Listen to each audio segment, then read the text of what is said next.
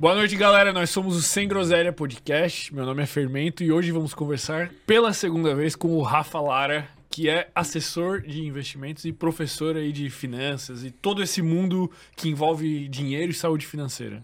Pô, obrigado pelo convite, cara. Tamo junto, Coração mesmo, Prazer prazer, te enorme estar aqui pela segunda vez contigo. O que, que mudou da outra vez que tu veio pra cá? Cara, acho que faz mais de um ano que tu veio, né? Acho que já faz bastante tempo, cara. O que, que mudou na tua vida e o que, que mudou na situação, sei lá, econômica, vamos dizer assim?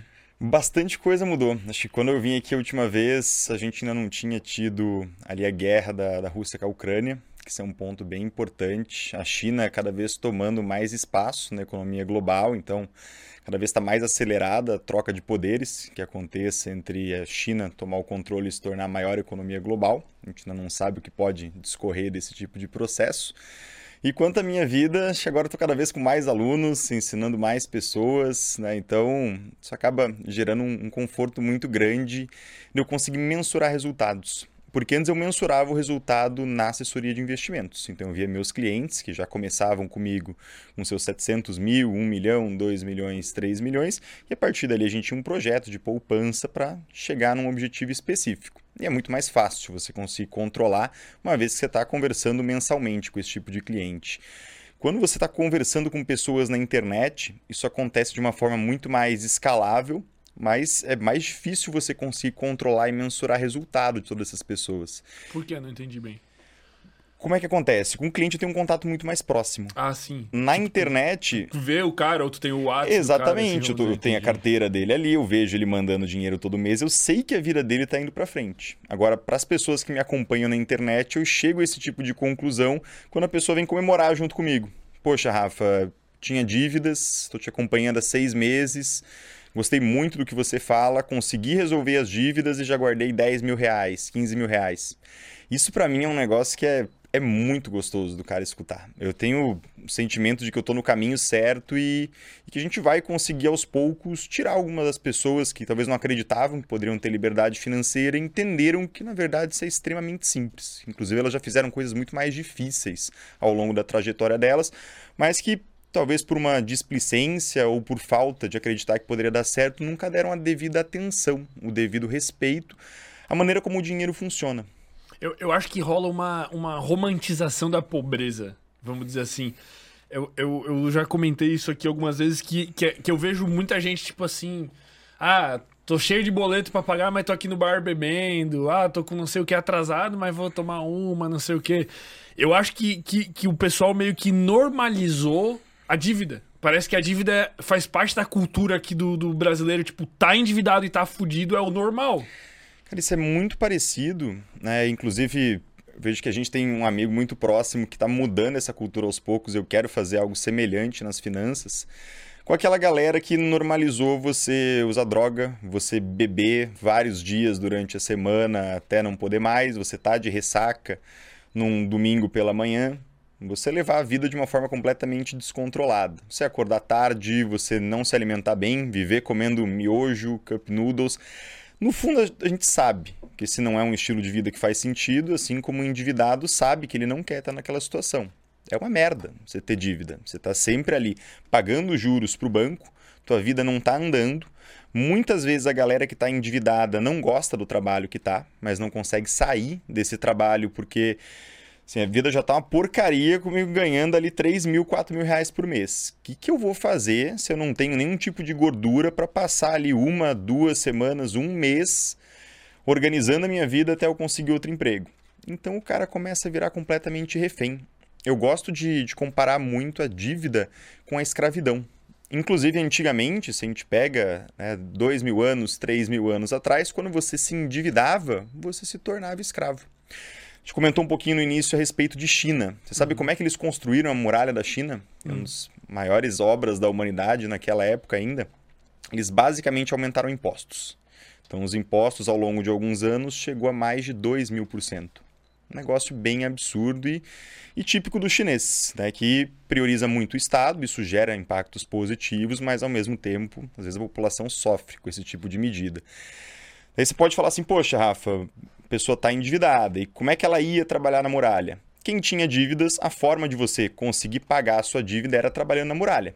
Pô, os caras são genial. Quer dizer, é que são cruéis, mas geniais. Né? Exatamente. E você pode falar, tá, mas e se o cara não quisesse trabalhar? Ele fica com a dívida, mas fica de boa. Como a gente fica hoje com uma dívida do banco, deixa caducar. Não tinha essa opção naquela época. Se você se recusasse a trabalhar, eles automaticamente matavam a tua família e te matavam junto. Caraca. Então o pessoal ia tinha um problema junto contigo. No final das contas, era extremamente eficiente essa medida, porque todo mundo trabalhava e a gente vê o negócio de pé até hoje, ali, dois, três mil anos depois. Então a dívida ela sempre foi muito cruel. Hoje isso ainda acontece, claro que de formas menos perceptíveis, mas quando você observa a trajetória de uma pessoa endividada, comparando com uma pessoa que consegue guardar ali seus 100 reais, 200 reais, 300 reais todo mês, e faz isso com muito custo, nunca vai sobrar dinheiro. Assim como o cara que ganha 2 mil não sobrava dinheiro, ele começa a ganhar 4, também não sobra dinheiro. Quando ele ganha 6, também não sobra. Uhum. Nunca vai sobrar. Mas quando você consegue organizar as suas finanças e entende que aquilo é extremamente importante para você começar a ter mais liberdade, mais tranquilidade na sua vida, você estrutura um projeto e começa a colher os frutos disso logo no primeiro mês que você está poupando apesar do real impacto aparecer depois de um ano, dois anos, cinco anos. Então é muito interessante você olhar para a tua conta e falar assim, bom, agora eu já consigo treinar na Ironberg, por exemplo, só com os dividendos das minhas ações, ou só com a rentabilidade da minha reserva de emergência, ou só com o que eu recebo de renda fixa. Hoje, com o que eu já tenho de patrimônio, eu sei que se tudo der errado, eu volto a viver exatamente como eu vivia quando eu era universitário, estudando engenharia civil. Você lembra dessa fase? A gente estudava junto. Acho que a gente ia tirar algumas coisinhas ali do caminho, né? Assim, então, alguns comportamentos seriam diferentes, Exatamente. mas as condições. Mas assim, vivendo ali, morando numa kitnet barata, comendo no RU duas vezes por dia, tendo ali dinheiro para gasolina e para imposto de um carrinho popular, né? Usando uma roupa baratinha. Cara, o cara vive muito bem com seus dois mil reais por mês. E para o cara chegar nisso de renda mensal através dos investimentos, é bem rápido. Se ele tem disciplina para poupar e se ele realmente faz as coisas do jeito certo. Mas depende do tanto que ele ganha, né? Esse bem rápido, vamos dizer assim. Depende. Sempre vai depender na... do tanto que ele consegue guardar. Na... Exatamente. O quanto ganha, naturalmente, depende também. Mas o mais Sim. importante é quanto que ele consegue guardar. E por que eu gosto de fazer essa diferenciação, Fermento? Uhum. Porque eu já cheguei a ver muita gente ganhando seus 20, 30, 40 mil. Isso é comum entre médicos, é comum entre advogados, é comum entre funcionários públicos, que são profissões que valorizam muito o status. Uhum. O carro que você usa, o apartamento que você comprou, a roupa de marca que você tá, o, rolé, o relógio que você usa no, no pulso. Uhum. Então, tudo isso é extremamente importante. E essa galera, muitas vezes, ganhando ali 20, 30, 40 mil por mês, ou não guarda nada, ou guarda muito menos do que deveria e, no pior dos casos, acaba formando dívida. Que para funcionário público é ainda mais fácil se endividar. Você faz crédito consignado, que é um juros relativamente baixo. Ainda é um juros ruim, não é nada confortável, mas comparado com cartão de crédito é muito menos agressivo e ali para as finanças. A estabilidade dele, tipo, de saber que não vai ser demitido, né? Porque funcionário público. É Exatamente. É mas ao mesmo tempo ele não consegue construir o conforto de começar a ter uma renda todos os meses. Por isso que tu vê, às vezes, um, um, uns médicos que já são, assim, senhores de idade, mas que tem que trabalhar pra caralho ainda. Porque, tipo, a vida inteira não se programou pra poder ficar mais de boa na velhice. Cara, eu acompanhei assim. muito isso. Hoje eu atendo grupos familiares, né? Tem um número bem reduzido de clientes, já tive muitos. Hoje eu tenho 50 que são aqueles mais brothers que estão junto comigo há muito tempo e uhum. que a uhum. relação é, é muito tranquila. Né? E a gente acaba atendendo grupos de amigos e grupos familiares, porque um cliente indica outro, ele gosta do teu serviço, ele fala assim, poxa, tá ruim para ti no banco, bate um papo com o Rafa, tô com ele há bastante tempo, é um cara de confiança, né? Se ele não conseguir te atender, vai ter alguém da equipe dele que consegue dar esse mesmo tipo de assistência. E a gente naturalmente acaba acompanhando a história dessas pessoas, porque como são todos amigos, a gente conhece, a gente faz as conexões, né? Uhum. E eu tenho história de um médico, eu atendo hoje vários amigos e parentes dele. Né? Eu vim, inclusive, por indicação de um desses parentes. E ele é o cara que mais ganhou bem de todos esses caras a vida inteira. E por incrível que possa parecer, ele é o mais fodido de todos. Olha que negócio. Por que, que eu gosto de fazer esse destaque de ganhar mais não tem um peso tão importante do que você guardar bastante dinheiro todos os meses. E o bastante é relativo, 10%, 20%, guardar uma boa quantidade da tua renda. Esse cara, na primeira reunião que a gente fez, ele a gente bate ali os objetivos, contexto familiar, então a gente entende toda a estrutura de vida dessa pessoa. Uhum. E o principal objetivo que ele tinha, ele falou assim: Rafa, eu quero trabalhar menos. Eu tô com os meus 70 anos de idade, eu ganho bem, ganho ali às vezes 40 mil, às vezes 50 mil, depende da quantidade de demanda. Ele é médico. Mas eu tô cansado já. 70 anos eu vejo meus amigos viajando. E é desse tipo, a reunião com esses grupos de amigos, às vezes eu faço na rede. Assim, o cara tá na casa de praia, dando risada, e fala, pô, Rafa, desculpa, mas tô aqui sem camisa na rede, sem perder. Eu falo, não, tem que se desculpar não, cara. Eu, isso aí me inspira, porque um dia eu quero estar tá nessa mesma situação que você tá. Então, vamos lá, a gente fala de negócio, vai tudo bem. E ele sempre na correria, difícil de marcar, plantão ainda com 70 anos de Nossa idade. Senhora.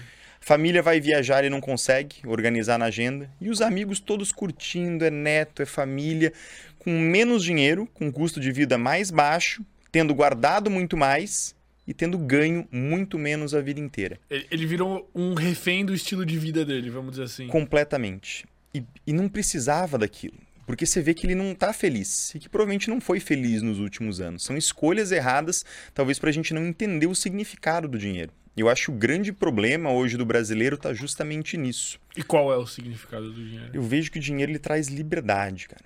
A, a felicidade muitas vezes não está atrelada às coisas que a gente pode comprar com dinheiro. Isso se confunde na cabeça das pessoas. A gente olha uma Lamborghini e fala assim: poxa, que legal, verde, bonita, um interior maravilhoso. Você olha um apartamento numa cobertura de frente para a praia você fala assim: caramba, um negócio sensacional. Mas no final das contas, quando você convive com os caras que já têm tudo isso, você fala assim: bom, o que é legal mesmo na vida é você conseguir pegar o teu neto no colo, é você fazer um churrasco com teu pai e com a tua mãe, é você ir ver o pôr do sol com a tua gata ou passar um final de semana ali só vocês dois num hotelzinho, pode ser um negócio bem barato. Leva um vinho barato, leva umas coisinhas gostosas para comer. Mas você pode, tipo, tu tem tempo para, né? Exatamente. Você consegue desfrutar dessas coisas da vida. Então a felicidade ela é muito barata no final das contas, né? As coisas mais importantes geralmente o dinheiro permite que a gente tenha esse tempo disponível e o conforto para poder optar por fazer essas coisas, mas não está diretamente relacionado a preciso de muito dinheiro para conseguir realizar esse tipo de projeto, né? Isso às vezes fica meio escondido na vida da gente. Acho que principalmente nesse mundo com as redes sociais, porque muita gente da nova geração reclama que antigamente parecia mais fácil, né? E acho que esse sentimento é um pouco de todo mundo. Porque você olha e fala, poxa, meus pais com 30 anos de idade já tinham comprado um apartamento, já tinham muitas vezes trocado de carro, já tinham um bom valor guardado no banco, já estavam evoluídos profissionalmente, talvez num, num patamar muito maior do que a gente está por agora. Mas é que o estilo de vida era completamente diferente o pessoal não pensava em viajar, não comia fora, não existia essa situação de vou tomar um gin tônica no barzinho com os amigos. Né? Lembro meu pai contando que presunto era um negócio, presunto e queijo, você comia uma vez por mês, sabe? Era pão uhum. com margarina no café da manhã. Até a própria, a própria dinâmica de compras online, né? Tipo, tu Cara, tu entra ali na internet aqui, pá, Mercado Livre, não sei o que, ah, quero comprar TV nova, quero comprar Exatamente. não sei o que. Muito fácil, é, né? Era Muito seis rápido. muda de roupa, não tinha esse negócio de tem que ter uma porção de vestimentas, então acho que está muito atrelado também à nossa cultura do consumismo. Cada vez a gente quer consumir mais as coisas, só que se a gente para para refletir, isso acaba não tendo tanta importância. Uhum. E se você talvez conseguisse dosar o que realmente faz sentido e o que não faz, organizar a tua parte financeira em cima disso guardar um valor todos os meses, seja 100 reais, 50 reais você tem um salário baixo, 10%, 20%, 30% do teu salário, as coisas começam a ficar cada vez mais sossegadas. E eu vi isso na prática com diversos clientes, vi na prática com amigos e foi o que aconteceu na minha vida, principalmente nos últimos dois anos. Cada vez mais a minha vida está mais sossegada e isso traz um, uma tranquilidade do ponto de vista de ansiedade Poxa, Rafa, você já está bem, está rico? Muito longe tá rico, mas está tudo dentro da minha zona de controle. Eu sei até onde eu posso ir, eu sei que se tudo der errado no âmbito profissional, pior das hipóteses, eu vou viver como eu vivia quando era universitário, que era muito feliz, as coisas estavam sob controle, vou tentar arrumar outro emprego, vou me reestruturar, mas eu tenho ali um porto seguro. E esse conforto psicológico é algo que inclusive te facilita muito para você conseguir deixar a tua vida muito mais organizada. Você conseguir ter um horário para treinar, você conseguir se alimentar melhor, você conseguir avançar profissionalmente. É engraçado, a gente comentou a respeito das dívidas, né? A gente uhum. pega as estatísticas e eu fui bem a fundo nesses dados porque é algo que me chama muita atenção, é algo que me incomoda bem profundamente a questão de endividamento do Brasil. Até que se a gente for ver, hoje tem 80% das famílias no Brasil endividadas. Só que se a gente... Caralho, 80%. É, mano. 79 uns quebrados, para ser é, bem quase preciso. Todo mundo, pô. Só que qual... eu falei assim, poxa, isso aqui tá errado. Vamos entender esse dado, o que eles chamam de pessoas endividadas. Tá todo mundo que tem hoje uma fatura no cartão de crédito em algo parcelado é considerado endividado para o cartão de crédito é dívida. Mas pode ser que aquilo esteja completamente no controle. Inclusive, eu falo para as pessoas: usem o cartão de crédito. Por que, que você vai pagar à vista se você pode deixar o dinheiro rendendo um mês a mais, dois meses a mais, ou numa parcela de 10 vezes? Você vai deixar isso rendendo 10 meses a mais, cada vez uma fração menor, porque você vai pagando as parcelas. Uhum. Então, teu dinheiro vai ficar te remunerando enquanto você utiliza o dinheiro do banco. Você só precisa pagar em dia. Então, consideram isso nessa estatística especificamente. A gente vai para um outro dado, que seria um dado de inadimplência. A gente busca todas essas informações ali no Serasa. Inadimplência é 42%, que também é bem expressivo. Porra, tá Metade das pessoas. Aí é quem não pagou. Tipo, Exatamente, não pagou. Não Esqueceu pagar. de pagar uma conta de luz, não pagou o carro, não pagou o cartão de crédito. O principal motivo é cartão de crédito disparado, porque as pessoas acabam se perdendo. É uma ferramenta muito legal. Muita gente na internet fala para não usar cartão de crédito, eu sou completamente contra. É da mesma forma que você falar para a pessoa começar a cortar fruta usando uma colher, por medo das pessoas se cortarem, não adianta. A gente tem que tratar as pessoas como adultos e, e com o respeito que elas merecem, ensinar como é que utiliza aquela ferramenta, uma vez que é uma ferramenta boa do ponto de vista financeiro. Então a gente tem ali 42% das famílias Mulheres estão um pouco mais endividadas que os homens, que isso é um dado preocupante, até porque seria bem mais interessante se os homens tivessem mais dívidas, porque a mulher precisa de uma liberdade maior, até dentro de toda uma conquista que está sendo desenvolvida. Cartão de crédito pesa muito. Gastos com remédio, gastos com roupas e vestuários, estão ali nos, nos tops, nos primeiros. Gastos com eletrodomésticos, Gasto com aquelas besteirinhas do varejo que a gente compra na Shein, outras coisas desse tipo. Então é um endividamento e quando a gente olha para os Estados Unidos, as estatísticas são parecidas. Aí você fala assim, poxa, está tudo bem quando você olha só para o número. Mas quando você abre esse número e começa a entender o que, que tem dentro disso, você vê que nos Estados Unidos tem muita gente endividada, mas é para poder pagar a faculdade, é por causa da saúde, que lá é extremamente caro. Hipoteca, aqui no Brasil tem bastante financiamento imobiliário, inclusive a inadimplência é bem baixa. Né? A gente tem em torno de 3% só de inadimplência. As pessoas pagam os imóveis. Então, acho que isso é uma prioridade. O brasileiro gosta de imóvel. Então, nesse ponto, ele lida com responsabilidade. Inclusive, o cara que compra um imóvel, às vezes, ele guarda muito mais dinheiro do que se ele tivesse que guardar sem ter comprado o imóvel. Assim, ele é obrigado fogem. a pagar, né? É, ele fala assim, é muito mais fácil pagar um boleto do que eu me pagar e entender que isso faz parte de um projeto de, de aposentadoria. Né? Inclusive, eles separam a dívida imobiliária da dívida tradicional, porque a dívida imobiliária é uma dívida que faz sentido. Ela tem um juros muito mais baixo quando a gente compara com o custo do dinheiro, que seria a nossa taxa Selic, que é um mecanismo de controle da inflação. Quando o governo precisa controlar a inflação e enxugar a economia, ele joga a Selic um pouco mais para cima. Então é como se fosse um ponteiro. Né? Então você vai controlando a temperatura. Uhum. Se está muito frio, você quer aumentar a temperatura, você vai lá e, e aumenta. Para tentar deixar um pouco mais quente e deixa aquilo mais estabilizado. É, se já está muito quente, você vai ligar aquilo no mais frio. Então, uma Selic mais baixa, você acelera a economia. Só que tem o colateral da Selic baixa. Acelerando a economia, você também acaba gerando mais inflação. Inflação. Sempre vai ter inflação. Nem sempre, cara. Assim, quando você está numa sociedade que está crescendo, um país em desenvolvimento como o Brasil, você tem inflação. Tá. A Europa não teve inflação durante muito tempo. O Japão teve problema de deflação. Né? A deflação, que é o contrário da inflação, ela acontece quando a gente tem falta de consumo. É uma relação de oferta e demanda, né? Uhum. Se a gente para de ter demanda, a gente começa a ter uma inflação zero ou até uma deflação. Isso também é ruim para a economia. Não é pior do que a inflação, mas também é ruim. Porque as empresas começam a fechar, começam a mandar a gente embora. Você fala assim, bom, a gente está fazendo um monte de produto aqui e não tem ninguém para consumir. Vamos começar a mandar alguns funcionários embora, vamos fechar setores. Então a economia também precisa que as pessoas consumam. Mas então, a, a, inflação, existe uma margem saudável, assim, vamos botar tipo 1% é saudável? O que é, é uma inflação é saudável? É ali, entre 0,5% até uns 6%. Isso vai depender ao também ano. do. ao ano. Isso vai ah. depender também do crescimento do país. Se o país estiver crescendo muito, mas estiver numa inflação ali de 10%, mas ele está crescendo 20% ao ano, tá tranquilo. É, agora, um país que está crescendo 3% com uma inflação de 7, 8%, isso começa a ficar perigoso. Então, essas duas mecânicas acabam andando em conjunto. E a gente fala de inflação, talvez a, quem está em casa não entenda o porquê que isso é tão importante. No final das contas, a inflação é a coisa mais perigosa que tem para o pobre. Por quê? Porque o rico, quando os preços começam a subir, rico vamos colocar o cara que ganha seus 5, 10 mil, que a gente sabe que não é rico, mas que já está numa situação confortável. Um cara solteiro ou uma moça solteira ganha 5, 10 mil reais por mês. A inflação subiu, ele vai guardar um pouco menos de dinheiro, talvez deixe de comprar uma coisinha ou outra um pouco mais cara no mercado, mas vai continuar vivendo bem. Uhum. Agora, aquela família que tem 4 mil reais por mês marido, mulher, dois filhos para criar, essa galera vai trocar o frango que comia por ovo. Ou vai trocar o ovo por nada. Então é extremamente perigosa a inflação.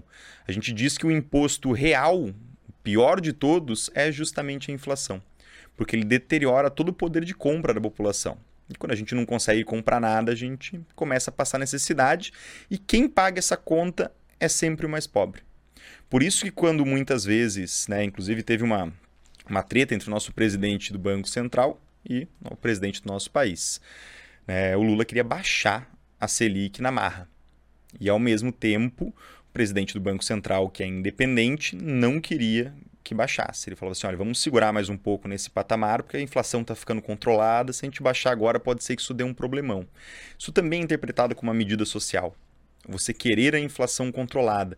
Porque se o preço das coisas sobe demais, é uma pancada no orçamento do mais pobre. O cara. E muitas vezes você não deixa de comer com o filho pequeno. O que, que você faz? Você passa no cartão de crédito, esperando que a situação lá na frente vai se resolver. E aí, às vezes, vira uma bola de neve. Vira uma bola de neve e, e muitas vezes as pessoas ficam esperando um resgate do Estado, um salvador da pátria, né? Que as coisas vão se resolver por conta própria. E não se resolve. Nada na nossa vida se resolve por mágica. E, e por que que tu não pode congelar o preço de tudo? Cara, isso é. Acho que você já sabe, inclusive, porque não é legal contar pra galera, né? Cara, quando você congela o preço de tudo, você basicamente atrapalha completamente o funcionamento do mercado. Então, uma pessoa para te entregar um produto, ela tem um custo. Então, por exemplo, esse podcast que está sendo feito, existe um custo para alugar essa sala, existe um custo das câmeras, um custo de energia elétrica, um custo talvez da gasolina para você se deslocar, para o convidado se deslocar. Uhum. Essas coisas têm um custo. Vamos supor que fosse congelada ali o quanto você recebe do YouTube. Em um determinado momento para de compensar para você. Uhum. E você fala assim: bom, uma vez que não compensa mais, vou vender tudo e vou trabalhar com alguma outra coisa. E quando a gente traz para algumas outras situações é muito simples, né? Um cara que produz, um cara do agronegócio. Eles congelaram, por exemplo, o preço da carne bovina na Argentina. Uhum. Acabaram com o mercado argentino. Lá é muito barato carne bovina ainda e carnes excelentes, assim, uma qualidade absurda, porque a geografia da Argentina Barato, colabora. no caso, para os outros países, não para eles. Né? Para eles também. Para eles, eles também. também. Tanto é que eu tenho um amigão argentino, que foi quem me vendeu o último apartamento que eu comprei, que ele falou que lá a carne de porco é muito cara. Então os ricos comem carne de porco. Uma, uma, curiosidade ali, né? A carne bovina é, é baratíssima ali, né? O pessoal começou a querer travar o preço da carne bovina. Numa linha disso aqui é um produto argentino, a gente é famoso por fazer isso bem, todo mundo tem direito de comer. E o que muitas vezes a gente chama de barato pode não ser barato né, para algumas pessoas. Então, se a gente fala assim, Rafa, né, você pagar ali 10 reais numa garrafa de Coca-Cola é barato? Né, talvez para ti seja, Depende, talvez para mim é, mas para uma família que está sustentando dois filhos ganhando 3 mil reais, 4 mil reais por mês. É caro uma Coca-Cola por 10 reais. A mesma coisa vale para carne. E eles travaram o preço. Só que ao mesmo tempo o preço das commodities no mundo subindo. O preço de fertilizantes, tem que colocar adubo naquela terra, subindo. Dólar disparando, então para você comprar maquinário para poder plantar, para poder organizar, tudo que vai gerar comida para esse gado também encarecendo. No final das contas, você acaba matando o produtor e quando você mata, você simplesmente gera uma escassez absurda. Então não funciona você travar o preço. Você tem que estimular. Você quer baixar o preço da população? Reduz imposto. É um jeito muito mais fácil. Só que daí o governo não quer diminuir a arrecadação. Mas você diminuindo imposto é uma forma que não afeta o produtor. Inclusive, se você reduzir imposto, mais pessoas estiverem consumindo, o cara vai ter que produzir mais, vai contratar mais gente, vai gerar mais emprego. E talvez ele produzindo mais tenha um ganho, inclusive em escala, da quantidade que o Estado arrecada. A gente chama isso da curva de Laffer, né? Que é um ponto ótimo. Como é que é legal explicar essa questão do porquê que imposto de mais é ruim e imposto de menos também pode ser ruim porque o país não tem dinheiro para fazer as políticas públicas que são importantes. Pensa no seguinte, você vai vender cupcake no terminal aqui de Florianópolis. Você está querendo fazer um dinheiro, você é bom na parte da culinária, e fala assim, não, vou vender cupcakes. Você vai ter um custo ali por cupcake de dois reais. Ou qualquer outra coisa, bolo de pote, brownie, podem imaginar o que quiserem. Dois reais é o teu custo e você decidiu que vai vender por cinco. Tá. No primeiro dia você conseguiu vender ali 100 quantidades. Você ficou ali no terminal praticamente umas 4 horas. Você falou assim: bom, eu não consigo carregar mais do que 100 quantidades, eu acho que esse preço está barato. Vou jogar isso aí para 7. Você jogou para 7, você vendeu só 50 quantidades. Você fala assim: bom, o meu lucro tinha sido maior mesmo vendendo por um preço menor no dia anterior. Então, na verdade, o meu ponto ótimo dessa curva é por R$ 5,00 que eu preciso, na verdade, é chamar mais pessoas para trabalhar ou dar um jeito de carregar mais brownies. Então isso aconteceu muito no governo Bolsonaro. E é legal colocar aqui que não existe nenhuma questão política atrelada, são só estratégias de cada estilo de governo. Eles optaram por reduzir impostos, que era um uhum. negócio que a gente nunca tinha visto antes no Brasil. E acabou aumentando a arrecadação. Não dá para a gente entender se foi pelo efeito da curva de Laffer, Aí entra um ponto, eles afirmam que sim, naturalmente, uhum. só que também teve um fator da guerra da Rússia com a Ucrânia. Por que, que isso influenciou? Porque a Rússia é muito parecida com o Brasil quando a gente olha na questão de balança comercial. Ah, eles entendi. vendem algo muito parecido. A gente teve uma demanda maior daí por causa da Rússia estar tá Exatamente. é tipo, por exemplo, né, eles cancelam o Flow Podcast.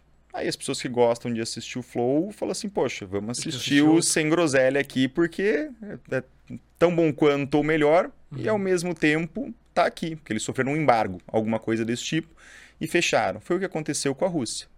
Eles foram retirados do sistema de transação monetária internacional, que é chamado de SWIFT. Então é mais ou menos como se cancelassem a tua chave Pix. Você não consegue mais receber nada no Pix. E ao mesmo tempo, se você tem reais, você não consegue trocar com ninguém. Você vai no supermercado, o cara fala assim: não, fermento, eu aqui não eu, eu não posso aceitar esses teus reais porque você está de fora do sistema.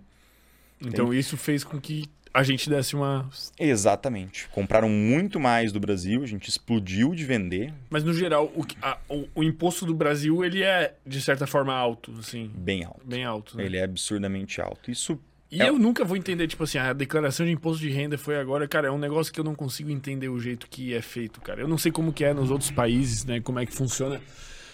Mas é que para mim não faz sentido, tipo assim, se eu tenho um funcionário, eu pago imposto do funcionário, né? Já é retido na fonte, eu tenho que pagar um imposto. Aí o funcionário também, do dinheiro que ele recebeu, ele tem que pagar outro imposto. Quando ele vai abastecer o carro, ele paga mais imposto. Quando ele vai comer, ele paga outro imposto. Tipo, cara, escolhe um lugar só pra, pra me comer. E é muito confuso, né? Existe até uma justificativa do porquê que você paga imposto. E eu sou empresário também, tenho ali Escola Saúde Financeira e enfrento os mesmos problemas de contabilidade. A gente sabe que é indignado igual. É, quem for ver meus stories, inclusive 4 horas da manhã hoje eu acordei e eu terminei de resolver as coisas de contabilidade, era seis e pouco, antes de ir para academia, porque tinha que resolver ali. E é um, um absurdo ali, difícil.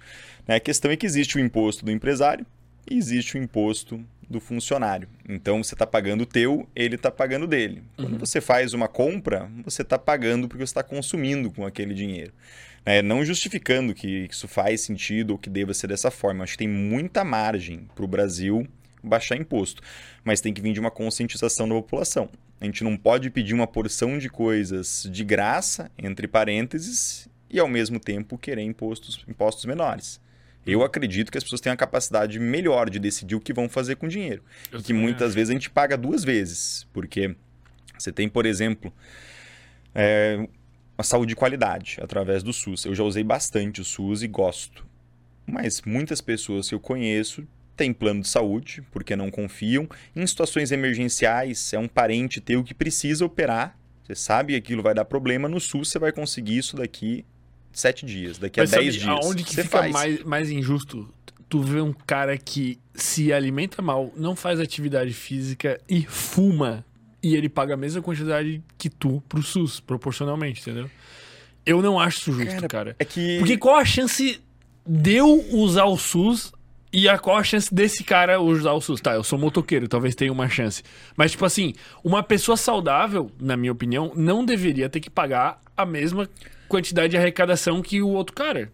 Mas o mais engraçado é que não paga. Eu vou te explicar o porquê. Por quê? Por causa dos As impostos. maiores alíquotas de imposto sobre produto é em cigarro, é em bebida alcoólica. Isso deveria ser aplicado talvez para as comidas industrializadas também. Quem sabe se você pudesse descontar uma matrícula de academia ali como sendo uma despesa de saúde. Porra, e hoje você pode incentivo. descontar despesas de saúde e educação até um determinado limite. Então existem vários mecanismos. É interessante a ideia, só que a gente tentou montar tão perfeito e você é empresário, você sabe quando a gente tenta planejar tudo muito perfeito e a gente cria 300 indicadores para tentar monitorar tudo o que está acontecendo, aquilo fica confuso e ninguém consegue registrar e simplesmente não funciona. Sim. Então o nosso imposto é basicamente isso. A gente dificultou tanto para tentar pegar cada detalhe, cada caso e deixar aquilo um pouco mais justo, que no final das contas virou um monstro e ficou difícil de declarar. Isso acaba se complicando muito mais quando a gente vai para a pessoa jurídica, né? Uhum. Você fala assim, tá, eu sou MEI, eu sou microempreendedor, eu sou simples nacional. Quando que faz sentido eu trocar ali de um simples nacional né, para um lucro presumido? E lucro Pô. real, quando que eu devo passar? O cara só quer vender, mano. Eu só tenho um produto, eu só quero vender, velho. Não me É, enche o meu saco. Você quer trabalhar, Tá quer empregar gente, quer entregar um serviço E de é um qualidade. rolo. e é um rolo, cara. Então tinham que facilitar um pouco mais a vida do empresário. Tem algum país que tu enxerga esse sistema como o ideal, assim? Algum país escandinavo, sei lá, Noruega, lá. Não sei como é que funciona nos outros Cara, eu países. sei que tem países que são bem simples assim para você fazer. Luxemburgo, por exemplo, é um exemplo, é, seria um exemplo. Vários outros países menores da Europa, você consegue abrir uma empresa em, em 24 horas, é muito fácil declarar. Estados Unidos, talvez seja um exemplo um pouco maior, porque você consegue simplificar algumas coisas. Um, um ponto que é bem interessante e fácil de você simplificar. Por que, que a empresa paga imposto no que está acontecendo dentro dela? Uhum. Tem que pagar muito imposto e são vários detalhes. Nos Estados Unidos, isso é extremamente reduzido, essa burocracia. Você paga imposto quando você tira dinheiro da pessoa jurídica e passa para pessoa física, que seria um dividendo. Faria muito mais sentido. Muito mais, você paga 30% no dividendo, enquanto aqui no Brasil a gente paga zero. Então aqui no Brasil, qual que é o mais legal? É você tirar tudo da PJ todos os meses e colocar para render na tua conta. Uhum. Nos Estados Unidos, se você deixa na tua PJ, você tem um benefício fiscal. Então isso estimula que você continue desenvolvendo o teu negócio, que você empregue mais pessoas. Então é um pouco mais inteligente do ponto de vista de desenvolvimento, né? De empurrar o país mais para frente. Então tem algumas estratégias, a gente está inclusive para fazer uma alteração, seria a nossa reforma tributária. Isso estava para acontecer já no governo Bolsonaro. Foi ideia de um cara que foi bom como presidente. Muita gente não tem esse tipo de percepção, mas quem organizou as reformas, né, estruturou quais seriam os próximos passos, digamos assim, montou ali um planejamento estratégico e falou: bom, a gente tem que fazer isso aqui. Foi o Michel Temer. Então ele que estruturou cada ponto que deveria ser seguido, só que é muito difícil de votar. Porque a gente sabe a bagunça que é. Existe muita E, o- picuinha. e os políticos não votam se os projetos são bons. Eles votam se o projeto é de quem eles gostam. Quem criou o projeto é de E quem às vezes gosta. o projeto é bom, mas você não pode votar porque ele é da oposição. Isso, então você não quer dar o braço a torcer, fala assim, poxa, os caras são bons, mas infelizmente eu não gosto deles, então eu não posso concordar com esse tipo de política. O que é extremamente prejudicial, né? Eu acho que isso vai ser votado em algum momento, isso vai acabar passando, e a minha preocupação é que não aumentem os impostos, Uhum. que consigam reduzir e tornar mais fácil de você declarar, tornar a máquina mais eficiente. Isso é extremamente importante para a gente conseguir crescer enquanto país. Eu achei que tem até um ponto legal para a gente fazer uma conexão. Eu tenho estudado muito, principalmente conteúdo gringo sobre geopolítica. e eu nunca tive a percepção da importância que o Brasil tem para o mundo. Uhum. A gente cresce aqui no Brasil tendo a impressão de que o resto do mundo não sabe quem é a gente, acha que a gente mora na árvore, não sabe que o Brasil fica na América Latina, né? acha que a capital é Rio de Janeiro. Mas quando você começa a escutar pessoas estudadas do mundo todo falando a respeito de geopolítica global, você vê que o Brasil hoje é um dos principais players, junto com a China, nessa troca de poder mundial. Aí você entende, por exemplo, por que, que a Dilma foi colocada no Banco de, de Desenvolvimento dos BRICS, que é um cargo importantíssimo. Uhum. É uma cadeira importante. Quem colocou ali foi o Brasil. A gente tem um espaço gigantesco da América Latina, muita influência. Isso, inclusive, explica um pouco do porquê que o Lula recebeu ali o Maduro, mesmo sabendo que é um cara assim, extremamente perverso do ponto de vista do que está fazendo dentro da Venezuela, mas é tudo um jogo muito forte de poder. E quando a gente começa a entender o que está acontecendo, a gente vê que não existe ali bonzinho ou malvado. O que os países querem é realmente conseguir tomar cada vez mais o controle e parece que esse poder está sendo transferido cada vez mais para a China em detrimento dos Estados Unidos que está perdendo espaço. Tu, tu acha né? que isso é uma tendência? Tipo, tu acha que isso vai acontecer? Ou tu acha que os Estados Unidos, sei lá, vai... Por, por que, que eu acho que vai acontecer? Eu acho que é legal elencar alguns pontos, né? A China ela já foi durante muitos anos a maior economia do mundo. Então, uhum. os caras estão aí há, há 4, 5 mil anos. É um país muito antigo, extremamente organizado, e eles pagam um preço que é extremamente cruel pelo crescimento. Então, eles não querem saber muito se a população vai sofrer, se vai ter gente muitas vezes que vai morrer de fome. Não que eles gostem disso, mas. Eles não se importam. Estatisticamente, eles entendem que, bom, isso aqui faz sentido. Sabe, tipo, uma febre, que o teu corpo é um febrão, aquilo é extremamente desagradável, mas é para para você conseguir sarar mais rápido e às vezes inclusive dar problema se você ficar muito tempo com febre. Eles vêm como um preço que eles estão dispostos a pagar. Exatamente. Assim. E eles entregam as metas que eles cumprem. Então nesse ponto eles são são transparentes, né? Eles se comprometem, bom, a gente vai fazer isso, a ideia é essa, e geralmente eles conseguem alcançar. Então, conseguiram se industrializar. A primeira tentativa não deu certo, que foi ainda com, com Mao Tse Tung. Morreu muita gente de fome. Eles começaram essa transição. Veio ali o segundo governante, já foi um cara que conseguiu organizar ali, o Deng Xiaoping, se não me engano o nome dele, conseguiu organizar muito bem essa parte de industrialização e tecnologia. Foi nessa época que todo mundo começou a, ver aquelas embalagens de Made in China, Uhum. Né? A gente começou a chegar pelo mundo todo isso, eles começaram a ter importância, a ter cada vez mais relevância. Né? E agora a gente tem né, esse novo presidente que tem conseguido cada vez mais empurrar a China para a fronteira do, do conhecimento. Então, os caras estão muito fortes na parte de engenharia aeroespacial, na parte militar. Tem ali uma população que é inteligente, porque estão reforçando cada vez mais a educação. A educação Estavam até com uns bagulho muito louco, né? Tu deve ter visto dos caras. Isso é bem legal, né? Você viu qual que é a da, da parada desse negócio? Tipo, quando o aluno perde a atenção, o professor sabe, né? Eu achei aquilo ali perturbador, cara. Eu fiquei assustado. Esse é, esse é o retrato da China. Você consegue imaginar um negócio desse no Brasil? Você fala assim, não, poxa, coitadinho do aluno, ele está na fase do desenvolvimento, ele tem que ter experiências sociais, ele está se descobrindo. Os caras estão nem aí. Ó, né? Aí eles não querem saber. Eles Quer metem um, um óculos ali, se eles percebem que você não está prestando atenção, aquilo fica vermelho para o professor identificar e manda um relatório para os pais. Então você fala assim, ó, teu filho está indo mal porque na verdade ele está viajando na aula. Vamos ver quem tem que fazer. Se talvez ele tem TDAH, a gente tem que entrar com uma ritalina, se ele não está interessado naquele conteúdo, se ele precisa de algum tipo de aula de reforço. Então, uma linha de produção. Não, eles não têm muito aquela situação de, né, coitadinhos, são seres humanos. Na verdade, se entende que são seres humanos, mas, mas são peças todos. essenciais para a gente conseguir construir um projeto de país muito maior. E é difícil conseguir concorrer com esse tipo de atitude. Eu, inclusive, prefiro muito mais o estilo americano. Eu acho que é, é um pouco menos perturbador, é mais como você. saudável, né? É. é mais saudável, um pouco mais sossegado. A gente vai. Ter... mais saudável. É menos nocivo, assim, é menos. Exatamente. Menos é, é uma pressão menor. É, tem mais liberdade, no final das contas. Como que a gente se resguarda em relação a isso, né? Tipo, como que a gente pode se proteger, proteger o nosso capital do ponto de vista internacional. Tipo, tu tem ações, sei lá, chinesas, não sei como é que funciona. Tu tem ações americanas, tu tem ações brasileiras. Como é que é? é tá atrelado muita diversificação.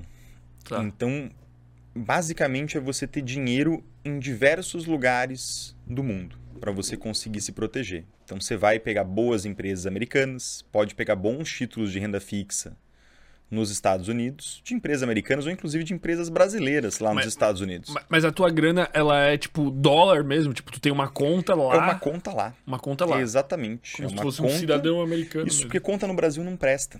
Uma não que não preste, não presta para investimento internacional. Por, Por que, que não presta? Porque se eles trocarem a alíquota de imposto, hoje o IOF, para operações de câmbio, eles conseguem te dar uma pancada se você tentar tirar dinheiro do país. Fizeram isso na Argentina. É, é legal a gente ter um- uns vizinhos que não caminharam muito bem, porque a gente consegue olhar e falar assim: bom, isso aqui pode ser algo que eles estão planejando fazer, vou proteger meu patrimônio, dos meus clientes, das pessoas que me acompanham, dessa forma. Então o pessoal fala: bom, você pode investir no mercado americano através de BDRs, que são Brazilian Depositary Receipts. É um recibo que está aqui, mas na verdade está atrelado a um ativo lá nos Estados Unidos. Tá. Cara, você ainda está investindo no Brasil. Tá atrelado a um ativo americano, mas na hora que você quiser juntar tudo que você tem e tiver que se mudar, seja para o Uruguai, seja para para Austrália, ou inclusive ficar aqui com uma qualidade melhor de vida, com teu dinheiro valendo alguma coisa, Tá, não sei tá se é a aqui. melhor saída. Mas e lá, se tu precisar, tipo, tirar essa grana que tá lá, como é que faz? Você tem um cartão, um cartão de crédito, você consegue transferir, então é muito tranquilo, né? E Entendi, você conseguir operacionalizar isso. Último caso, sei lá, passa pra uma criptomoeda lá, converte dólar, É, você criptomoeda pode e tira e cripto transferir. aqui. Exatamente. Cripto é um outro mecanismo bem interessante. Que aí acho que a gente tem que ter muito cuidado, principalmente a galera que está começando, porque cripto tem muita volatilidade, né? Então, Uhum. cripto é aquilo para você ter uma reservinha de 1%, 2%, 5% no máximo. Não é para você tentar dar uma pancada no teu patrimônio de valorizar muito colocando 20, 30, 40%. E como é que é na China, mesmo esquema? Tu tem uma conta lá, Na China você não consegue abrir conta. E aí? eles são muito fechados. Para você abrir uma conta na China, você precisa pedir uma autorização para o governo chinês. Então é muita papelada, é bem burocrático e naturalmente você tem que chegar lá com muito dinheiro para esse tipo de situação fazer sentido.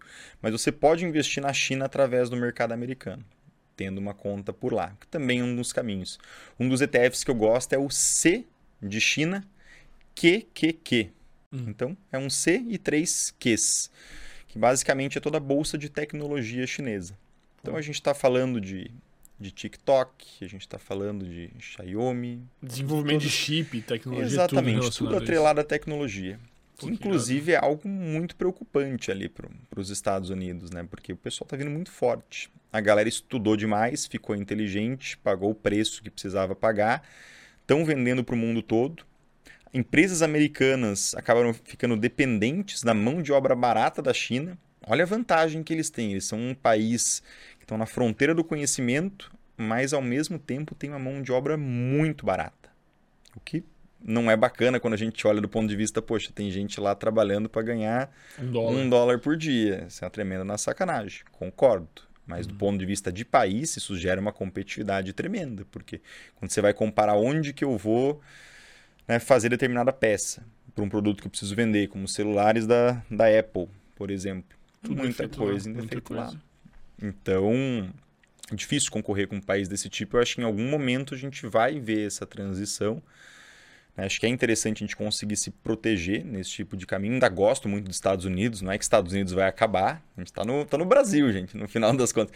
Então, assim, se os Estados Unidos piorar pela metade, eles ainda estão um pouco melhores do ponto de vista econômico do que a gente. Então, ter dinheiro lá ainda continua fazendo total sentido, né? Mas também ficar de olho nessas possibilidades da China. Inclusive, isso pode ser muito positivo para o Brasil. Por quê? O Brasil é um parceiro comercial muito forte da China, né?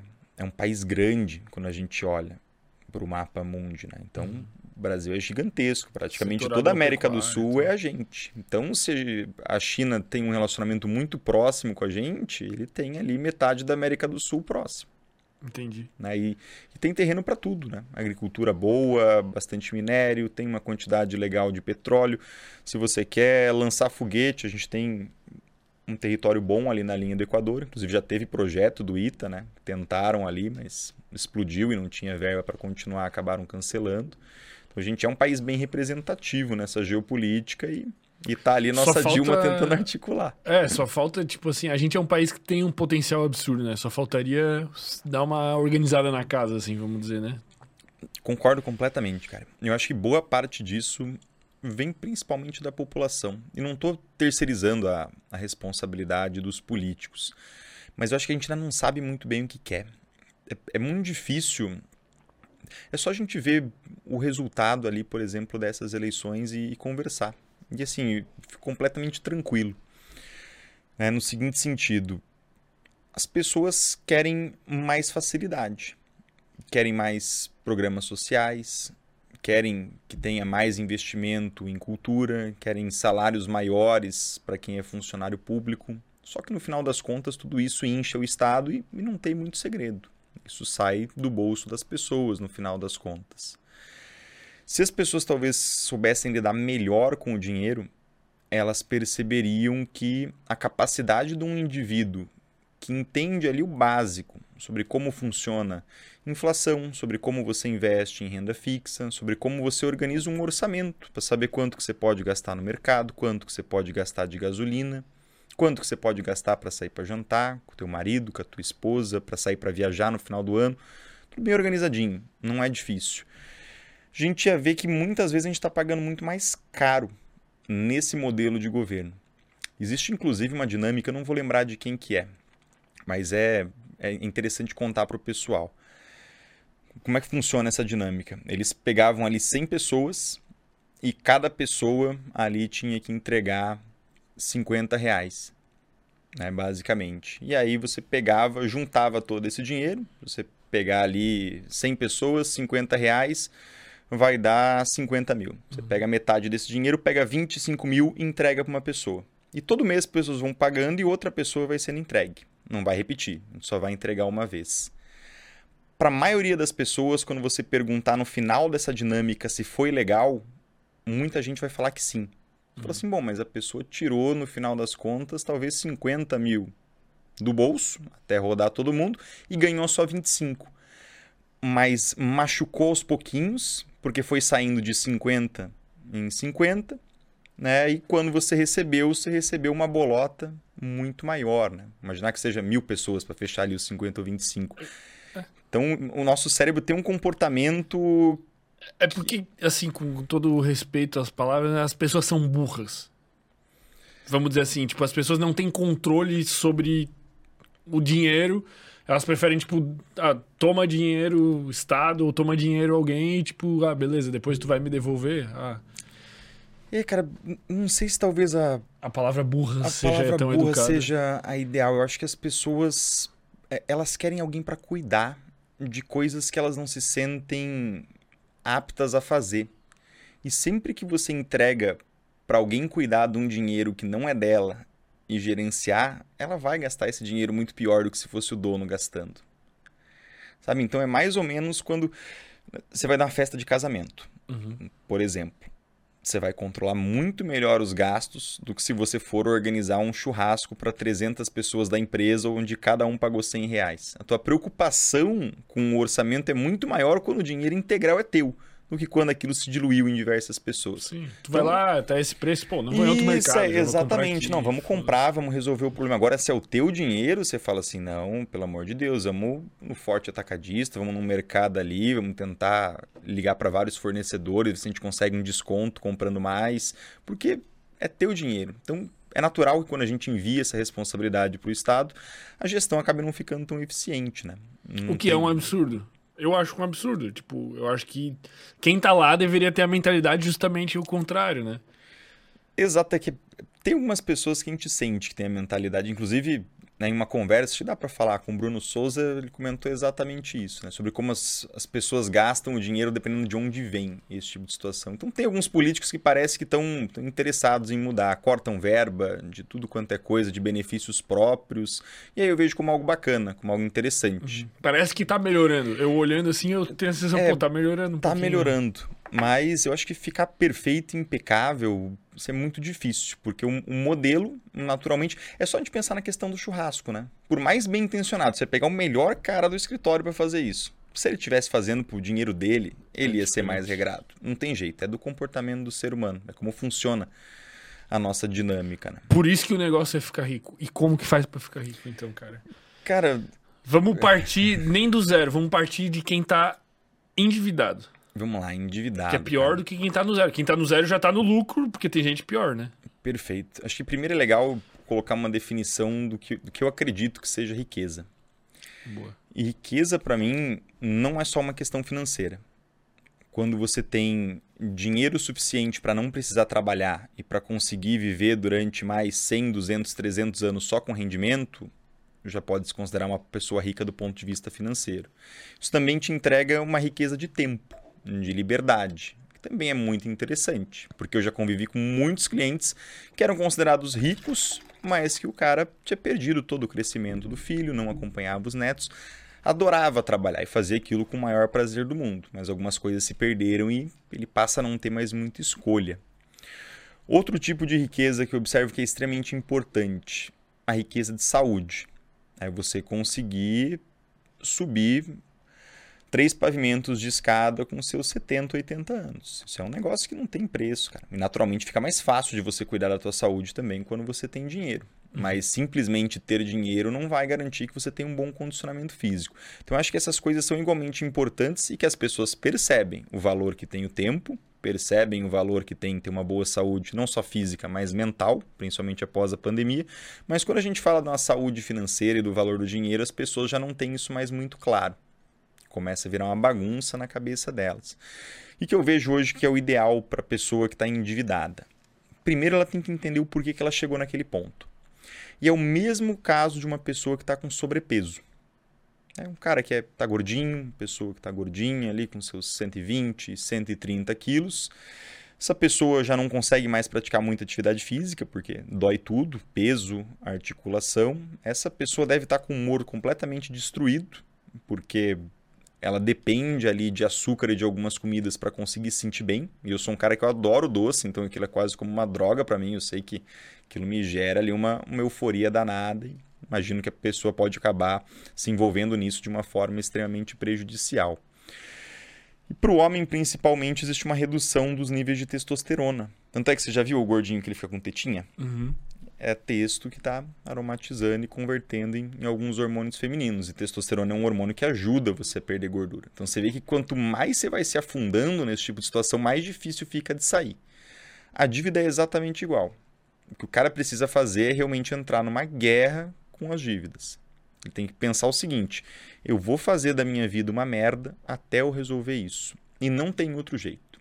Todo mundo que eu falo isso e que depois de seis meses, depois de um ano, me manda mensagem e fala assim: Rafa, consegui, tô com 15 mil na reserva de emergência, só tô te mandando isso para te agradecer, porque mudou completamente minha vida, tô mais feliz, tô mais tranquilo. Foi uma bosta, mas valeu completamente a pena. Então você tem que dar um jeito de pagar. E como é que paga? Completamente perdido. Vai começar fazendo o seguinte: organiza todas as tuas dívidas, então você vai colocar uma lista né? Inclusive, a gente tem planilha num dos cursos que é Assumindo Controle com aula específica para isso, mas vou dar um, um apanhado geral.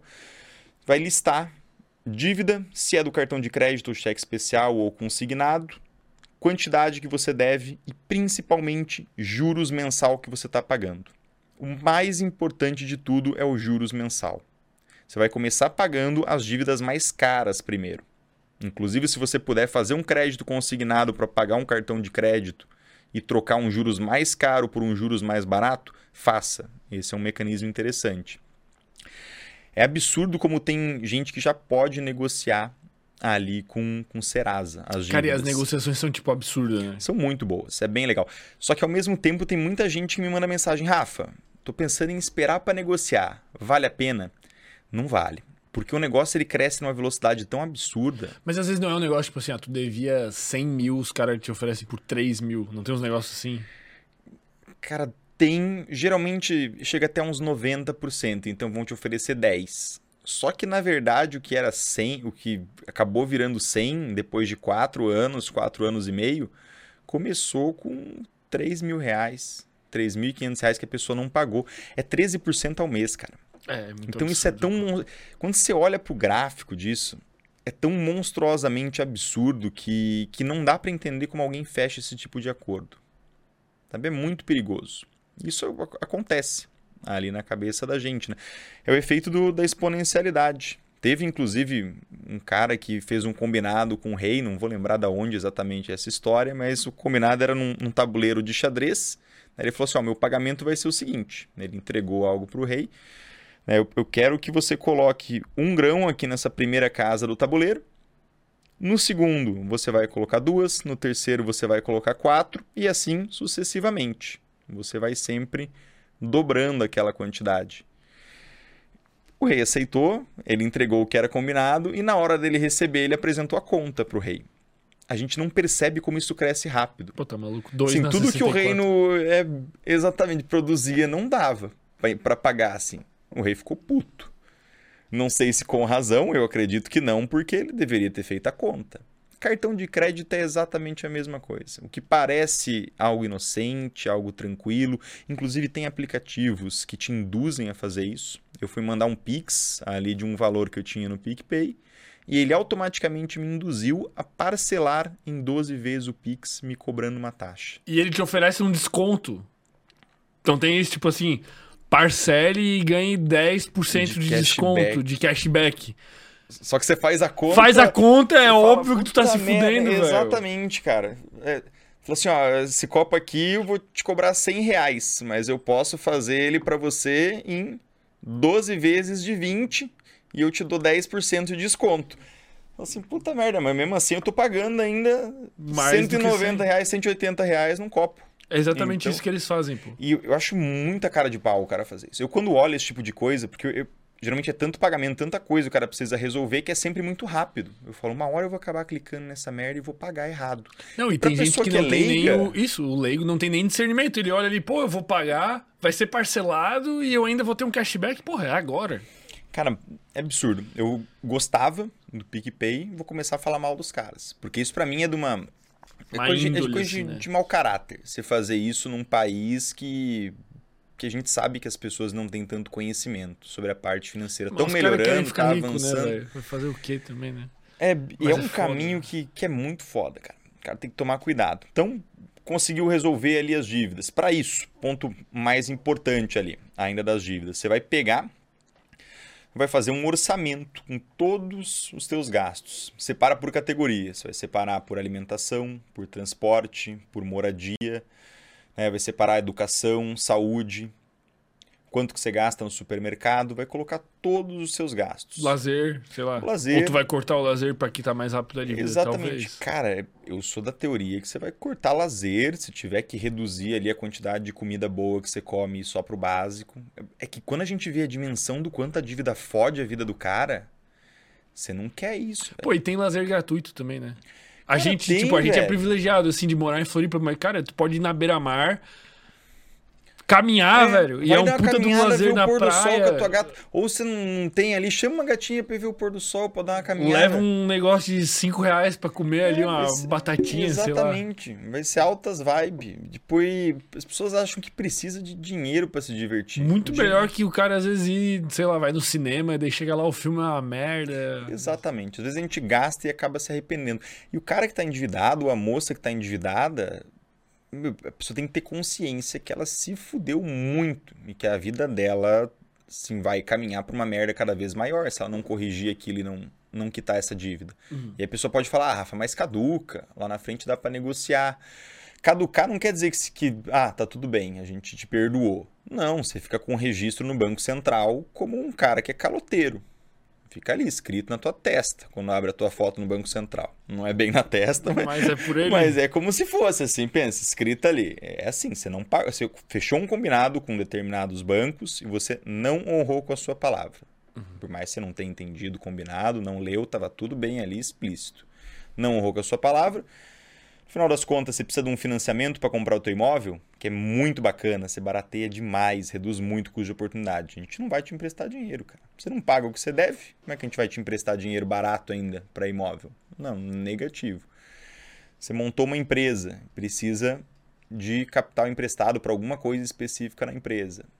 Você está ali no grupo de sócios, já fica um pouco mais difícil de você conseguir, porque as pessoas vão mapeando isso. Né? Toda vez que alguém vai emprestar dinheiro, você faz um cálculo do risco de crédito. Isso é padrão uhum. do mercado. Você fala assim, bom, qual que é a chance desse cara não me pagar? Se ele não me pagar, o que eu consigo pegar dele para cobrir parte dessa dívida? O ideal é que se a pessoa pega 10 mil reais emprestado, você tem ali pelo menos um bem de 20 mil reais que você consiga pegar. Um terreninho que vale 20 mil, não deixa isso aqui como garantia. Se você não pagar, a gente vende o terreno com 50% e resolve o nosso problema. Né? Fica apenas sem os juros. Uhum. Então, tem que pagar a dívida, não tem muito como fugir. Para isso, organiza bem os gastos, organiza suas dívidas, paga, dá com juros maior para menor. Vai ser uma merda durante seis meses, não vai ser legal, vai ter que cortar Cara, e de lazer. repente o cara jogar uma renda extra, né? Fazer uns bicos. Cara, bico é muito legal, cara. Trabalha mais. Várias pessoas que já sugeri isso na internet começaram. Eu trabalhei muito tempo de garçom, né? É excelente final de semana. E aqui eu acho que não. Eu não sei como é que é no resto do país, mas eu acho que não é muito difícil conseguir um, um bico assim. Cara, tipo, quando a gente quer de... trabalho, a gente consegue, velho. Pra conseguir trabalho, toma um banho, põe ali uma roupa mais arrumada, né? Aquele, aquela roupa que você iria para o aniversário de um parente teu importante. Um pouquinho mais organizado, vai cheiroso, cabelo bem penteado, monta um currículo de forma legal. Pode utilizar chat GPT, né? algumas ideias diferentes, está até mais fácil hoje em dia isso. Monta um currículo legal e o currículo às vezes não vão nem abrir. Você vai chegar lá arrumado, com um brilho no olho, e falar assim: olha, eu preciso trabalhar.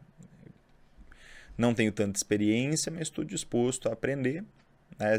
Se por algum motivo vocês quiserem pagar menos por eu não ter essa experiência, não tem problema. A gente fecha ali durante três meses numa remuneração. Depois que eu tiver experiência, a gente sobe para um valor um pouco mais confortável. O que eu preciso é realmente trabalhar para organizar minha vida e para crescer. Nem precisa falar que você tem dívida. Né, que é uma coisa que não vai pegar bem. Você vai falar Sim. que você foi responsável do ponto de vista financeiro. Né? Fala que você está querendo crescer, está querendo evoluir. É, vai conseguir algum emprego principalmente como garçom, sempre precisam de gente. Poxa, de garçom não deu, Rafa. Sempre precisa de gente na cozinha, gente para resolver alguma questão na louça, para polir talher, sempre precisa. Sempre alguma precisa. coisa o cara Meu pai encontra. tem restaurante, sempre precisa. É, e tu não exatamente. encontra gente firmeza, assim, vamos dizer. É, Tu pega o cara, o cara vem uma semana, na outra semana já falta, não vem. O, o cara que faz o mínimo, que é ir lá e trabalhar, já é melhor remunerado, já cresce rápido. tá Exatamente, ligado? cara. Eu vejo muito isso. Eu trabalhei muito tempo, né, em restaurante. Então, em outras áreas também, né? A galera que faz ali o mínimo, o que, que é o mínimo? Assumir um compromisso, entrega, tem a palavra no que você falou, chega pontualmente no horário que você combinou. Tá passando mal, vai ter que faltar, avisa o mais cedo possível. E não pode ser migué, porque as pessoas sabem quando você tá dando migué. É, assim, é normal. As pessoas sentem ali quando, quando não é muita verdade. né? Então seja transparente ali com o teu chefe. Trabalhe como se aquele negócio fosse teu, com carinho, com vontade, com desejo de atender bem os clientes, desejo de que aqueles funcionários que estão ali, que são seus colegas, se sintam bem com a tua presença. O cara não tem como não crescer tendo esse tipo de atitude. Porque às vezes o cara vai meio naquilo de, ah, estão me pagando pouco, minha vida é uma merda. Né? Daqui a pouco já fica meio de saco cheio e fala assim, ah, hoje eu não vou, vou ficar aqui mais de boa e tal. E a vida não vai dando certo, né? O cara... Engraçado que o cara, quando já tá com a vida resolvida, não faz isso, né? O cara, quando já tá com a vida resolvida, ele já, já aprendeu o protocolo e ele é transparente. Se ele não tá satisfeito com o trabalho, ele vai faltar, ele conversa com o chefe três dias antes e fala assim, olha, cara, não tá bom para mim, vou faltar nesse dia, surgiu alguma situação, né? Tô te avisando antes para você conseguir se organizar. Se precisar de ajuda para alguém para indicar, eu posso tentar arrumar uma pessoa também, mas estou sendo transparente para você ter tempo de reação ali. Né? E as coisas é acabam. outra cabeça já. né? É outra cabeça, as coisas acabam funcionando. E aí, alguma Então- hora, o cara conseguiu quitar a dívida. Resolveu a dívida. Né? Próximo passo: formação da reserva de emergência. E por que, que a reserva de emergência é tão importante? E você não deve sair investindo em coisas com prazo, com ações de imediato. Porque a reserva de emergência te protege de não se endividar de novo. Porque a vida vive dando cagada. Vai dar cagada na vida de todo mundo, não Caiu vai de ser uma moto, vez nem duas. Caiu de moto, né? Poxa, o Rafa tropeçou, arrebentou a televisão do Sem Groselha e disse que não vai pagar. Não tem que tirar no caixa da empresa. Eu pagaria, fica tranquilo. Mas são as merdas que acontecem. O cara é quebrado e não tem, o Rafa não tem como pagar nós aqui. Nós vamos ter que, que resolver o problema, né? Derrubou café em cima do notebook, teu celular, que é de trabalho, importante, né? Acabou dando alguma porcaria e quebrou ali o teu celular. Então você vai precisar resolver, você tem que ter ali seus 20, 30 mil reais na conta. Nesse ponto, eu acho que a pessoa ainda não deve estar olhando para os prazeres da vida. Até naquela... ter essa reserva. Até ter essa reserva. E não é, ah, o Rafa tá querendo que a gente viva que nem miserável. Não, cara, dá para você se divertir. Tem muita diversão barata. Falando que você não vai um hotel fazenda com a namorada, até formar uma reserva de emergência. Mas vocês vão assistir o pôr do sol, vocês vão fazer um treino juntos na academia, vocês vão poder tomar um vinho de 30 reais e fazer uma jantinha em casa. Mas não vai fazer isso que tu É, são os lazeres que às vezes a gente acaba se emocionando, né? Hum. Em algum momento vai chegar a fase de você curtir coisas bem absurdas, assim. E conseguir aproveitar muito ali a vida, mas quando a gente faz os passos adequados, acaba ficando muito mais confortável a situação. Então, formou reserva, tá guardando dinheiro todos os meses, seja mil reais, trezentos reais, dois mil, cinco mil, e é muito importante entender um ponto. Hum. Quanto mais você consegue guardar, naturalmente, mais detalhamento tem o teu orçamento. Não necessariamente você está perdendo qualidade de vida. E quando você tem um orçamento bem detalhado, você vê que todo mundo faz muita besteira com dinheiro. Uhum. Eu também faço, acredito que você faça. Todo mês, quando eu olho para os meus gastos, eu falo assim: poxa, isso aqui não valeu, isso aqui não foi interessante. Essa assinatura que já está dois meses aí que eu não estou usando, vou cortar. Eu achei que ia ser importante para a empresa, isso aqui não vale de nada. Eu olho ali e falo, bom, deixei na mesa 400 reais esse mês que eu poderia ter, poderia ter investido, mas se eu não tivesse olhado, esses 400 virariam em 500, em 600, aquilo vai ficando um bolo de dinheiro cada vez maior. Né? Minha namorada. Coisas o cara paga e não usa, né? Esse é o já um Exatamente. Problema. Fora que às vezes tem erro na fatura, né? Isso é um ponto. Minha namorada, esses dias, ela achou mil reais na fatura de três situações ali que que estavam equivocadas. Uma academia que ela tinha cancelado da Smart Fit que cobraram. Caralho. Um negócio ali de, não sei se é cílios, unha, essa coisa nada de mulher. Tinham cobrado três vezes, porque o cartão não estava passando e depois ele cobrou. E Caralho. geralmente o cartão corta quando são transações no mesmo valor. Ali, não por cortou. algum motivo, não cortou. Somado tudo, mil reais. Ainda bem que ela Pensa viu. se ela não tivesse visto, cara. Milão. Sabe? Isso poderia ser valores menores. Né? Eu acho que todo mundo tem que ter esse controle, porque quanto mais você consegue guardar, mais rápido a vida vai ficando gostosa. E não é simplesmente o dinheiro pelo dinheiro, é porque daqui a pouco a tua rentabilidade está pagando. Né? Aquele vinho que você vai tomar com a tua gata, tá pagando aquela jantinha que vocês vão fazer. Daqui a pouco, 3, 4 meses da rentabilidade paga um final de semana num hotel fazenda. Que até antes você não podia, porque estava formando reserva de emergência. Mas depois de um ano e meio de projeto, você junta a rentabilidade ali de 3, 4 meses, você consegue já começar a aproveitar algumas coisas assim. Então a vida vai ficando cada vez mais sossegada e mais bacana, né? E aí juntou a reserva, aí chegou a hora de chegou a hora ligar pro Rafa Mandar uma mensagem lá e pegar um assessor. Antes já. Na, tem gente que já vai com zero reais lá? Tipo... Cara, não. Hoje eu, eu, coloco um mínimo de 50 mil reais. Como é que funciona o tá. procedimento, né? Hoje, com 50 mil reais, você já consegue ter uma assessoria on demand. Que tá. é um time de hoje 50 assessores que ajudam a pessoa a chegar até os primeiros 100 mil reais. Tá. Então é um atendimento um pouco mais simples até os 100 mil reais não tem muito mistério, tanto é que a gente pegou um caso bem genérico, né? Forma reserva, começa a pegar alguns CDBs, vê se a pessoa precisa de um seguro de vida, se faz sentido ter uma previdência. Se o cara é um médico, por exemplo, vai que dá uma cagada na mão dele não consegue mais operar. Tá? Ele estudou 10 anos para agora ganhar seus 30, 40 conto por mês, arrebenta a mão, não consegue mais operar, não tem um seguro que cubra isso. Acabou a vida do cara ali, sabe? Então tem profissões específicas que, que precisa ter. No nosso caso, por exemplo, eu sou autônomo, você também é autônomo. Vamos supor que você tem que ficar seis meses sem apresentar o sem groselha. Ah, acabou. Fudeu a empresa, Fudeu. sabe? Então, em casos assim, a gente consegue Fazer já... Fazer podcast da marca do hospital. É mais né? ou menos isso, talvez até engaje. É o cara fica sem voz. Fala assim, é o primeiro podcast que é de inteligência artificial, digitado. É a voz do Google. E... Tá louco, Deus me livre. Eu nem sou não, religioso, não, mas Deus me livre. Mas tem instrumentos de proteção. A gente se preocupa com esse tipo de situação com, com o pessoal e pode acontecer, cara. Vão ter situações que, que vai acabar dando cagada. Então, Mas- 50... Mas aí quando chegou nesse patamar, já tá na hora de. já está na hora de buscar um assessor. A assessoria a partir de 100 mil reais já começa a ser personalizada. Então já são reuniões ali menores mensalmente, reuniões trimestrais. Então já existe um cuidado muito mais próximo. De 300 mil isso já com- começa a acontecer com mais intensidade mensalmente. Né? Eu hoje atendo faixas acima de um milhão de reais. Então as faixas menores ficam ali junto com o meu time. que o pessoal é excelente, inclusive né, talvez possa falar que são até melhores do que eu em alguns aspectos, porque eles se dedicam integralmente a isso.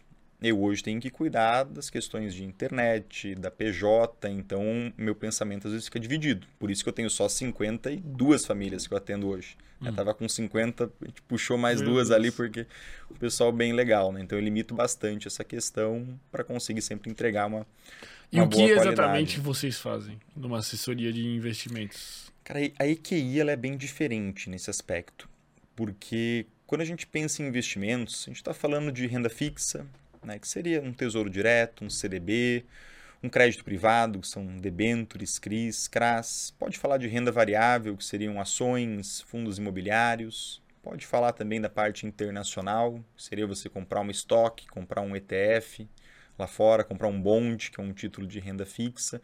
Então, tudo que engloba investimentos.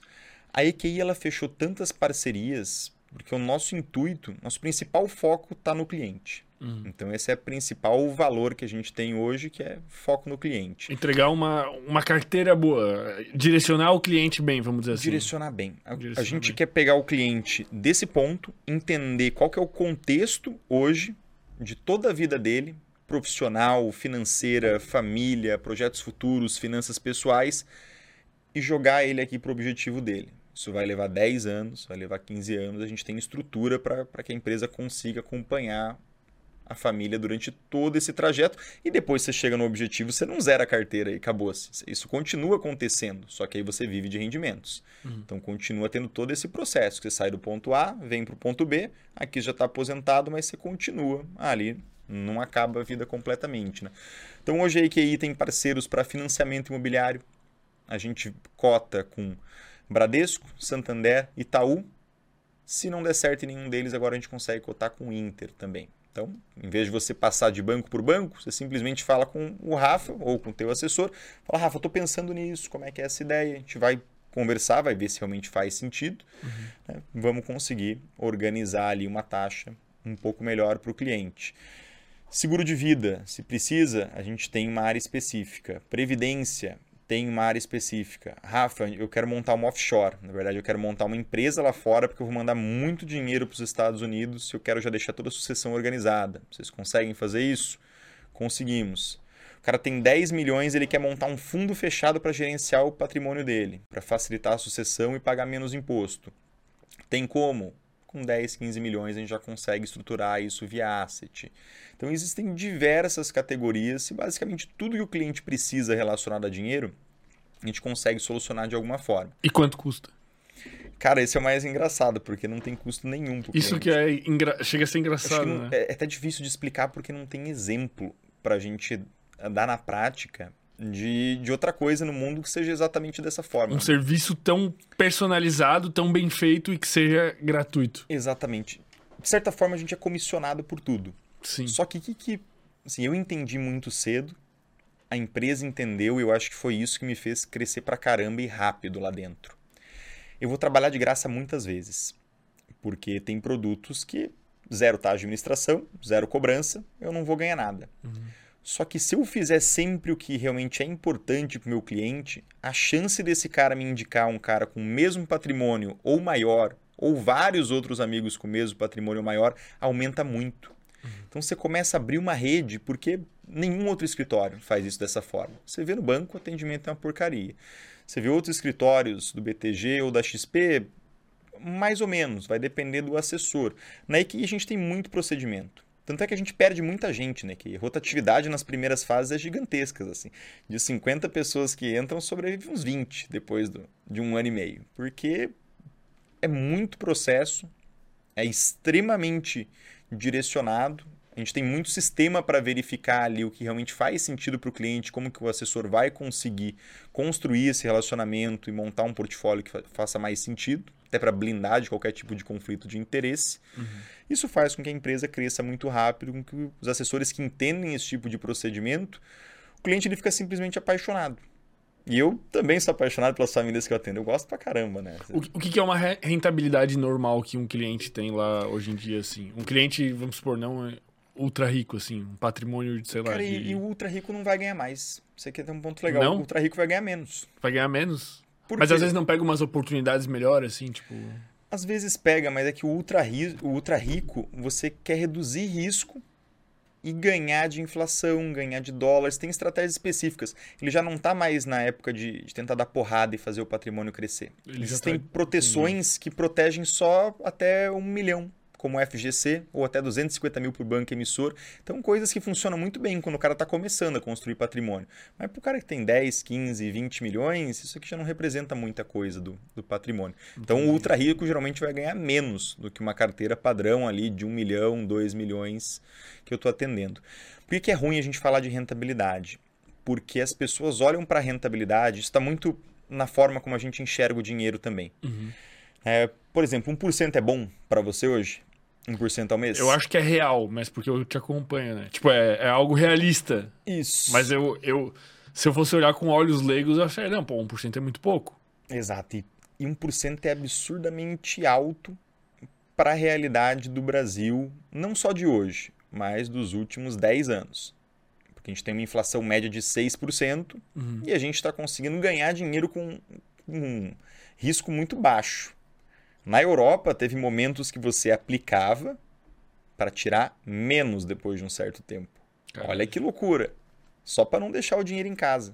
Então você aplicava para tirar menos, porque lá tinha deflação também. Então você sabia que você ia tirar menos, mas aquilo ainda seria mais vantajoso do que você deixar em casa. Senão, ali teria ainda um impacto pior, fora a questão de segurança, né? Uhum. Então, 1% é uma rentabilidade ok hoje com a Selic em 13,75%. Tá. Uma inflação que está girando ali em torno de mais ou menos 3,5%, 4%. Né? Provavelmente vai aumentar um pouquinho, talvez fique ali na faixa de uns 4%. Isso falando dos últimos 12 meses. Né? Então, a gente está tendo um, um juros real ali de no, mais de 9%, quase 10%, que é um troço bem absurdo ali para essa diferença da Selic isso não vai durar por muito tempo. Tu então, acha que vai piorar? Cara, vai. A, a rentabilidade daqui a pouco já começa a baixar. Não faz sentido, cara, a rentabilidade na renda fixa do jeito que tá. Tá muito alta ainda. Muito alta. Assim, é, é desmotivante para o empresário. O empresário ele se arrebenta de trabalhar, toma um risco danado para a empresa dele crescer 12%, 15% ter deixado ao lá ano. E viajado. Cara, vários empresários que eu atendo deixaram de expandir o negócio durante o último ano e meio. Agora estão começando a voltar, porque sabem que a Selic vai baixar, estão reinvestindo. Mas deixaram o dinheiro parado ali na liquidez diária, ou com prazo de resgate para dois meses, para três meses. Falaram assim, Rafa, você acompanha a empresa, eu gosto de olhar os números da empresa também, porque eu acabo criando uma conexão muito maior com, com aquele cliente, sei e gosto também. Quem gosta de mercado acaba curtindo essas coisas. E ele sabia que era lógico ele não investir no negócio dele. Ele falou, bom, se eu deixar esse dinheiro parado aqui junto contigo, vai me dar muito mais rentabilidade do que investir no meu negócio hoje. Uhum. Então, isso não é uma realidade que pode durar durante muito tempo. Inclusive, essa é a briga do Lula de querer baixar a Selic na marra. Ele falou assim: a gente não vai conseguir gerar emprego desse jeito. O cara que vive de renda sem tomar risco nenhum está ganhando os tubos. Como é que a gente vai gerar emprego nesse formato? Né? Só que, ao mesmo tempo, se você quer baixar a inflação, você precisa gastar menos. Você não pode subir imposto, às vezes tem até que reduzir, porque aí você ajuda o Banco Central a conseguir baixar a Selic também, porque imposto alto e gastos altos é uma característica que gera inflação. Uhum. Acaba criando um contexto muito mais inflacionário, né? Mas, mas na média, tipo, hoje em dia, mesmo sem ser renda fixa, tipo assim, porque quando vocês vão fazer uma carteira, vocês fazem a, uma diversificação. Tipo, vocês tentam, tipo, eu chegar lá com um milhão, eu falo, cara, o que, que eu faço? Vocês vão fazer uma carteira diversificada, um pouco em renda variável, um pouco em renda fixa, um pouco em dólar, um pouco em yen, um pouco em criptomoeda, tudo. No momento que a renda fixa estava boa, eu travei muito ativo uma estratégia que eu gosto de chamar de escada com CDBs. prazos de 1, 2, 3, 4, 5 anos. Uhum. Então, prazos variados. Você não pode resgatar antes, mas depois de um ano vai cair ali 100, 200 mil na tua conta. Depois de dois anos vai cair 100, 200. Pensando numa carteira grande. Isso rendeu a quanto? Rendeu em torno de 14 Nossa, é a ótimo. 15% ao ano. Muito bom. Porque estava alto. Inclusive eu falei assim, ó, esses prazos mais longos, por que, que eles estão aqui? Porque teve vários que a gente travou em 16%. Pré-fixado. Falou uma hora, a Selic vai baixar, você vai olhar isso para tua carteira, você vai mostrar num churrasco, Não vão acreditar. vai todo mundo ficar com inveja de ti. Porque vão falar assim, pô, que absurdo esse negócio. Por isso que a gente não pega tudo com prazo de um ano ou dois. Porque a gente quer garantir o que é bom exatamente durante mais tempo. A gente perde liquidez, mas ao mesmo tempo garante uma taxa que é boa durante mais tempo. E conseguimos pegar também inflação mais 7, inflação mais 8%. Hoje tem uma inflação mais 6,5%, que seria tudo que o seu dinheiro desvalorizar, você ganha. Então ele corrige a inflação e te dá mais 6,5%. Que é um título bem interessante para o momento atual. Então, diversificação também na renda fixa. Ações eu não tenho comprado muito com os clientes, Por quê? porque a gente tem se posicionado mais internacionalmente. Como assim? Ah, as- comprado as- ah, tá, mais coisas SP500 lá fora. É, é muito difícil comprar ações no contexto brasileiro hoje. Tu acha que Bolsa- tá muito louco, assim, tá muito volátil, pode Cara, acontecer muita o, coisa. o problema não está nem no Brasil, é que a bolsa americana estava barata também. Então, Então você olha assim, é, tem duas bolsas muito baratas. Aí você fala assim, poxa, aqui a gente está diversificando, saindo um pouco do país e criando esse conforto. Quando a gente olha para potencial de crescimento das empresas lá, elas estão dentro de um ecossistema muito mais favorável para esse crescimento. né? E, e toda a insegurança é causada por um- uma disputa política Exatamente. louca, uma instabilidade louca. A gente não sabe o que vai acontecer amanhã. Pode ser que amanhã a gente acorde e tenha a PL das fake news aprovada. Pode ser que amanhã a gente acorde. Exatamente. Aí vão- já vão censurar o teu vídeo aqui. Da... É verdade, a gente talvez nem Compartilhem com os amigos antes que censure. Antes que seja tarde demais, deixem o like aí, comentem e mandem pros amigos, porque algum momento pode ser tarde demais. Exato. Mas aí, por essas questões, vocês têm preferido investir Exatamente, cara. fora. Quanto mais grana o cara tem, maior deve ser o patrimônio lá fora. Porque, assim, lembra que a gente começou conversando que o meu foco, assim como o foco da EQI, a gente garantiu o objetivo do cliente? Uhum. O objetivo, geralmente, o cara quer sossego para a família, ou a moça quer sossego para a família dela, que é liberdade financeira. Eu quero viver de renda, Rafa. Eu vou continuar trabalhando porque eu gosto, mas eu não quero precisar trabalhar. Se der um problemão gigantesco, eu quero garantir que meus filhos vão poder estudar, que vão ter comida na mesa. As coisas vão continuar dando certo na minha vida. Eu falo, show de bola. Para isso, a gente olha para quanto a pessoa gasta, imagina a curva do que vai acontecer com essa família. Poxa, filhos com idade maior começam a gastar um pouco mais, né? Até se formar. Então a gente já projeta o quanto isso vai aumentar e fala: bom, você precisa de 5 milhões para conseguir essa liberdade, precisa de 7, precisa de 8 milhões. Quando eu mando uma parte desse dinheiro lá para fora e pego boas empresas, primeiro que tem um potencial excelente de valorização, dá para ganhar muito dinheiro, assim como dá para perder, né? Porque tem volatilidade. Só que quando a gente olha nos últimos 20 anos de bolsa americana, ou nos últimos 30 anos, assim, longo prazo aquilo sempre foi para cima. Tem muita empresa boa lá e é um, um país que, que ajuda as empresas, o negócio acaba funcionando muito bem. Então você ter ali 30% do teu patrimônio, 40%, para quem está começando, 10, 20, gera um conforto gigantesco. Você deita a cabeça no travesseiro de noite e fala assim, bom, se der tudo errado no Brasil, eu tenho dinheiro lá. E muito provavelmente as coisas vão dar certo no Brasil e certo nos Estados Unidos. Então eu vou ganhar nas duas pontas. Agora, se vamos, vamos pegar o cenário inverso que você comentou, né, de ações no Brasil. Se eu compro ações no Brasil e as coisas dão errado aqui, Argentina, Venezuela, Bolívia, Colômbia, Aí chora, né?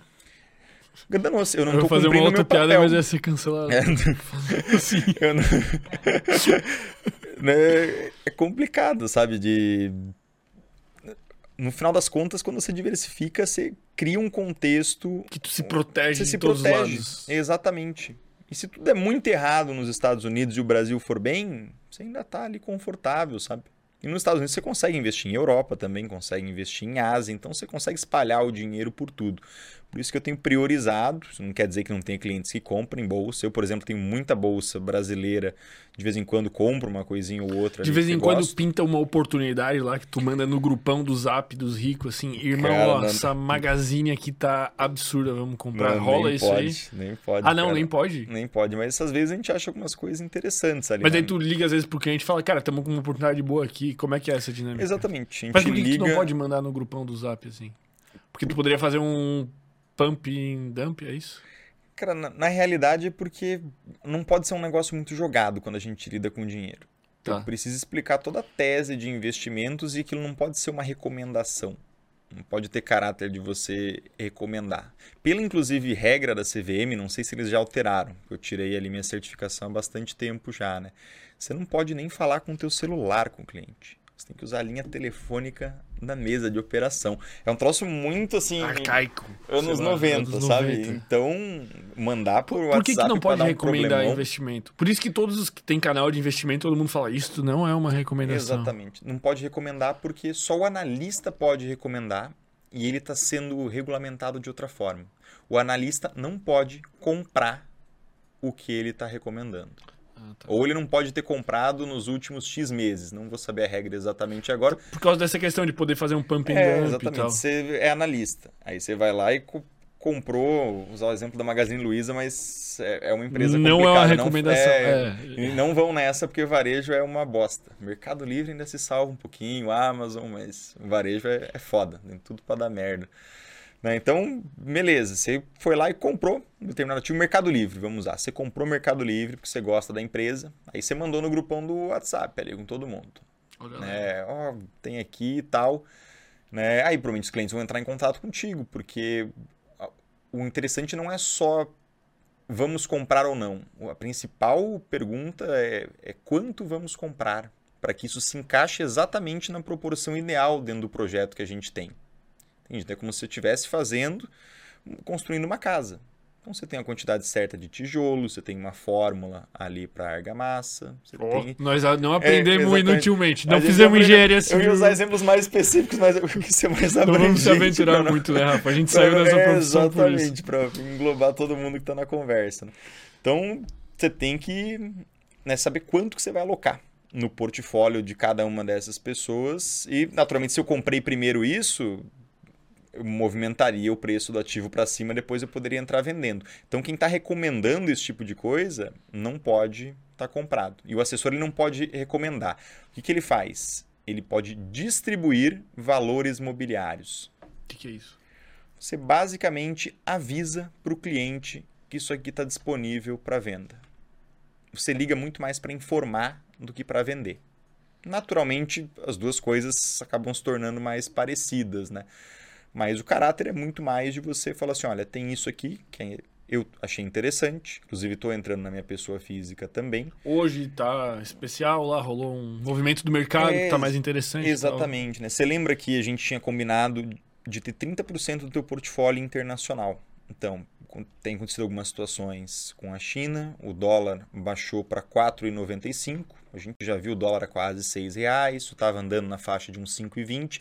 Eu acho que é um bom momento, uma vez que a gente está ali com 25% internacional, da gente cobrir esses outros 5% que estavam faltando e que a gente já tinha combinado nas reuniões anteriores. Eu uhum. gosto de planilhar bastante as coisas meus clientes, então ele, eles sabem que existe um, um projeto a ser seguido, eles sabem, olha, nesse quebra-cabeça estão faltando essas peças que quando aparecer um momento legal no mercado, a gente vai tentar colocar essa peça de uma forma mais barata, para ser mais eficiente. É o cliente que tem que comprar, tipo, vocês não têm acesso às contas. A gente tem acesso às contas, a gente não consegue comprar pelo cliente, mas a gente consegue enviar a ordem para ele aprovar. Ah, então tá. eu facilito o operacional, Porra. mas, por exemplo, ah, Rafa, tem muito cliente que não, não usa o celular com o BTG por medo de assalto.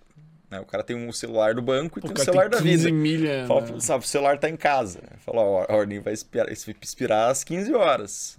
Né? Ó, eu não vou conseguir hoje, me manda amanhã. Tem como mandar amanhã? Preciso pegar o Uber e ir para lá.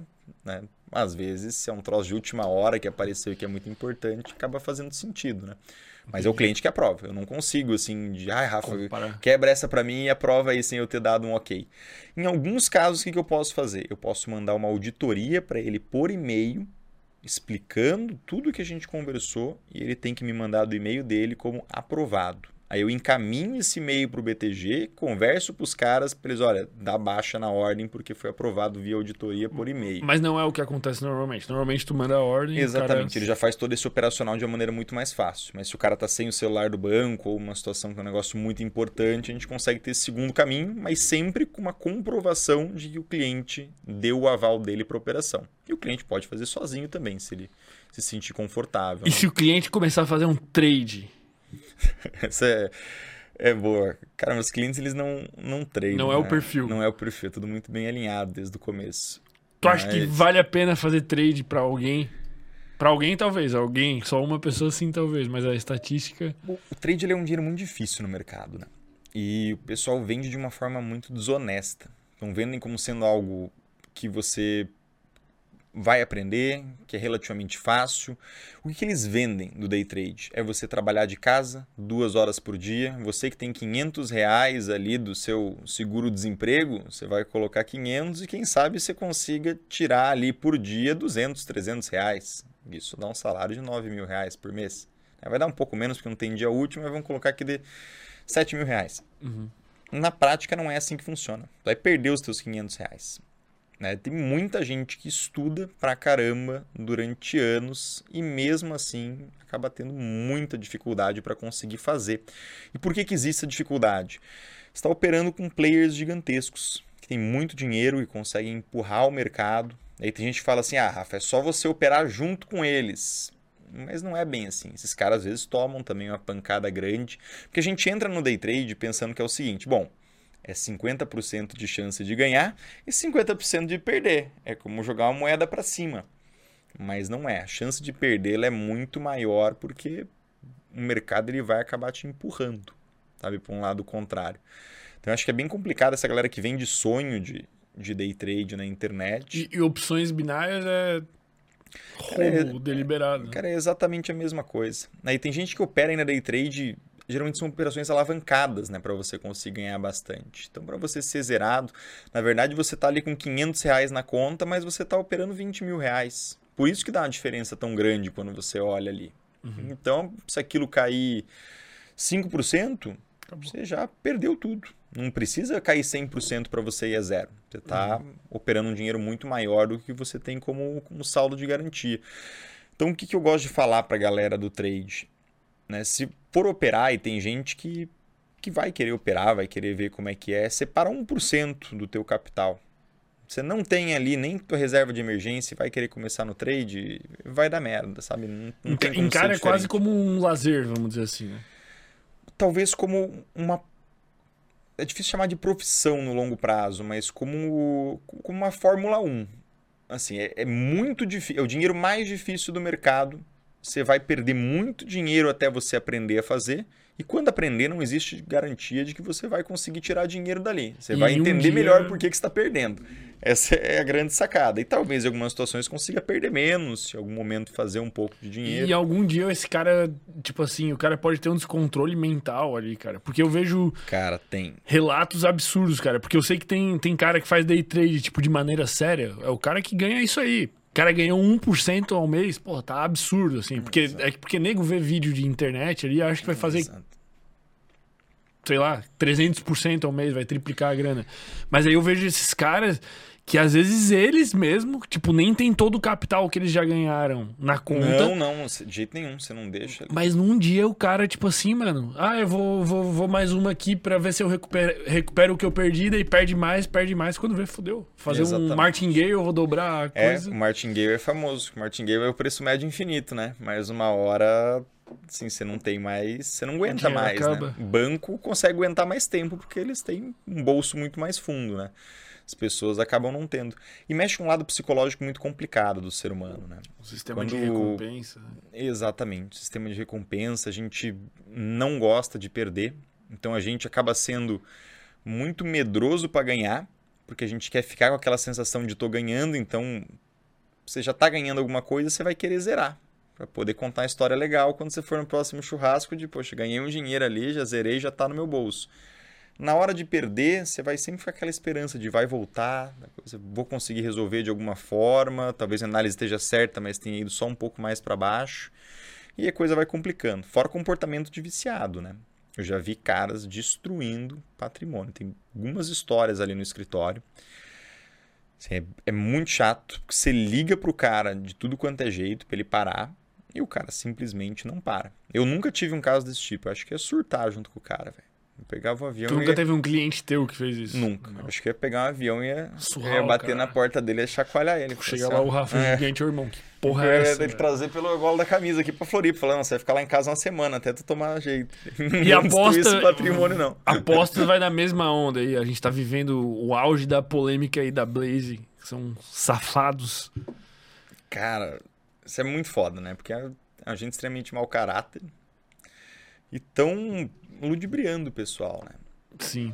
E ali é, é, pior ainda o caso, assim, eu até fico é, mais, mais perplexo com a situação, porque eles não só são uma casa de aposta que já tá ganhando o dinheiro de uma maneira assim, não é indevida a maneira que eles estão ganhando, tipo, as pessoas são burras, né? Pode ser uma maneira maldosa de induzir elas ao erro, mas o que acontece é que mesmo quem tá ganhando muitas vezes não tá sendo pago. É isso que tá acontecendo com a Blaze. Tipo, a galera ganha dinheiro e some o dinheiro, não consegue sacar, tipo, tem que vários problemas. Isso, eu não tinha visto. Tá rolando isso aí. E ninguém sabe quem é o dono da Blaze, tá ligado? Esse que é o, o lance, Olha que né? interessante. Cara, isso aí é um rolo, velho. Isso aí é um vídeo. Eu não sei se tu, tu chegou Acho a ver isso. do Daniel Perinho, tô pra ver esse vídeo. E, irmão, é um rolo, cara. É um rolo, é um rolo. É lá em Curaçao, é empresa, é tipo assim, 20 empresas, uma dona da outra, dona da outra, dona da hum. outra, um laranja, não sei da onde, um laranja, não sei da onde, ninguém cara, mas é, sabe. É, assim, é, é que nem se se envolver com traficante e com coisa errada. Você vai confiar em casa de aposta, sabe? A coisa já começa toda errada sabe? Então as pessoas elas têm que ter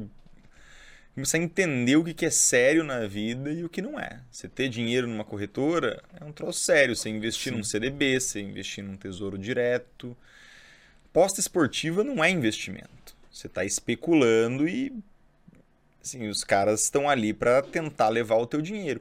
E o máximo de dinheiro que conseguir. É tipo no poker no poker, qual que é o teu objetivo quando você vem com uma mão boa? Você não vai chegar trucando todo mundo. Você vai tentar fingir ali que você não tem uma mão tão interessante, né? No poker, no caso.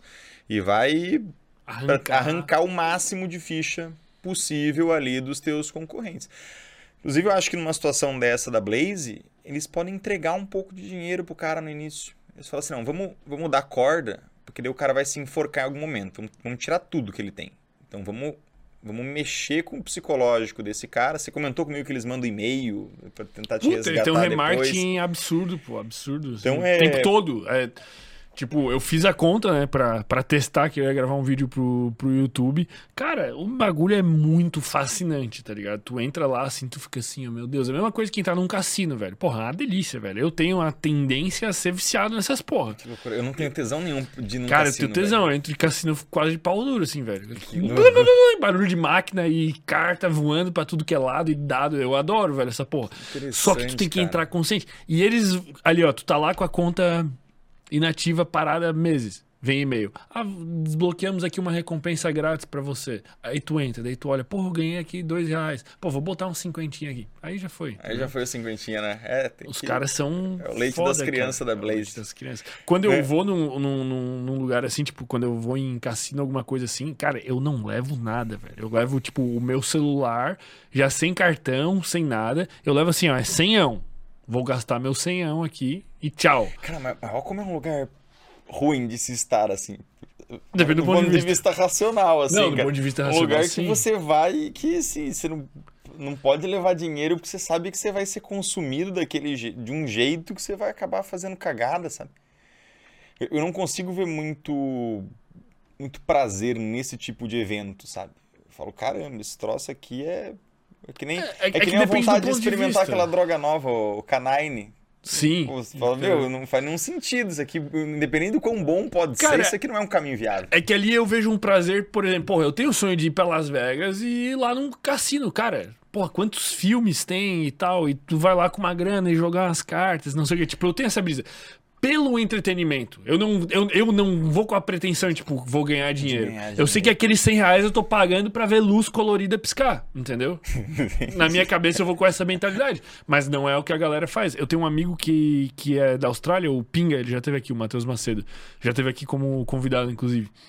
Cara, ele falou que ele trabalha nos cassinos lá, cara. Que o cara vai lá, às vezes, e perde 2 milhões de dólares numa noite. Cara, mas isso que eu penso, qual que é a brisa desse, ne- dessa parada? Eu nunca fui e não tenho muito interesse, mas eu acho que se eu fosse, cara, não ia me chamar muita atenção. É que tu é muito racional nesse aspecto, né, cara? As Cara, ia pessoas falar, não são, meu né? Deus do céu, cara, estão querendo me fuder de tudo quanto é lado aqui. Que lugar, sabe quando cheira de desonestidade, assim, você fala... Então eu, eu não me sinto um pouco confortável nesse tipo de ambiente. Falo, meu, isso aqui estão complicando a vida das pessoas cada vez mais, né? E pior, inclusive, são os influencers lá da Blaze, né? Que tem aquela galera lá que tá recebendo uma grana e completamente irresponsável de divulgar esse tipo Mas de eu fico, eu fico meio. Como é que eu vou te dizer assim? Dividido. Não dividido, mas eu vou te dizer assim. É um pouco mal do influencer fazer isso. É. Eu conheço um monte de influencer. Tem gente que eu sigo, tem gente que eu conheço, que eu sou próximo, que fez divulgação de, de, de cassino e casa de aposta. Mas ao mesmo tempo, cara, é um contrato de publicidade. Entendeu? Tipo. Não, Só que é. entender Só que eu acho que tem que, ser, tem que ser discernimento. Só que, cara, é muito tentador, porque os caras pagam uma grana absurda, cara.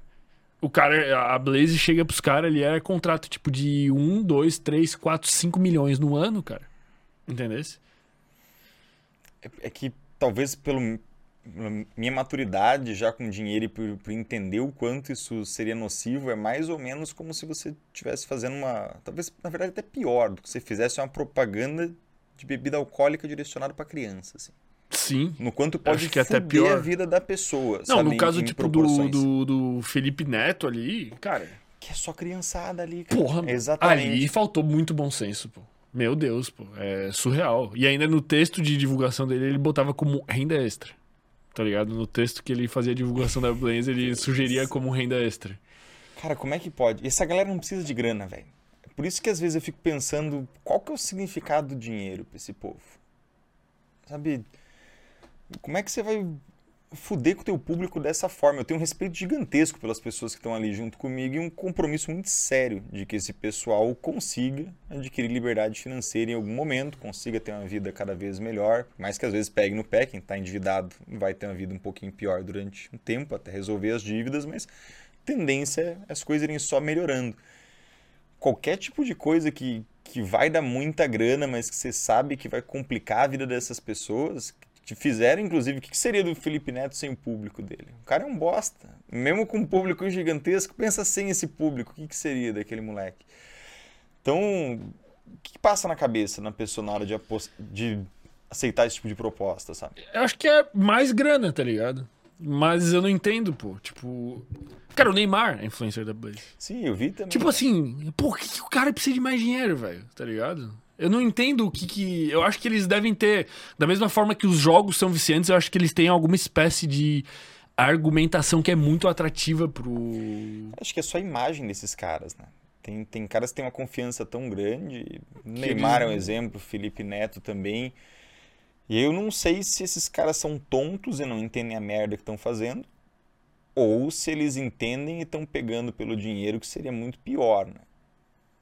Então, talvez um Eu prefiro Neymar. pensar que eles são É, burros. porque qual que, às vezes, é, qual que é a relação, às vezes, de um Neymar com dinheiro? Sabe, ele, pra ele é só uma brincadeirinha, sabe? Não, vai, não faz mal pra ninguém. Ele É. não entende que o cara que trabalha de Uber, que daí no tempo que ele fica vago, ele começa a jogar aquela merda. Aí daqui a pouco ele tá gastando todo o dinheiro que ele ganha, começa a faltar coisas básicas na casa. Aí ele, num, num momento de surto, resolve ali vender o carro e apostar pra tentar recuperar. Aí já não tem mais a ferramenta Eu de tenho, trabalho. Conhecido, eu tenho conhecido que se afundou em mais de 30 mil reais em dívida por causa de aposta esportiva, cara.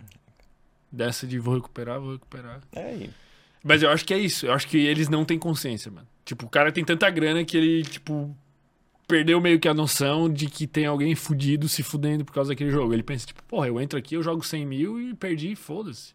Eu acho que é nessa pira. Eu prefiro pensar que é assim. É, eu também prefiro. E aí eu entro numa outra reflexão, que será que você não ter consciência do mal que você está fazendo te isenta da responsabilidade? Ou você é tão merda quanto se você tivesse consciência? Porque às vezes a gente passa um pouco de pano. E eu também, quando eu vi ali Neymar, eu falei, putz, parece um, um guri minimamente carismático ali. Eu não acompanho futebol, mas é, guri do bem, que veio de baixo, tem quem goste muito, tem quem não goste do cara, mas nunca tive problema nenhum com ele. Uhum. Aí você vê aquilo, você quer que, que não seja verdade, que ele tá fazendo uma merda dessa. Mas ao mesmo tempo, o estrago já tá feito, né?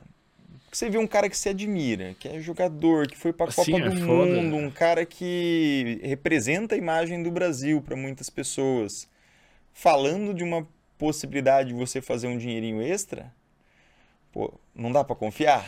Mas é, é, essa questão da ignorância, eu, eu, tive esse debate com, com o Léo Ávila, que é um, um fisioterapeuta que teve aqui, que é tipo assim, se um médico é ignorante e faz um procedimento errado, ele deve ser penalizado porque ele não sabia qual era o melhor. Da mesma maneira, tipo assim, ele, ele, ele, pega no pé dos outros fisioterapeutas que não se atualizam do ponto de vista científico se tu vai lá e tu é atendido com um tratamento que é ineficaz ou que não tem comprovação científica, esse esse cara que te receitou isso, é justo tu pagar dinheiro pra um cara que tá te passando algo que é ineficiente? Ou é, deveria ser considerado um crime? A ignorância dele pode ser criminalizada ou não? É um debate difícil, né? É difícil, né? Até porque tem muita coisa que, que às vezes não tem comprovação científica, mas que, que talvez seja um conhecimento que possa dar algum tipo de resultado, né? É o chazinho da avó. Sabe umas porqueiras assim? Vai brigar Mas com esses a... caras não tem chá da avó. Vai brigar com a tua avó porque ela te, te deu um chá de boldo quando você tava mal do estômago. Aí não sei se tem algum artigo publicado que comprove, né? Mas, eu também não sei, mas é, no caso de medicina, já é mais é cabível mais de punição. E nessa situação de influencer é muito foda, né? Porque, querendo ou não, o cara não é especialista de nada, né? Pagaram o cara, ele tá deixando usar a imagem dele ali e vida que segue, né? O que a gente, tipo, do Sem Groselha tenta fazer é só aceitar, tipo, produtos que a gente acha que tem a ver com o nosso programa, com a nossa proposta. Tipo, a gente não vai aceitar um patrocínio de bebida alcoólica, a gente não vai aceitar um patrocínio, tipo, de, porra, aposta. Cara, teve uns esquemas de pirâmide que quiseram patrocinar a gente, assim, tipo, pirâmide, pirâmide da mais piramidosa possível. Tipo, a gente vai aceitar coisas que a gente esteja. Que, cara, coisa que eu consiga fazer propaganda, cara. Eu consigo olhar pra vocês, cara, compra uma camiseta cara. da Insider, é boa pra caralho, cara. Ah, é cannabis medicinal, pra quem precisa, vai ser boa pra caralho. Tipo, esse tipo de coisa que eu consigo falar com tranquilidade. É muito mais legal crescer assim, né? É. Com as coisas mais tranquilas. Mas nem sempre é mais fácil crescer assim. Não, não, às vezes é mais fácil você ir pelo caminho obscuro, né? Se o cara é influencer de finanças, por exemplo, eu acho que tinha que ser penalizado por divulgar um troço com uma Blaze. Que aí o mínimo de conhecimento esse cara tem para saber que isso aí é, é uma merda, sabe? Então, já entra numa questão mais complicada ali, né? Por que, que tem tanto influencer de finanças, cara? Tu não sentiu um, tipo, nos últimos cinco anos, assim, surgiu cara, muitos? Eu vejo com bons olhos, para te falar bem a verdade. Não enxergo como concorrência ou como qualquer problema. Gosto, inclusive, de todos os meus concorrentes grandes, porque eu acho que a gente tem um problema muito grande para resolver no Brasil. É só a gente ver a quantidade de pessoas inadimplentes, a quantidade de endividados. Se todo mundo tivesse assim, fosse burrinho, não fosse muito burro, essa propaganda da Blaze tinha ficado mal para a cara de todos os. Ninguém tinha entrado, o cara tinha se queimado. Você fala assim, porra, cara, você tá me indicando essa merda aí que os caras vão tentar me passar a perna. Como é que você vendeu a tua imagem uma porcaria dessa? Ia ficar feio para ele pro resto da vida. Só que a gente ainda está num país que, que é muito inocente. As pessoas não estudam sobre dinheiro, não respeitam o dinheiro muitas vezes. O dinheiro é, é extremamente melindroso, ele vai para o bolso de, de quem está respeitando, de quem está cuidando com carinho. Então, o dinheiro não aceita desaforo nunca. Você tem que entender como é que funciona essa dinâmica. Então, acho que tem um mercado gigantesco para quem quer falar a respeito de finanças. Nem todo mundo tem algum tipo de qualificação para falar disso, mas está tentando o seu melhor ali para divulgar a informação. Acho que talvez o mais difícil desse ramo é que a pessoa tem que ter um despertar para começar a estudar. É, é, complicado porque uma virada de chave, assim, um uma virada de chave. a consciência, vamos é, dizer. Uma das coisas que mais me incomoda, eu, eu, penso muito sobre isso, né? Hoje é um projeto de vida e, assim como comemoro cada pessoa que me manda mensagem que as coisas estão dando certo, cada aluno que eu vejo que está ali perguntando, que está avançando. Antigamente era, era mais limitado aos clientes que eu atendia e estava próximo. Hoje eu consigo escalar muito mais. Eu vejo que ainda tem muita gente para atingir e às vezes a pessoa ela acha que é muito difícil, que não é uma verdade ela acha que, que não é muito possível. Que ela fala assim, poxa, Rafa, a vida já está tão complicada, ganhando ali 4 mil reais por mês, às vezes acabo fazendo uma dívida, seguro um pouquinho, pago a dívida. Eu não tenho como guardar 400 reais, 800 reais por mês. No fundo, no fundo tem, se a pessoa entender como é que funciona aquilo. Mas às vezes não, não entende o quanto a vida dela vai ficar melhor depois de 5 anos fazendo isso e muito melhor depois de 10 e muito melhor depois de 15. Isso aconteceu na minha vida nos últimos anos. Então é um negócio bem bizarro, porque eu vejo cada vez eu fico cada vez mais tranquilo com a minha situação financeira e com o que está rendendo ali os meus investimentos. E eu quero que as outras pessoas possam ter esse mesmo tipo de experiência, porque eu sempre fui um cara muito medroso do ponto de vista de finanças, né? Eu sempre fui assim, cara, preciso ter para onde correr se der algum problema. É, acho que não vai dar, me garanto profissionalmente, as coisas sempre foi dando muito certo na vida, mas eu queria ter um porto seguro. Uhum. Sabe, aquilo ali que se tudo der errado, poxa, isso aqui que, que vai resolver minha vida. Um acidente, uma cagada grande. Hoje eu tenho seguro de vida, mas que, sei lá, ficasse ali completamente imobilizado durante seis meses. Não consegue falar, não consegue fazer story com a mão, não consegue ajudar os clientes com as carteiras, minha renda vai praticamente a zero. Hoje, investimentos, e tenho o INSS também, porque eu tenho meu Prolabore da empresa. Então... o INSS me ajuda com mais um valorzinho. Então, acho que quando as pessoas começarem a ter esse tipo de, de despertar realmente, como tiveram para a saúde mental durante a pandemia. Eu, eu, tenho uma expectativa que seja algo parecido nos próximos anos. Antigamente, terapia. Já, já começou, parece, né? Eu acho que começou deu uma desanimada durante a pandemia, eu acho que em algum momento isso vai voltar. As pessoas simplesmente. Porque começou, mas começa pelo motivo errado. Que é as ações subindo e as pessoas ganhando muito dinheiro com as ações. Então as pessoas são atraídas pela ganância. Alguns são atraídos pela ganância e ficam de forma coerente. Uhum. Outros simplesmente, quando veem ali que não é uma máquina de fazer dinheiro, de 5% ao mês, na verdade você vai ter que se contentar com 1 e 1 já é muito bom, dependendo do momento, 0,8, 0,7 já é muito bom, as uhum. pessoas simplesmente desencanam. E muitos perderam dinheiro com essas ações também quando veio a pandemia e vieram quedas grandes, né?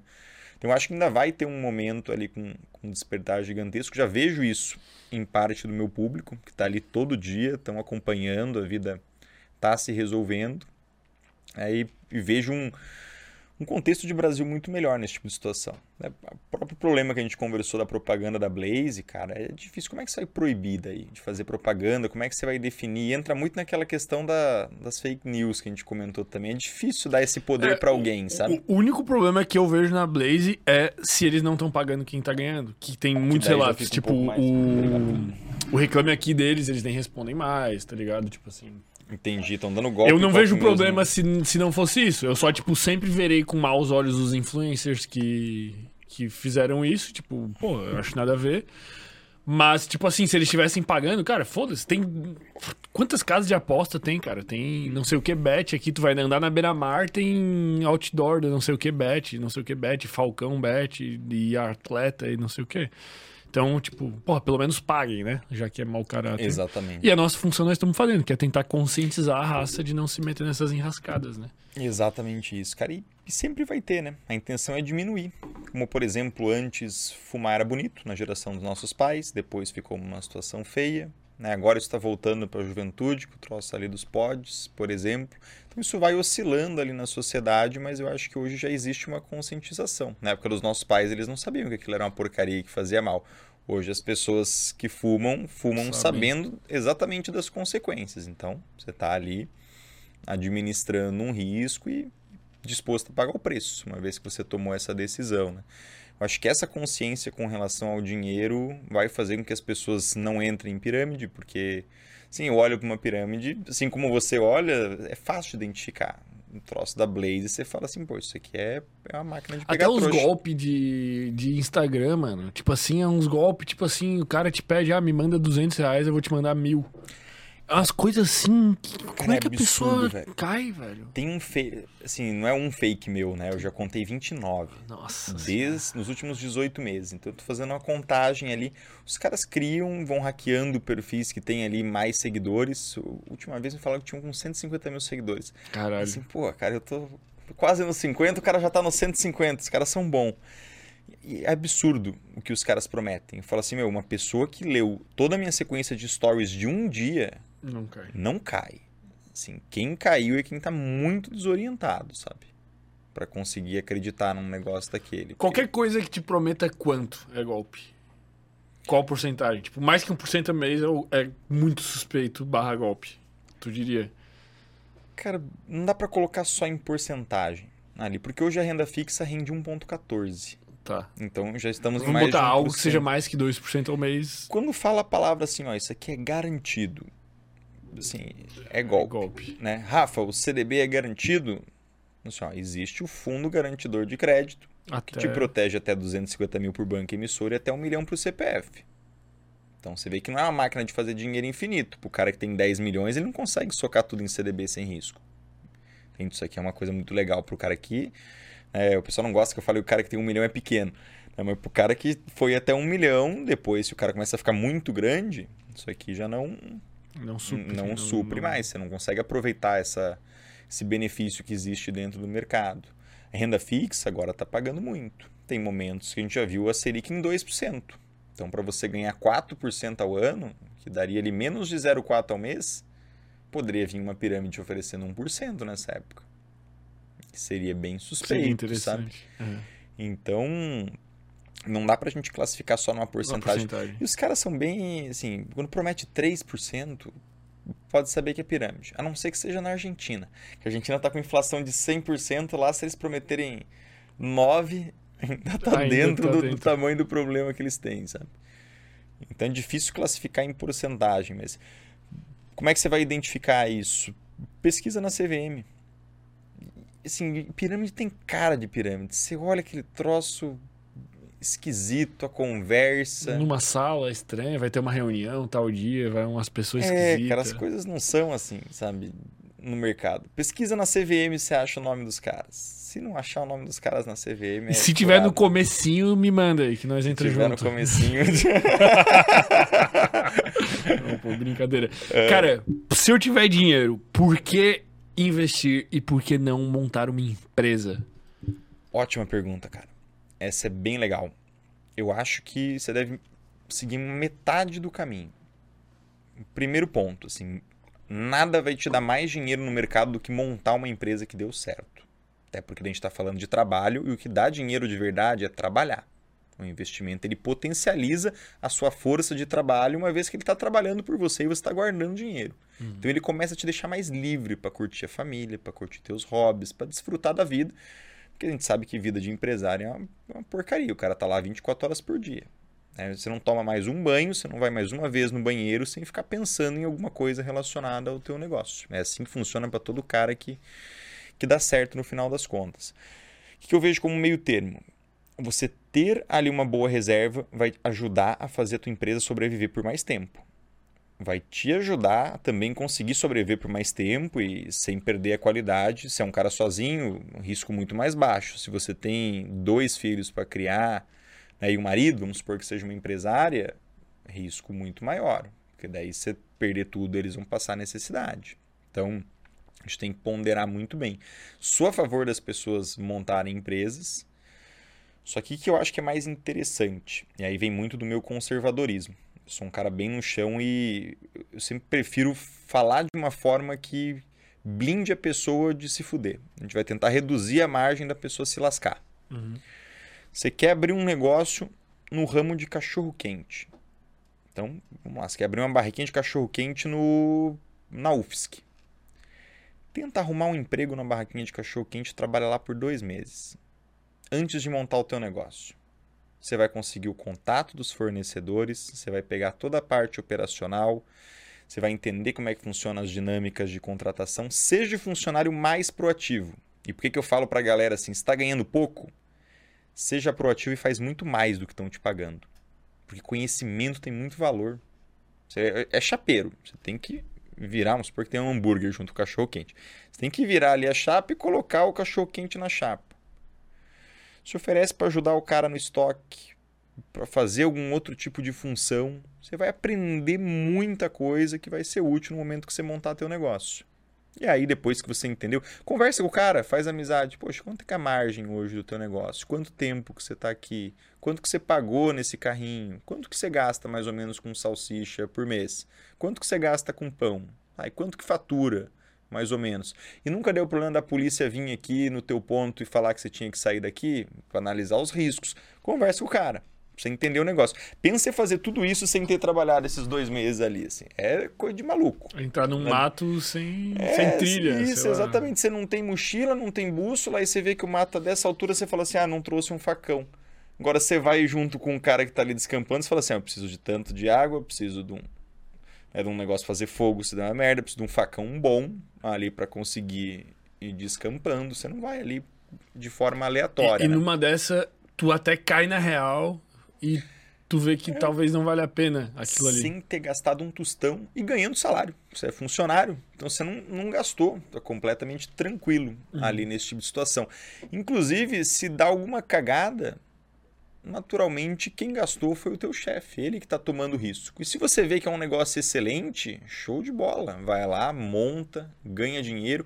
Então muitas vezes as pessoas acham que para você ganhar dinheiro, você precisa necessariamente ter dinheiro para montar uma empresa. Ontem eu conversei durante bastante tempo com um amigão, um cliente inclusive, justamente sobre esse ponto. E é um empresário que eu admiro demais, então aproveitei, foi quase que se fosse podcast, mas eu entrevistando ele. Falei assim: vou extrair o máximo de informação, que isso aqui vai ser quase uma mentoria que eu pagaria uns 5 mil reais para ele, ao vivo para todo mundo. Assim, no final, acho que valeria algo equivalente a isso. Num dos pontos, ele comentou como é que ele começou. Hum. Então, um cara que já fez muita coisa na vida. E, é, ele falou: Rafa, comecei vendendo equipamento de escalada. gostava de escalar, escalava muito bem, era difícil conseguir achar equipamento de escalada, as pessoas tinham que viajar do interior do Rio de Janeiro lá para a capital, e às vezes precisava comprar só um negocinho, outro, tinha muita gente que escalava. O que, que eu fiz? Eu juntava o dinheiro do pessoal, fazia uma lista de pedido, colocava 10% de spread, pegava, voltava e entregava para todo mundo começou a fazer amizade com os fornecedores, os amigos ali da escalada começaram a falar para outros amigos, os pedidos aumentaram, porque ele era o único cara que fazia. Então, pedidos maiores, os fornecedores começaram a falar assim: pô, esse cara compra sempre, vamos dar uns desconto para ele aqui. Né? Depois de algum tempo, ele não precisava nem mais chegar com o dinheiro, o pessoal já confiava que ele pagava direitinho, falava assim: ah, leva umas coisas consignado aqui. Se a galera quiser de última hora, faltou magnésio, por exemplo, que você usa na escalada, né? faltou um mosquetão, leva mais uns negócios extra aqui, se não vender depois de três meses, você devolve aqui na próxima visita. O cara, se... o dinheiro da passagem e um monte de amigo que escalava. Então, olha como as concepções de negócio, às vezes você não precisa de grana. Eu vejo que aquele negócio, aquela situação de preciso de muito dinheiro para abrir meu negócio, às vezes é mais procrastinação do que propriamente, principalmente para o cara que é estudante, para o cara que é pequenininho e que está ali pensando em soluções mirabolantes para resolver a vida, que está certo. Eu também, durante muito tempo, e hoje, inclusive, fico pensando como é que eu vou resolver essa parada. Ali uhum. já está um pouco mais encaminhado, mas ainda é algo que, que me consome durante bastante tempo de uma forma positiva, né? Porque a gente quer crescer. Eu, eu fico louco quando eu vejo esses vídeos, tipo, de cara que, que sai de casa, tipo, com uma paçoca, sabe? E daí o cara termina o dia, ó, hoje eu fiz 200 reais. Cara, eu fico abismado com cara, isso, cara. E é real isso. Eu já quis gravar um vídeo assim. Porque eu, eu fui garçom muito tempo, né? Ô, oh, tu podia eu gravar um trabalhei... conteúdo assim, ó, Rafa. Eu hoje em dia ia ser absurdo, mano. Ia ser muito bom. Eu acho que eu ia fazer um dinheiro bom, cara. Cara, os caras fazem, velho. Fazem. Tipo, não é fake aquelas porra. Não é. O cara é... vende, ele vai no centrão, ó, paçoca, 25 centavos, é com 25 ele compra ser duas. carismático e legal, cara. As pessoas gostam de ajudar. Eu esses dias, eu tava cortando o cabelo ontem. Né? Veio um moleque ali. Sabe quando. Eu senti na índole dele, que era um cara que estava trabalhando, correndo atrás, né? ninguém ali estava disposto a comprar. Eu vi umas balinhas gostosas, daquelas fine lá, que talvez era o produto mais. O, o high ticket que ele tinha lá era 3 por 10 nas, as balinhas compridinhas, né? Falei, pô, me vê um negócio desse aí. Não era um troço que eu tava precisando ou que eu quisesse muito comprar, não foi pela necessidade, cabia no meu orçamento completamente tranquilo. Eu queria ver aquele guri com uma venda a mais no final do dia. Por uhum. algum motivo, alguma coisa nele. Talvez o fato dele ter entrado ali, dado a cara a tapa. Senta num lugar cheio de marmanjo, cortando cabelo e tenta oferecer teu produto, isso é uma coisa que eu já vendi mamão de porta em porta, né, cara? Mamão? Quando eu era bem novo. Mamão? Mamão, velho. Meu pai plantava mamão lá no Espírito Santo. Porra, e... custo, custo reduzido, né? Cara, é exato, eu não tinha gasto com, com estoque. Eu batia de porta em porta, cara. Não tinha campainha, isso era lá no Espírito Santo, né? Eu batia palma, tinha campainha, tocava ali, eu tinha que ir no comercial. Às vezes ia até a padaria, na padaria lá fora vendia mais uns mamões, baratinho. Mas acho que o mais importante, não é resultado financeiro exatamente, foi a. Cara, dá muita vergonha no início. Dá muito medo. E era uma parada que eu queria, porque meus pais sempre foram aquilo, ó, nós vamos te dar uma mesada de 5 reais por semana, 3 reais por semana. Você quer mais dinheiro, você tem que dar teus pulos. Eu falei, tá, me ajuda a dar meus pulos. Daí eles tiveram essa ideia, falaram, não, vai lá, minha mãe me ajudou a montar um carrinho, eu ia levando aquilo e tinha um, um limite de área também para a criança não se afastar muito, né? Isso eu devia ter 10 anos, 11 anos. Sim. Cara, altas experiências. Porque perdi a vergonha, entre parênteses. Na verdade, a vergonha a gente sempre vai ter quando a gente volta a fazer isso. Mas é aquela questão do repertório comportamental, né? Já tive esse tipo de experiência, já entendi como é que funcionava, comecei a identificar padrão. Olha isso para a cabeça de uma criança de 10 anos. Eu percebi que quanto mais ruim fosse a roupa que eu estivesse usando, mais vendia porque as pessoas ficavam com dó. Caralho. Isso era algum motivo. Assim, Daqui a pouco tava indo sem perna, Isso, sem braço. Que, você tinha que assim, né...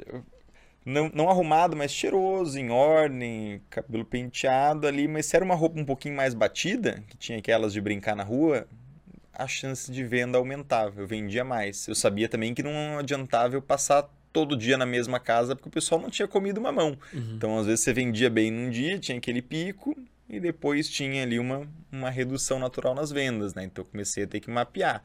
Bom, isso aqui eu vou tentar passar nessa região durante algum tempo, começo da semana, aqui eu passo na metade, aqui eu passo na outra metade.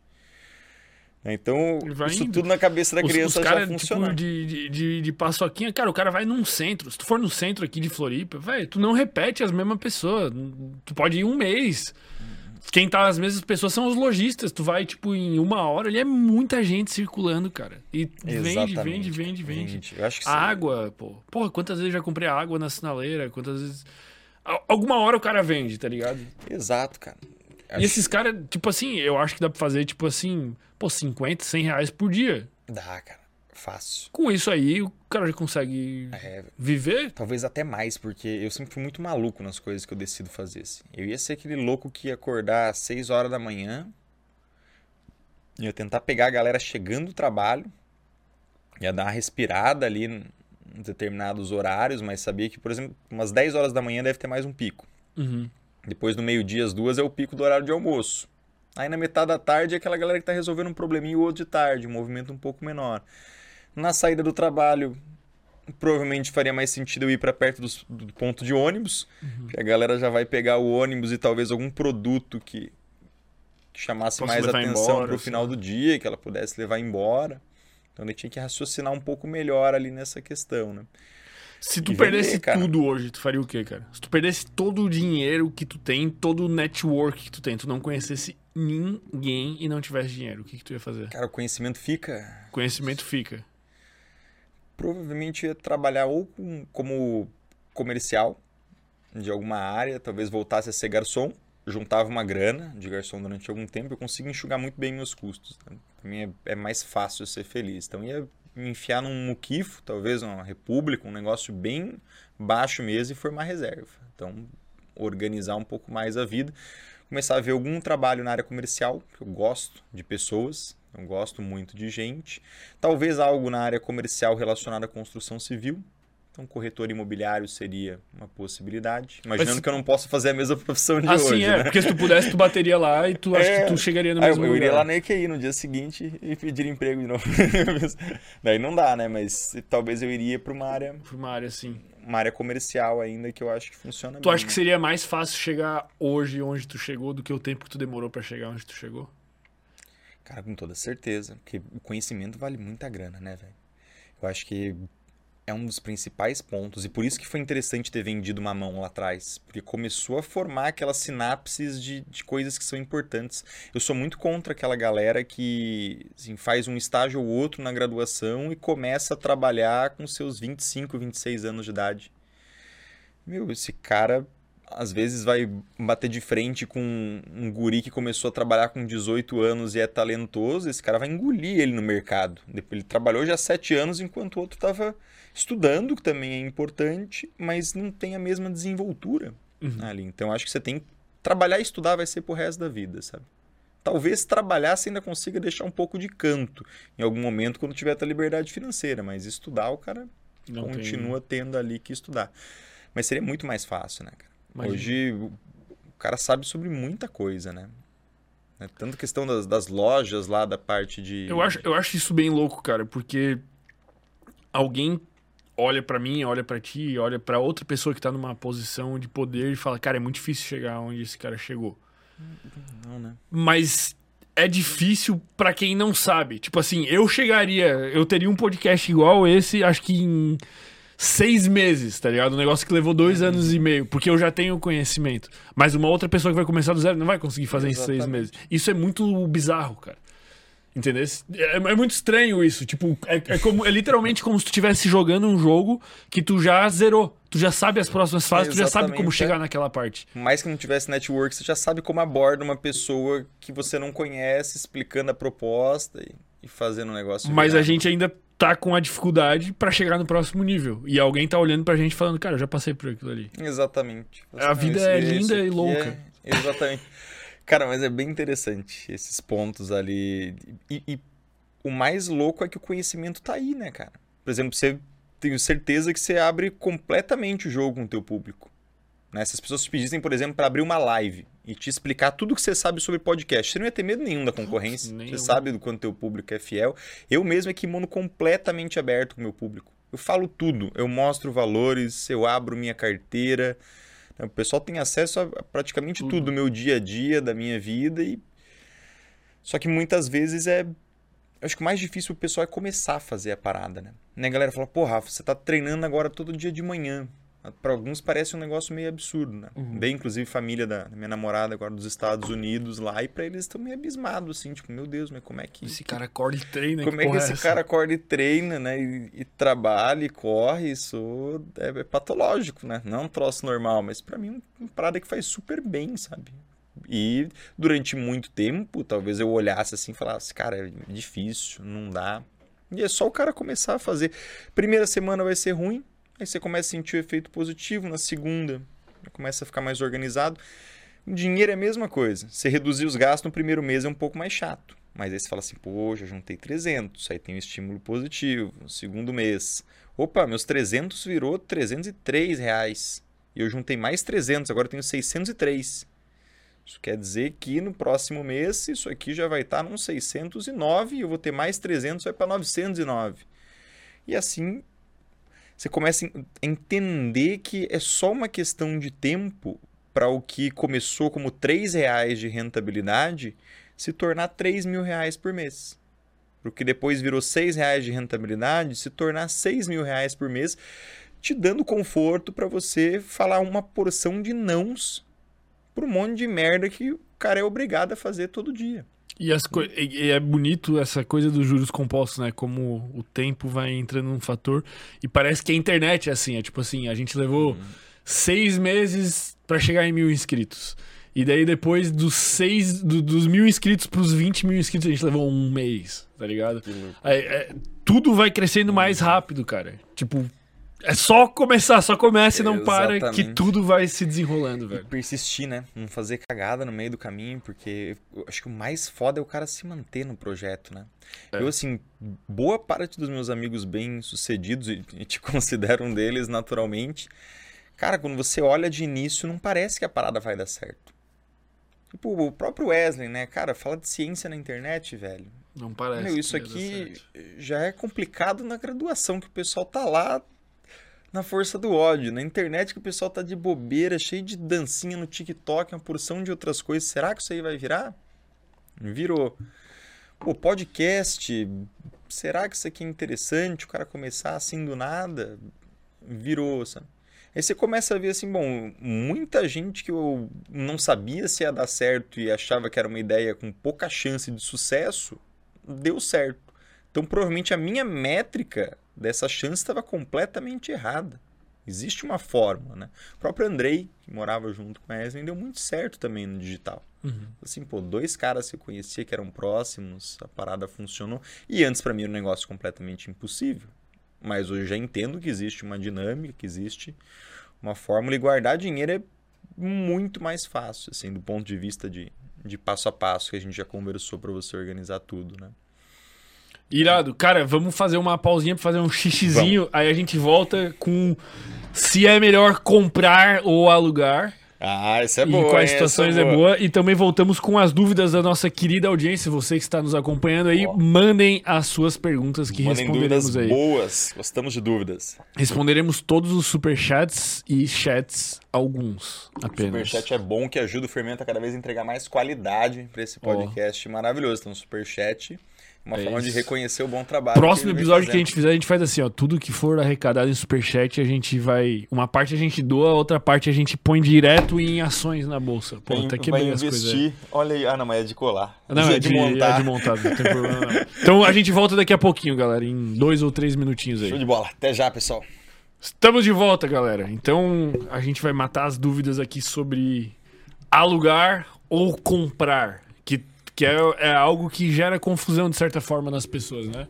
Exatamente. Eu fico até pensando, cara, é uma coisa que eu sugeri a minha própria família fazer, porque eu via, por exemplo, eles terem patrimônio, muito patrimônio, e às vezes ter dificuldade até pra manter esse patrimônio, assim, tipo, ter uma casa, tipo, de 3, 4 milhões, mas, porra, pra tu manter uma casa de 3, 4 milhões, tu pagar IPTU, jardineiro, faxineira, e daí daqui a pouco tem que pintar, daqui a pouco tem que trocar telhado. Eu falei, cara, vende, aluga um lugar menor e muitas vezes até melhor ou equivalente. Exatamente. E com a diferença tu consegue manter e tu viver bem, tirar um salário. Faz sentido? Cara, muito sentido. Né? Então tem esse ponto de mobilização de patrimônio e se criou uma, uma cultura no Brasil de que imóvel é o investimento perfeito. Você imobiliza todo o teu patrimônio em imóvel e você não vai perder dinheiro. O que em- muitas vezes é verdade. Em alguns casos a pessoa não fez conta e perdeu. Eu acumulo assim algumas dezenas de histórias de pessoas que perderam dinheiro com imóveis. Algumas sabem, outras descobrem quando eu mostro a conta para ela. Fala, poxa, Rafa, pior que é verdade, cara. Isso aqui perdeu para inflação, eu não coloquei na conta né, o IPTU, eu não coloquei na conta o condomínio quando isso não foi alugado. Eu falo que ele, é, ele, ele me rende dois mil reais por mês de aluguel, mas eu esqueço que a cada cinco anos isso passa um ano sem alugar, entre dois meses aqui, três meses ali. Então, na verdade, não é dois mil, isso é uma conta que eu não estou considerando ali a vacância. Quando a gente olha do ponto de vista financeiro, os aluguéis são bem baratos no Brasil hoje. Isso não é uma realidade. O que, de que tu quer dizer com barato? Tipo, comparado Preço. com outros países? eu- ah, preço do imóvel. Então você Ah, pega tá quanto relação. custa um imóvel e quanto que eu vou pagar pelo uso desse imóvel durante um mês. Uhum. E aí tem gente que fica brava, fala assim, porra, como é que você está falando que os aluguéis são baratos? Cara, você aluga um imóvel que custa um milhão de reais por 3 mil reais por mês. Uhum. 3.500, às vezes por 2,5 se faz um bom negócio. Esse cara está recebendo 0,25 ao mês, 0,3, 0,4, sendo que ele poderia deixar isso com liquidez diária nesses últimos 12 meses, ganhar recebendo 1,15 ao mês. A gente não está considerando que ele vai ter que fazer manutenção, que ele paga imposto. E isso na pessoa física chega em 27,5, pois me ajuda a lembrar que tem estratégias de holding patrimonial para pagar menos imposto. Tá. Ali na questão dos imóveis também. Então a pessoa não faz a conta completa. O que não quer dizer que imóvel é um péssimo negócio. Quer dizer sim que alugar é um ótimo negócio. Alugar sai muito barato, principalmente para o cara que é jovem, que é solteiro ou para o casal que está começando. Por que, que isso é interessante para o jovem? Supor que daqui a pouco você decide, surge uma proposta muito bacana, sei lá, o Flávio Augusto chega para ti e fala assim: Fermento, gosto muito do teu trabalho, eu quero montar um podcast contigo, eu quero comprar um pedaço do Sem Groselha, só que você vai ter que se mudar lá para São Paulo.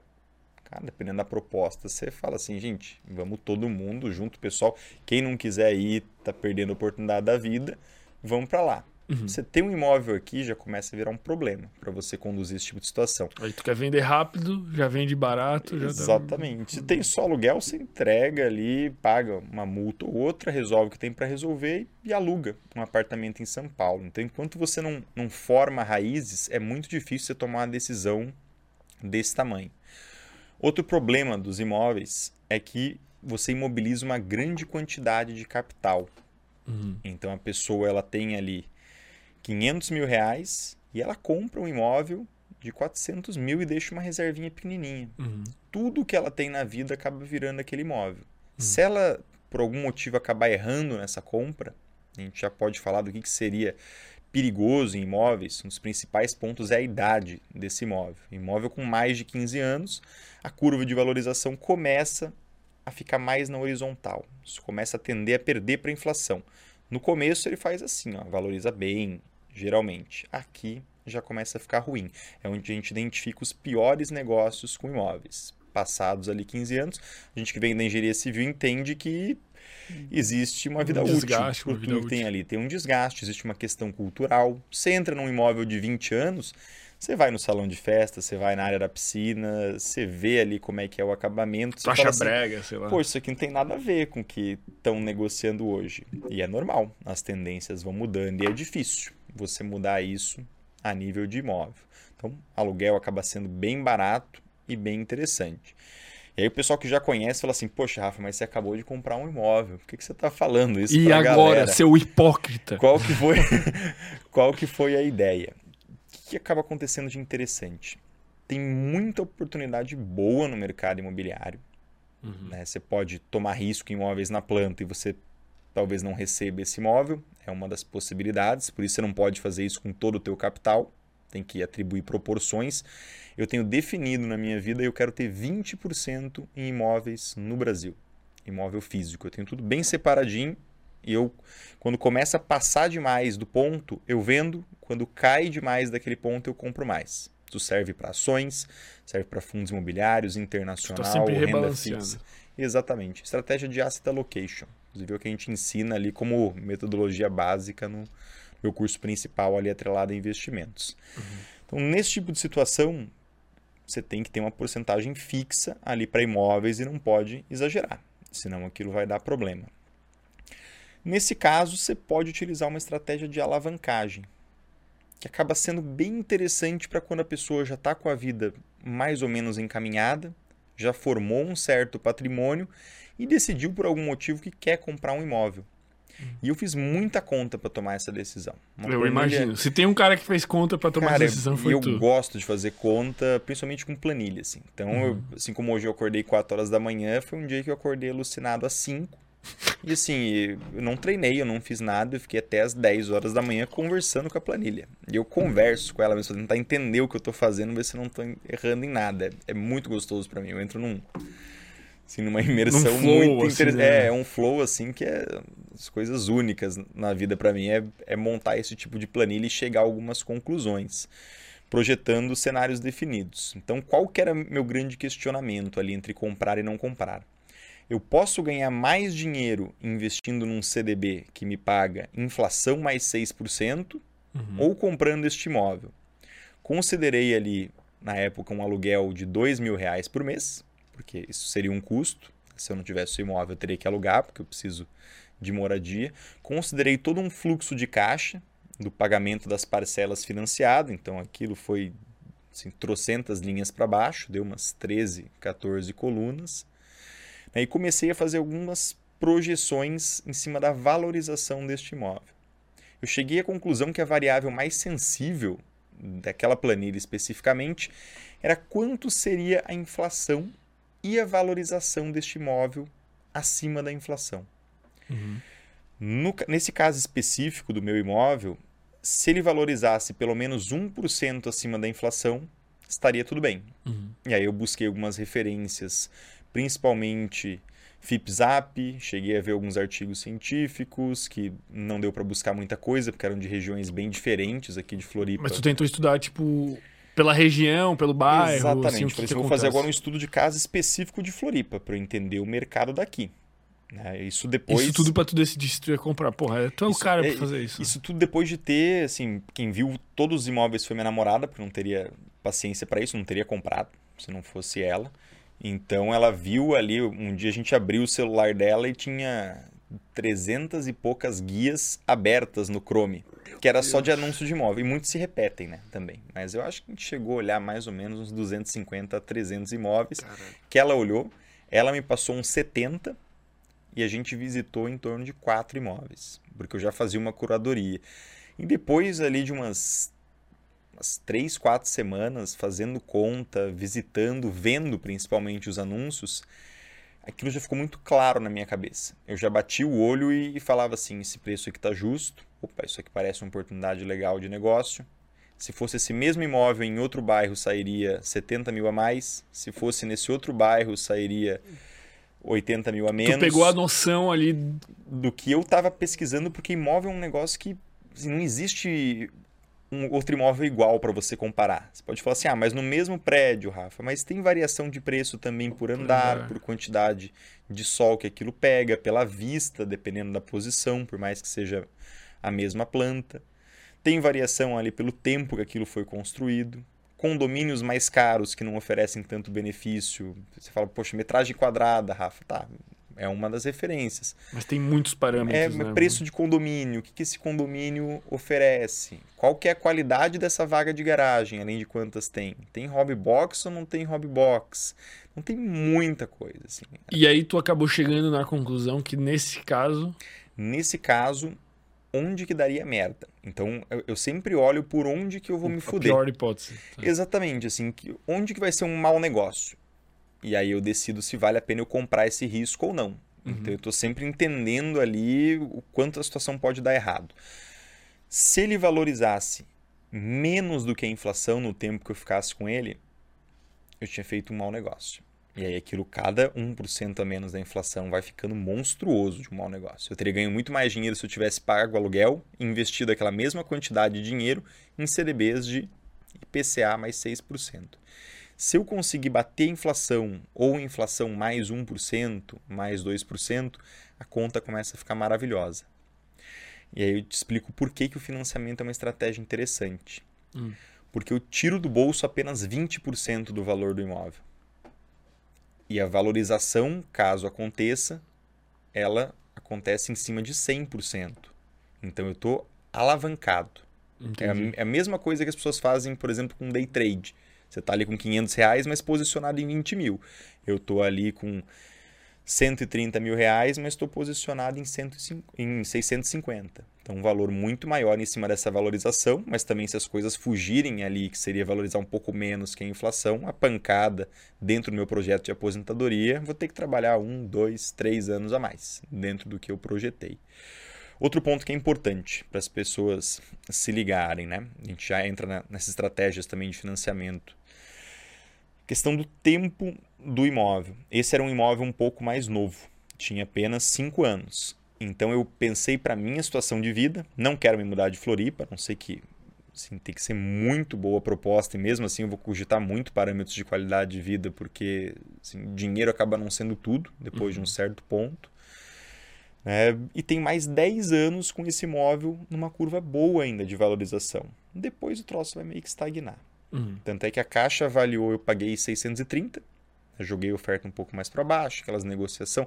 Minhas outras propostas ninguém nem, nem me respondeu direito, cara. Então, assim, eu era. Tu, tipo, tu chegou é, a desrespeitar os caras de tão baixo. É, não, que acho que não chegou a desrespeitar, mas eu falava assim, pô, esse cara aqui tá maluco, mas na minha conta fechava, sabe? Eu falei assim, meu, isso aqui é onde eu consigo comprar um risco baixo e eu fico confortável. Então é isso que eu vou oferecer, porque, assim, na pior das hipóteses, eu alugo não tô desesperado, assim, eu consigo arrumar um lugar para morar. Eu precisava montar um escritório e estúdio para gravar minhas aulas, para produção uhum. de conteúdo, né? Fora isso, eu tava bem morando ali. Minha kitnet que eu pagava mil reais por mês. E não, Rafa é foda, tava velho. Rafa cara, eu é morei por mil reais por mês durante muitos anos, né? Tá louco, o cara ganhando milhões e ali não, os caras deviam te odiar, velho. Mas é bizarro, já tive mês assim, acho que não tem problema abrir, né? Mas mês de ganhar 40 mil e morava na kitnet. E feliz da vida, cara. É, ah, mas mão de vaca, não sei o quê. Cara, eu adoro aquele lugar. Assim, até hoje. Penso que assim, carinho, assim, se eu não, não tivesse que gravar as coisas de conteúdo realmente pra internet, cara, continuaria ali amarradão. É Ficou muito confortável para mim aquela kitnet. Eu, eu montei tão do meu jeito, assim, daria mais uma, uma pintada na parede, uma ajustadinha, mas virou quase que um estúdio que era de graça, assim. É, tanto é que tenho uma maior saudade ali do, do seu Mauro, que é o, o dono, que foi um dos primeiros moradores, eu já era quase que um dos, um dos síndicos ali, que precisava resolver, eu resolvia junto de problema. Então tem esse fator tempo, eu tenho mais 10 anos onde ainda vai ser um bom negócio. A Caixa avaliou o imóvel em, em 700 e pouco, não vou recordar agora exatamente o número, mas eu paguei 630. Hoje todos os imóveis em volta já são negociados acima de 800 mil. Tá, tem várias construções acontecendo na região, tá ficando bem bonito até em volta, isso é, é, legal do cara ver, né? Porque é um fator muito importante. Você comprar numa região meio merda, que está crescendo pouco ou que está decrescendo, decrescendo esqueça, vai dar problema. Se está crescendo pouco, abre o olho para ver o potencial. O negócio tá tão subindo muito prédio, você vê que aquilo tá ficando cada vez mais povoado, comércios novos abrindo, que ela é uma região legal, que precisa ter esse movimento na economia para para as coisas valerem mais. E de todos esses imóveis ali de 800 mil, não teria nenhum que eu gostaria mais de morar do que o que eu escolhi. Porque tem garden, perfeito. tem minhas plantas, tamanho é adequado, tá tudo bem bacana. Mas esse, essa tua valorização, ela só se consolida se tu vender. Então, tipo, tu tem algum lugar no teu horizonte que tu pretende, assim, vender, vamos dizer. Cara, talvez quando eu decidir ter filhos, né? Aí o espaço vai ficar pequeno. Quando tiver filhos, aí vai, vai ter que se mudar, sabe? Mas, tipo, sei lá. Mas, é, o, o... mas de qualquer jeito, sei lá, daqui 10 anos tu vai analisar essa curva e se for bom negócio pra te vender, tu vai vender Isso e é, foda-se. Eu vou cravar e, vai ser postado para todo mundo, né? Falar assim, gente, o negócio foi esse, né? Deu errado.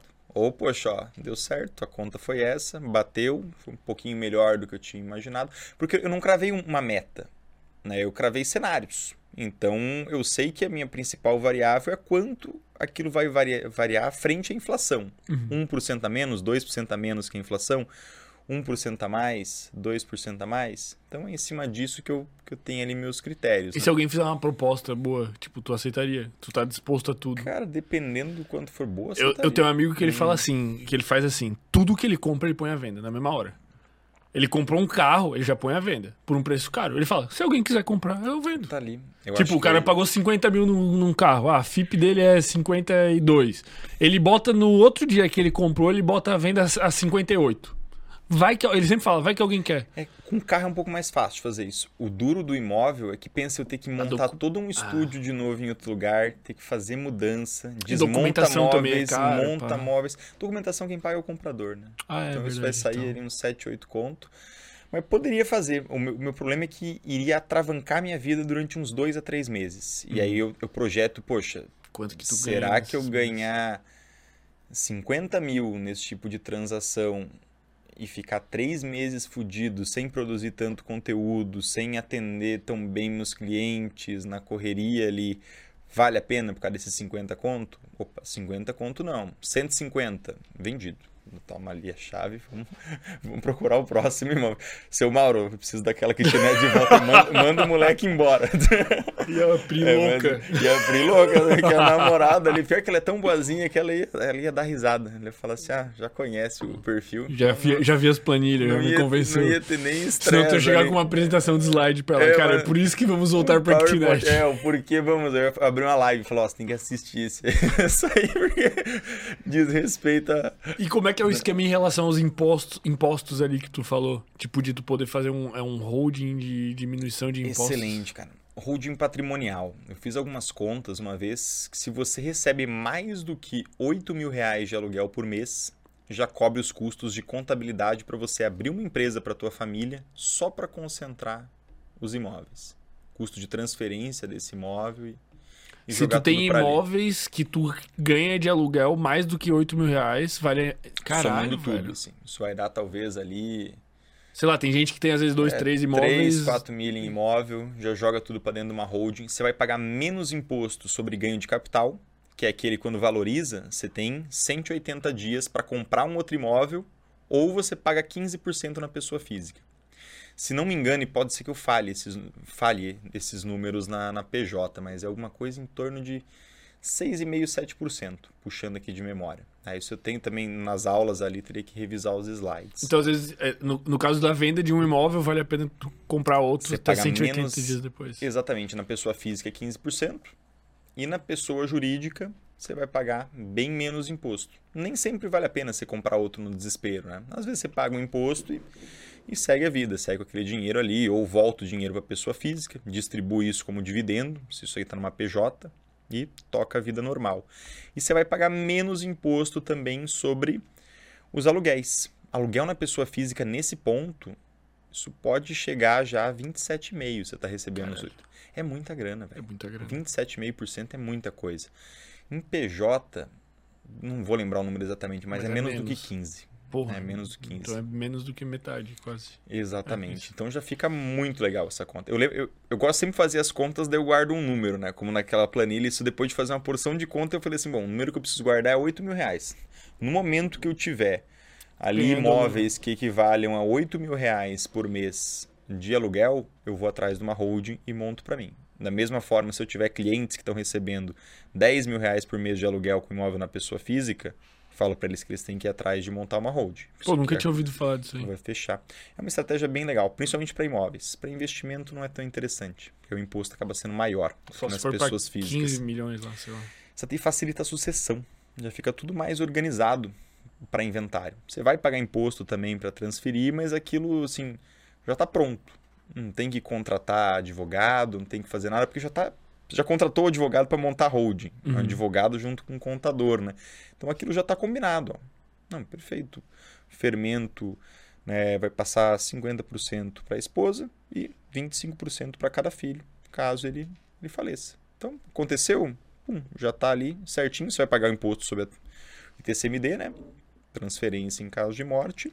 Tá Tudo ali. sempre vai ter algum imposto. É, em algum seja- lugar sai um imposto. E você já tem um seguro de vida preparado para isso, que tá- vai cair no bolso da tua família, né? Uhum. Então, ó, esse aqui é o dinheiro que quando acontecer alguma coisa, vocês vão lá e pegam todo o, o portfólio de imóveis. Então, já fica tudo muito bem organizado. A galera não gosta de falar de, de morte, mas é, quero Faz ver parte da vida. É, e o que a gente vê de, de perrengue que as famílias passam por não ter organizado sucessão, cara. Eu tenho minha sucessão bem organizada pensando nos meus pais. E quando eu tiver filhos, automaticamente é os filhos que estão sendo beneficiados. E é mais barato você fazer isso enquanto jovem. Seguro de vida é muito mais barato quando você é jovem. E você paga ali durante 10 anos e fica com o teu seguro. sabe? Por quê? Porque o, Seguro de vida vale a pena? Vale, cara. Ah. Tô falando especificamente no teu caso. Sei lá, o cara é policial federal. Ele já tem um monte de seguro ali, a profissão dele é arriscadíssima, não vai valer. Mas pro empresário solo, assim. Empresário, empresário, um outro ponto, né? Além, sei lá, você consegue decidir para quem que você vai mandar esse dinheiro. Então, se o empresário ele quer deixar alguma coisa para amante, dá uma merda, seguro de vida, ele consegue Sim. mandar. Processo trabalhista. Pegam tudo que é teu. Trabalhista não tem como fugir. Os caras, assim, vão na tua casa, mexem na tua gaveta de cueca e leva todas. Assim, entrega uma para cada um. Não pode dever salário de funcionário, né? Isso é coisa pesada e tem que ser feito dessa forma mesmo. Seguro de vida não tem como você, você acessar. Então, por exemplo, deu uma merda gigantesca na tua empresa, mas você quer garantir a faculdade dos teus filhos. O dinheiro está ali. Sabe? Ah, vou fazer uma previdência para garantir a faculdade dos teus filhos. Eles vão pegar esse valor e, e vão. O, o juiz ainda pode acessar. Nem sempre acessa, mas pode acessar. Seguro de vida é o único que não pode ser acessado de forma alguma. Então são estratégias de blindagem patrimonial realmente para você proteger o cara. Não estou defendendo o cara que não paga dinheiro do funcionário, esse cara tem que se fuder. Mas naturalmente eu não quero que os filhos dele se fodam. Sim. E, e deixem de E ter ele faculdade. nem deve querer também, né? Isso, então a gente tem mecanismos ali para blindar a educação dos filhos através de, de um seguro de vida. Então, sempre tem algumas estratégias que a gente consegue ir utilizando, né? Boa. Vamos. Além da- Só, só mais um ponto de financiamento, que eu acho que essa estratégia é bem legal para contar para a galera. O pessoal Uhum. geralmente gosta muito quando eu falo disso. Tá? Além da questão de eu ter colocado 20% de entrada e tá posicionado em 100%. Juros do financiamento é muito baixo no Brasil. É geralmente menor do que a Selic.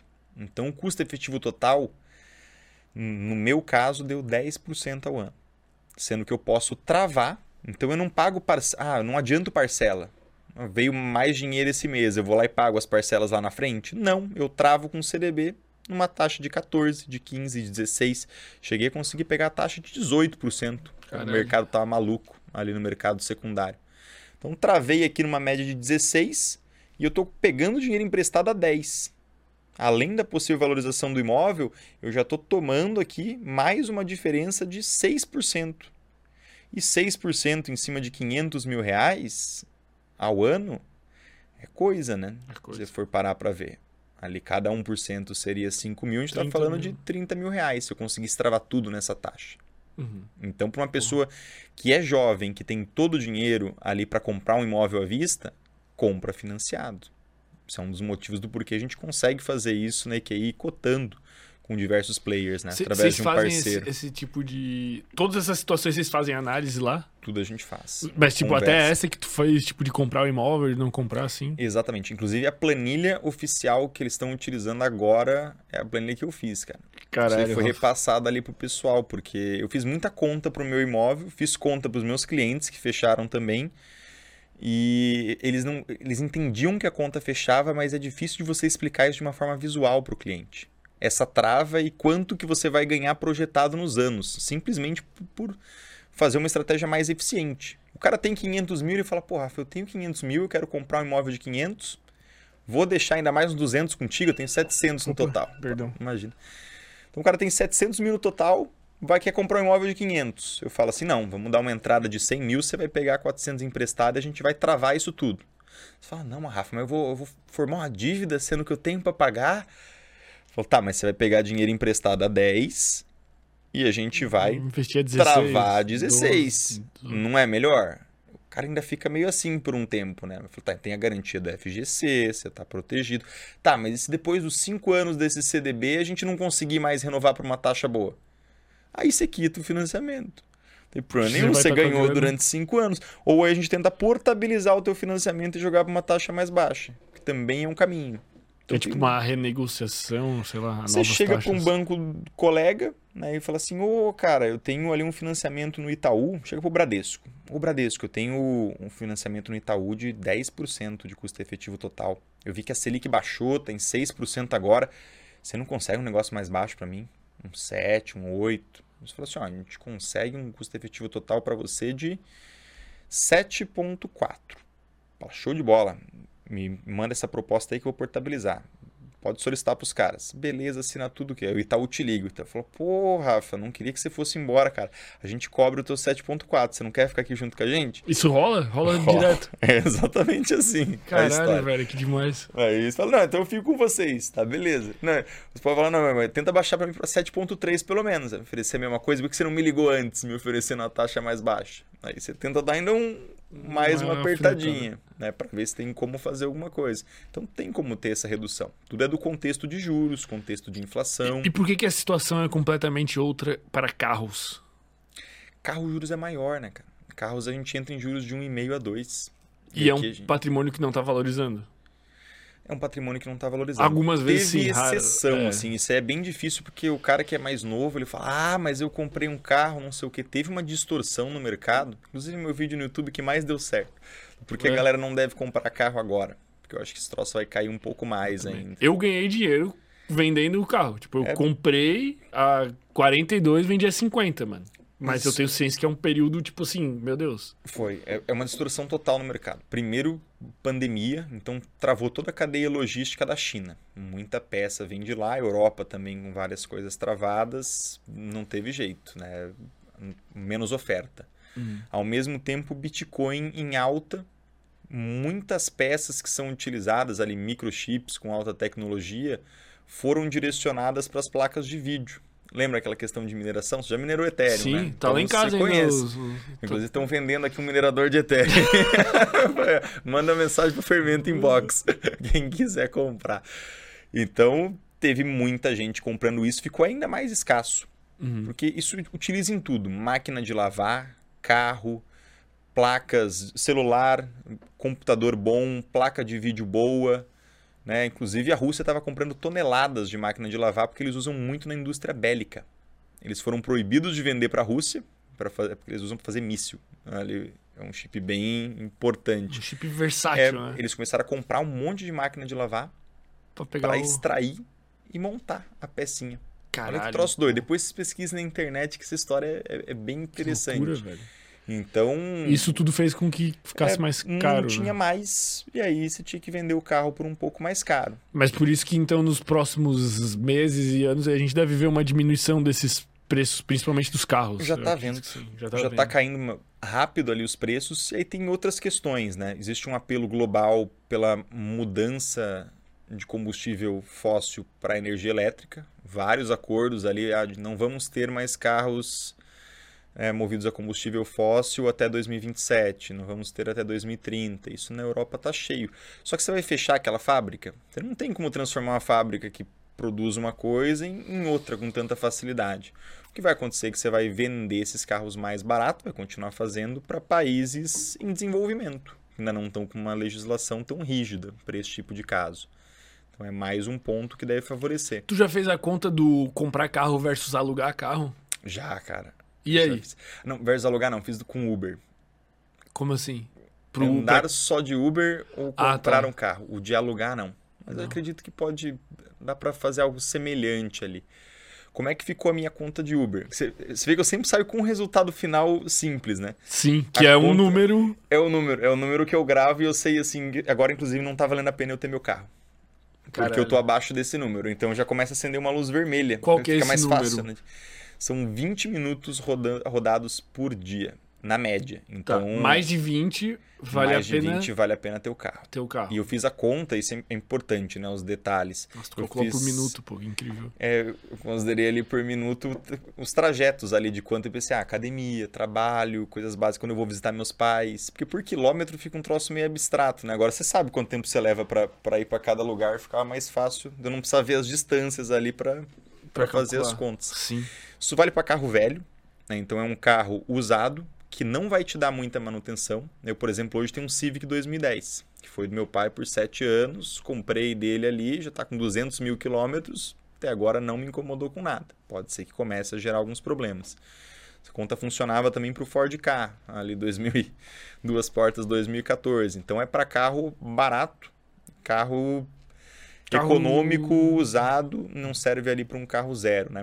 Se eu considerei manutenções que eu tinha feito no Ford K, no Civic não teve nenhuma, né? Na época eu calculei com ele. Né? Considerei questão de troca de óleo, troca do fluido de arrefecimento, troca de pneu e a gasolina. Além disso, imposto e o seguro. Então foram todas as variáveis que eu consegui incluir nessa conta ali. Tem custos que são fixos. Seguro você vai pagar andando ou não andando, imposto você vai pagar andando ou não andando. Multa eu não coloquei nessa conta. É mais um fator que puxa vantagem para o Uber. Se Sim. você estaciona em lugares Multa, perigosos lavação, ou é, eventualmente uma é, lavação. lavação, eu nunca fui muito de lavar carro, cara. Não, mas Eu sei que uma mais- pessoa normal- vai lavar. Uma pessoa normal vai lavar. De vez se eu lavo aí. uma vez a cada seis meses, uma vez por ano e, e olhe lá, né? Então, fechou nesses Nesses 20 20. minutos ali, né? Que É um tempo relativamente bom, então se você roda bastante, faz sentido. Mas eu não tenho rodado tudo isso, né? Eu vou pro academia, trabalho. volto, tá dando. E é uma média de todo dia, né? Isso vale para final de semana. Então, a Rafa, eu não uso, mas quando chega final de semana, eu vou sempre visitar meus pais e eu rodo Quatro horas. quatro horas. Show de bola. Você tentar ir de Uber ali quatro horas. Não fiz essa conta com ônibus. Seria uma alternativa também, né? Só ali do, do Uber. Mas fechou no- nos 20 Pô, mas minutos. tu podia fazer a do aluguel pra gente ver, né? Porque tem, acho que uns planos hoje em dia de aluguel mais longo prazo, assim. Tipo, tu pega o carro Cara, por seis meses, tu paga X. É que eu nunca fui a fundo nessa questão. Talvez. O, o aluguel, ele, ele é caro. Assim, é difícil da conta fechar com aluguel, porque o aluguel é muito parecido com comprar, né? Porque você vai estar pagando o aluguel usando ou não usando. O Uber, se É. você não usa, você não paga. Por isso que eu, eu acabei focando Ah, tá, nesse estilo essa, de entendi, conta. Entendi. O, qual é a vantagem do aluguel? Você Tu tá tá com- sempre com um carro novo. Exatamente. Você não se incomoda com manutenção. Então ele é muito prático, assim. Dá problema, você liga pros caras, eles buscam, te entregam no final da tarde, ou te entregam no dia seguinte, às vezes te entregam um carro reserva para você rodar. Então é praticidade, que para empresário, pro cara que corre muito, vai sair mais caro. Mas ele não quer, o carro é quase um filho, cara. Eu já, já teve situação de me baterem ali onde eu estava estacionando. Peguei um poste esses dias no, no ponto cego, tá até agora para eu mandar para arrumar e não é minha Rafa prioridade. fez uma planilha de todas as mecânicas da cidade, pô. Tá fazendo da- orçamento. ali Cara, é que não é. per- Eu sei que isso aí eu vou ter que deixar o carro lá uns 3, 4 dias. Eu vou perder ali meia tarde num dia, meia tarde no outro. Eu falei assim: ah, não, cara. Pô, Rafa, tá na hora de tu ali. contratar um, alguma pessoa pra resolver essas Quem buchas. resolve essas coisas pra mim é Pri. Eu preciso Ah, ver com então. ela. Mas é mais difícil, assim, porque mecânica eu gosto de conversar. Todo o resto ela, ela faz bem os operacionais, mas mecânico, talvez ali se eu for junto, ela já vou treinando. Fazer um processo aí que daí na próxima batida ela, ela Já vai vai aprender. Ah, uma boa. Exatamente. E aí do financiamento que a gente estava conversando é essas travas, cara. Né? Porque aí você consegue, pro cara que é jovem, um ponto adicional, né? Que tava até aqui em paralelo. Para cara muito mais velho não funciona, porque tem seguro de vida. Por isso é uma estratégia pro cara jovem. Isso vai encarecendo. Que isso também que, que é vai uma vantagem. Existe um seguro de vida que ele quita o imóvel automaticamente se quem está com o imóvel financiado acabar falecendo. Então, vamos Tá. supor assim, hoje deu um piripaque ali e morreu o Rafa. Beleza, o imóvel é dos meus pais, tá 100% quitado, eu tô pagando por isso. né? Sucessão resolvida, com seguro de vida, vão acessar patrimônio na corretora, tudo feito. Poxa, Rafa, mais difícil acontecer alguma coisa assim, né? Se eu tivesse filhos era mais preocupante. Não tem problema. No momento que eu tiver meu primeiro filho, isso juridicamente já está destinado daí para ele e para a esposa. Então, você pode montar de forma prévia ali um, um projeto de sucessão, né? E é mais uma vantagem de financiamento, porque você assim, pensa, você comprou à vista, usou todas as economias da família, cara, agora essa família está lascada. Ou se não tivesse seguro, como é que né, o marido ia pagar? A, esposa é quem gerava a maior parte da renda, financiamento no nome dela, como é que o marido continua resolvendo esse problema? Não, não tem como, né? Uhum. Então eles colocam esse tipo de seguro, além do engenheiro ir lá fiscalizar, né? Então é mais uma situação que você sabe que a documentação está em dia, você sabe que as coisas estão muito mais em ordem. Então, para quem é jovem e, e quer dar esse próximo passo, vai formar família, acho que financiamento é bem interessante. E quem roda menos do que 20 minutos por dia, pega, pe- vai Pega de Uber, vai de que Uber. vai fazer mais sentido. Vamos né? pegar as perguntas da, às perguntas da galera pessoal. aqui. O Gabriel separou pra gente aqui já as perguntas da galera que está nos Isso é acompanhando. legal que eu fico de olho só no operacional. Ele já tem o- no WhatsApp as perguntas compiladas que ali. nós estamos processos otimizados. Lá de Walter. Sobre casas de apostas, não existe jogo de sorte digital na era da inteligência artificial. Há uma programação por trás e quem programa entende muito bem de comportamento humano e neurociência. Porra, não foi nenhuma pergunta, né? Foi uma constatação Uma aqui constatação. Cara, eu acho que muito é verdadeira. até legal complementar, porque isso tem estudado muito a questão de comportamento. Psicologia das finanças, assim, vamos dizer. Exatamente. É finanças comportamentais, né? Inclusive estudando as áreas do cérebro relacionadas sobre cada uma dessas áreas. né? Tem uma bibliografia muito bonita, um troço que eu, eu me apeguei nesses últimos dias porque é bem legal. É muito parecido, inclusive, com as regiões que a gente toma a decisão entre seguir a dieta ou comer uma besteira. Então isso se aplica para um monte de coisa porque na natureza não existe dinheiro. Então a gente Sim. meio que adaptou aquelas regiões e. E é bem interessante porque quando você entende como fazer essas jogadas, do ponto de vista de uma marca, você consegue tirar bastante proveito. Vou te dar um, um exemplo simples. né? tem um, um efeito que eles chamam de framing effect ali. Que basicamente, como você estrutura a tua frase, vai induzir mais pessoas a querer apostar ou a não querer apostar. Como é que é o estudo que ele fez? Né, ele pegou, basicamente, a pessoa tinha que escolher, né, ele tinha ali 50% de chance de salvar né, todas as pessoas de um grupo de 200 pessoas, ou você tem 100% de chance de salvar apenas 100 pessoas. Então, metade você não salva, outra metade você salva. Você vai escolher entre tentar salvar todo mundo ou tentar ali o grupo específico. Nesse caso, as pessoas optavam mais por, por apostar. Né, Não, perdão, optavam mais por, por garantir Por ali que vai garantir. salvar alguém. Tá. Quando você invertia o formato da frase, você falava assim, é, em um dos casos, você tem 50% de chance, 200 pessoas, 100 pessoas vão morrer, que era metade ali daquele grupo. E no outro, você vai matar 100 pessoas e garante que Trocava que a 100 linguagem, né? Botava a palavra Trocava. matar. Exatamente. As pessoas acabavam sendo induzidas a dar outra resposta. Então é, é bem legal, porque se você utiliza isso de uma forma a tentar induzir o pessoal realmente, de uma forma comercial, ele- a tomada de decisão vai ser diferente, né? Isso vale inclusive para vários outros comportamentos ali. Um outro exemplo legal pra gente. Geralmente a gente se torna muito mais. no- Nosso desejo de tomada de risco aumenta quando a probabilidade de ganhar é muito baixa. Isso é, é um- é um pouco contraintuitivo. Dá um exemplo para ti. Você tem ali, né, te entregar 10 reais. Tá. Você tem 10% de chance de transformar esses 10 reais em, em 90 reais Tá. ou em perder tudo. Vai falar assim, pô, interessante. Ou você mantém, ou você transforma aquilo. A maioria iria falar assim, não, eu fico com os meus 10 reais, que seria mais interessante. Uhum.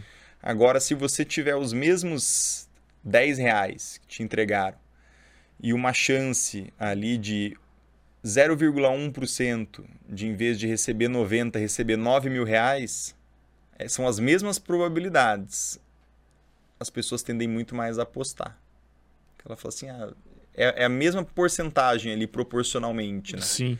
Então a gente tem mais aversão a risco quando os prêmios são menores, com as mesmas probabilidades, e uma aversão menor a risco quando as chances são menores e os prêmios são muito maiores. Isso mostra porque tanta gente gosta de, de jogar na loteria, por exemplo. Eu adoro. Mas É, eu não jogo. Porque gera uma sensação interessante ali pra gente, né? Então tem vários pontos. Eu já ganhei né? na loteria, acredite se quiser. Já ganhou eu já ganhei a quadra, pô. Numa olha, virada. Eu pô. ganhei 1.500 reais. Olha aí, cara. Ó.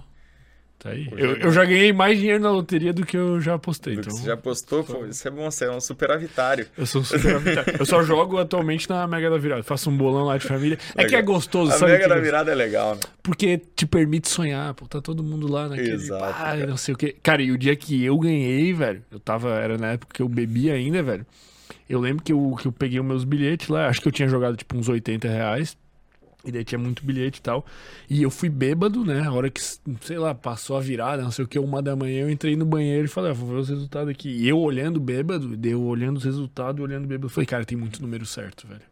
Eu fiquei assustado, né? Eu pensei, caralho, irmão, alguma coisa muito bêbado. Uhum. Eu olhava assim, porque nos jogos de cima tinha os outros números. Faltou muito pouco pra, pra você. Olha só, cara, já pensou? Faltou muito pouco. Você ia continuar cara. com sem groselha se tivesse ganhado?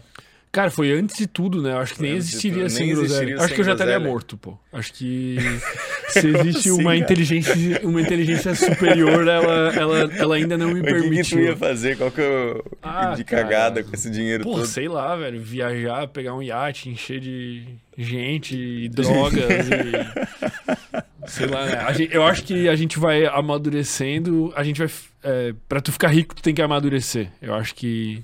É, o dinheiro ele traz muita questão de responsabilidade. Mas eu acho que tu não ia fazer tanta cagada, não. Hoje em dia. Não, mas não era hoje né? em dia, né? Não, hoje em dia não. Hoje, hoje em dia eu já tô eu, tô, eu tô, eu. vou começar a ficar rico porque eu tô me preparando para ficar rico, né? Exato, Mentalmente. Cara. Eu acho que não a tem riqueza. como não ser assim, pô. Cara, eu acredito exatamente nisso. Acho que uma coisa, ela. Ela naturalmente leva a outra. A gente vê muita gente destruindo herança porque não tem o preparo, né? E gente também crescendo do zero. Eu tenho muito cliente que veio do nada, cara é bizarro, porque a gente acha que ah, não dá para enriquecer vindo do nada. Eu tenho muito cliente nesse estilo, assim.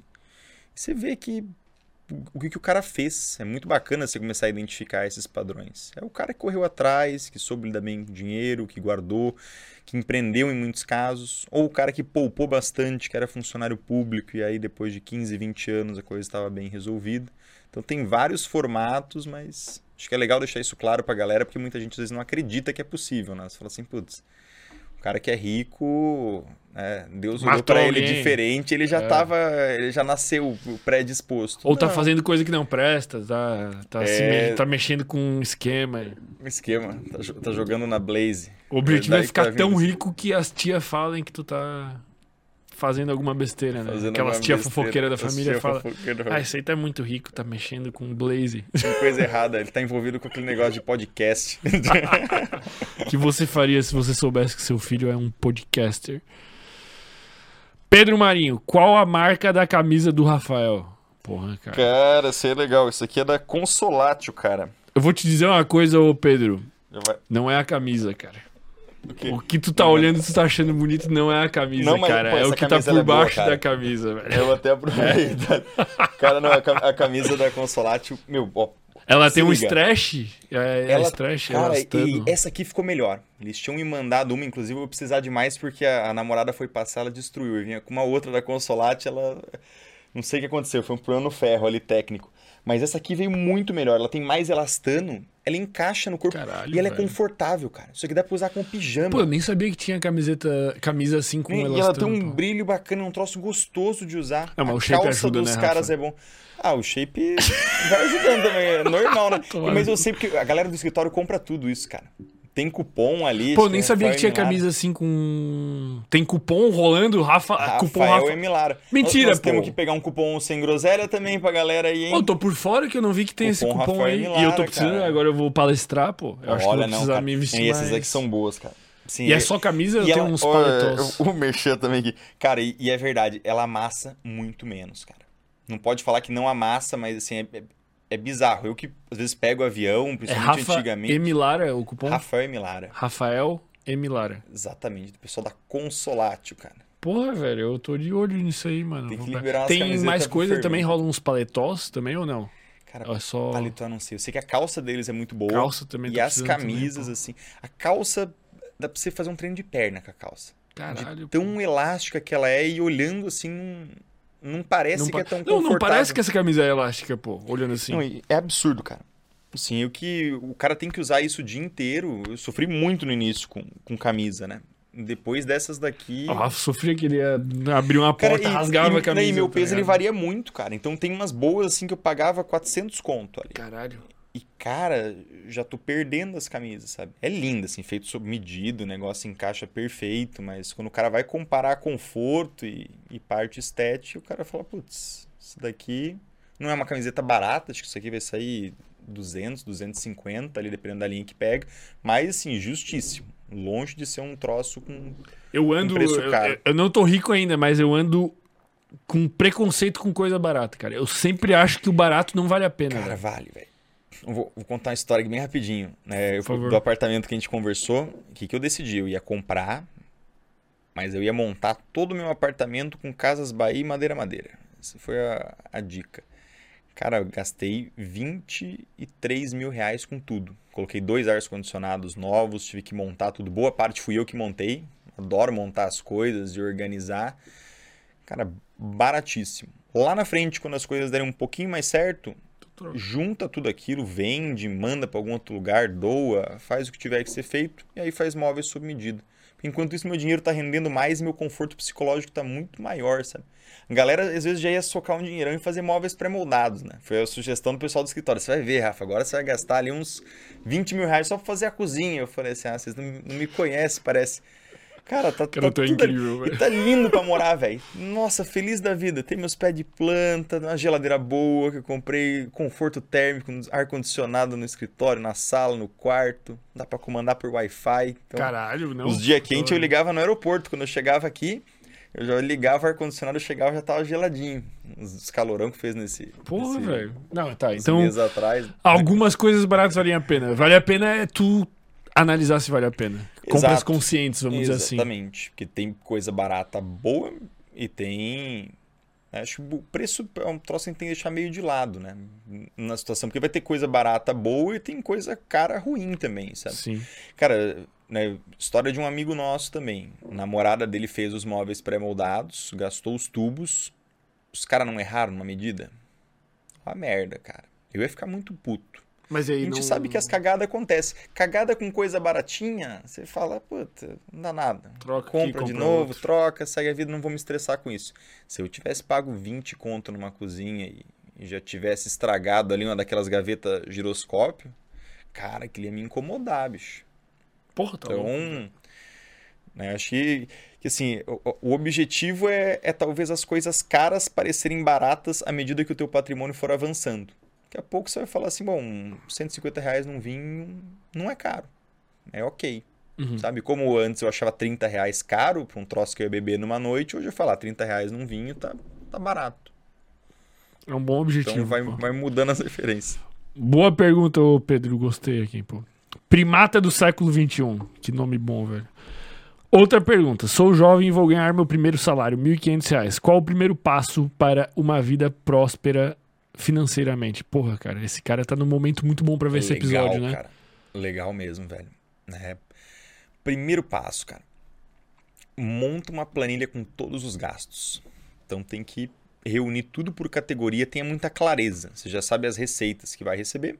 Né? Então você tem ali o teu fluxo de caixa, 1.500 reais por mês. Imagino que líquido. Divide exatamente com o que, que você vai gastar. 1.500 reais eu imagino que o cara ainda mora com os pais, ainda está numa situação desse tipo. Guarda muita grana, velho. Separa 500 reais para você gastar, investe mil. Daqui a dois, três anos você vai me agradecer porque você vai estar com 120 conto ali, suave. Só isso já vai te dar 1.200 reais por mês das rentabilidades, né? Então acelera um pouco mais, gasta um pouquinho menos. Se não estiver morando com os pais, você não vai conseguir guardar quase nada, mas se enxuga os gastos e vai buscando possibilidades de ganhar cada vez mais. Mas o principal ponto é tenha gastos muito bem organizados, consiga formar reserva de emergência e à medida que você for progredindo de patrimônio, comece investindo em rendas fixas, né? Então, é, resumindo, esse é basicamente o que a gente ensina no Assumindo o Controle, que é dar os primeiros passos de forma bem direcionada. Ele mandou outra pergunta aqui. Por que amortizar? Amortização de dívidas, eu acho, ou amortização de Perfeito. financiamento, também é financiamento, que, é, deve ser do financiamento. Cara, mo- amortização. Você só vai amortizar quando você não conseguir travar com uma renda fixa que te pague mais. Tá. Então é a única Sempre tem que estar de olho na situação. renda fixa. Sempre de olho com a renda fixa. Conseguiu uma taxa melhor em CDB, e aí usa o BTG Pactual e dá uma olhada no mercado secundário. O mercado secundário é um mercado que abre às 10 horas da manhã em ponto. Então, 9h50 você vai estar lá. São, Preparado. são títulos pequenos, assim. Vai ter 2 mil reais, 10 mil reais, 20 mil reais ali, que é quem vendeu antes do prazo. Quem vendeu antes do prazo toma o que a gente chama de deságio. Então, você tem como se fosse uma multa, entre parênteses, sai com menos rentabilidade do que estava aparecendo ali. E essa rentabilidade menor é convertida para o comprador como uma rentabilidade maior. Por isso que 10 horas da manhã vira uma briga de foice. E tem pessoal todo dia, quase. Todo dia tem, cara. Às vezes taxas melhores, às vezes taxas piores. Já pegou algum negócio absurdo, assim? 18% ao ano. Tem alguns, né, IPCA mais 10. Caralho. Eu sou louco da- dos mercados secundários. Eu tô travando tudo no secundário, meu financiamento, cara. Porque assim, é muito doido. Eu pego 2 mil aqui, 4 Todo mil dia, ali. então, esse horário tu tá à espreita. Daí abriu, tu já... Cara, quando eu tenho grana pra isso, quando minha planilha, que eu tenho uma planilha específica do asset allocation, né? Quando ela me aciona que eu preciso pegar mais renda fixa, eu sei que eu tenho que Ficar de explorar ali no secundário e tentar achar alguma coisa boa, né? Pô, Aí irado. o cara vai pegando. Mas é muito legal essas taxas, assim. É, Pô, tá louco? 18% é muito legal. é absurdo. Isso foi umas. Acho que um mês e meio atrás. Agora elas deram uma baixada, mas isso em tudo. Mercado primário também, né? Porque a Selic no futuro já deu uma reduzida boa, assim. Então, é um fato importante. Então amortiza só quando não tiver muita saída e olha também a portabilidade de financiamento, cara. Quando baixar bastante, às vezes daqui a alguns meses, entra em contato ali com o pessoal da Frank. Tem o link lá no meu site. Financiamento e você vai em portabilidade. Dá pra fazer tudo sozinho, cara, ali. Assim, então... Já vê então. Massa. Exatamente. O... Mais uma pergunta aqui, a última pra gente fechar. Ter ou não ter cartão de crédito? E se sim, quantos ter? Cara, ter cartão de crédito. Dois cartões, pelo menos. Por quê? Um você. Por que ter cartão de crédito? Cartão de crédito, para quem é adulto, é organizado e não vai fazer merda, ele te ajuda a utilizar o dinheiro do banco enquanto o seu dinheiro fica investido. Então você vai ter rentabilidade. Na imersão assumindo o controle, eu, eu criei um conceito de reserva do cartão de crédito, que é diferente da reserva de emergência. Você pega todo o limite do cartão que você já gastou e aquilo tem que necessariamente estar investido junto com a tua reserva de emergência e vai ficar separado na planilha. Então, né, eu gastei 16 mil reais porque eu tenho parcelas ali de 12 meses, várias coisas que ainda estão do apartamento acumuladas ali. Show de bola. Você vai abrir ali na planilha, tá? 16 mil reais na reserva de cartão de crédito e vai estar tá ali 30 mil reais de reserva de emergência. Eu sei que tem que ter 46 mil em liquidez diária ou em liquidez D mais um. Isso quer dizer que se tem 16 mil com várias parcelas, primeiro que eu tenho 1% de cashback. Então já ganhei mais 1%. E eu vou deixar esse dinheiro investido por mais 1% ao mês que eu for deixando. Então vamos considerar 1% de cashback em cima de 16, a gente já está falando de 160 reais.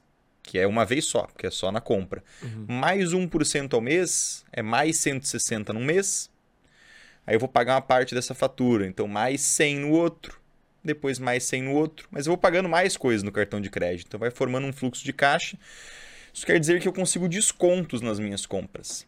Isso fora cashback, né? Que Melios também é bem interessante para cashback, dependendo do que for comprar. Então tem várias jogadas ali do que você pode fazer. Eu vejo cartão de crédito é uma ótima ferramenta, cara. E, e tu vai tendo um, um, Tu vai sendo visto com, com bons olhos diante do banco, alguma coisa assim, né? Tipo, por tu cara, tendo isso... um limite maior. Ou...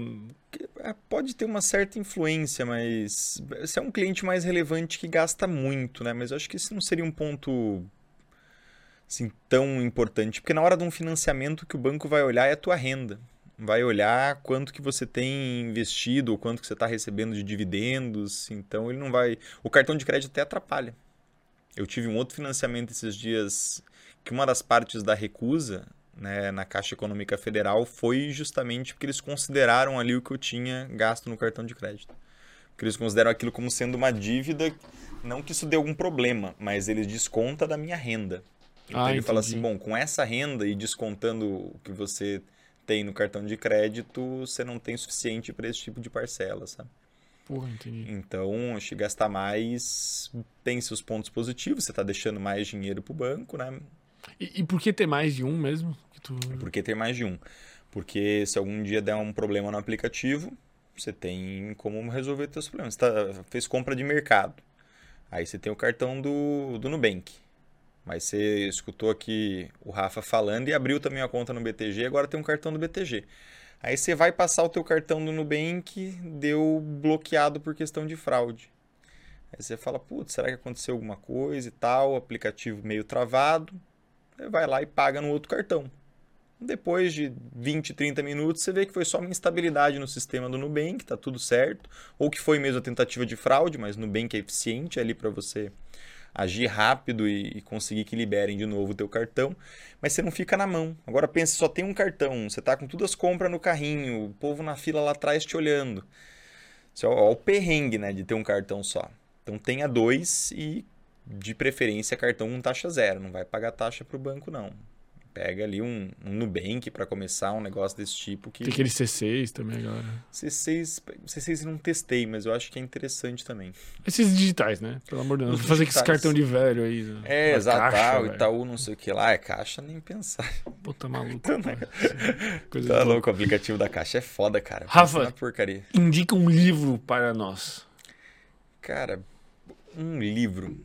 Eu vou indicar, vou indicar dois, pode ser? Pode, melhor ainda, né? né?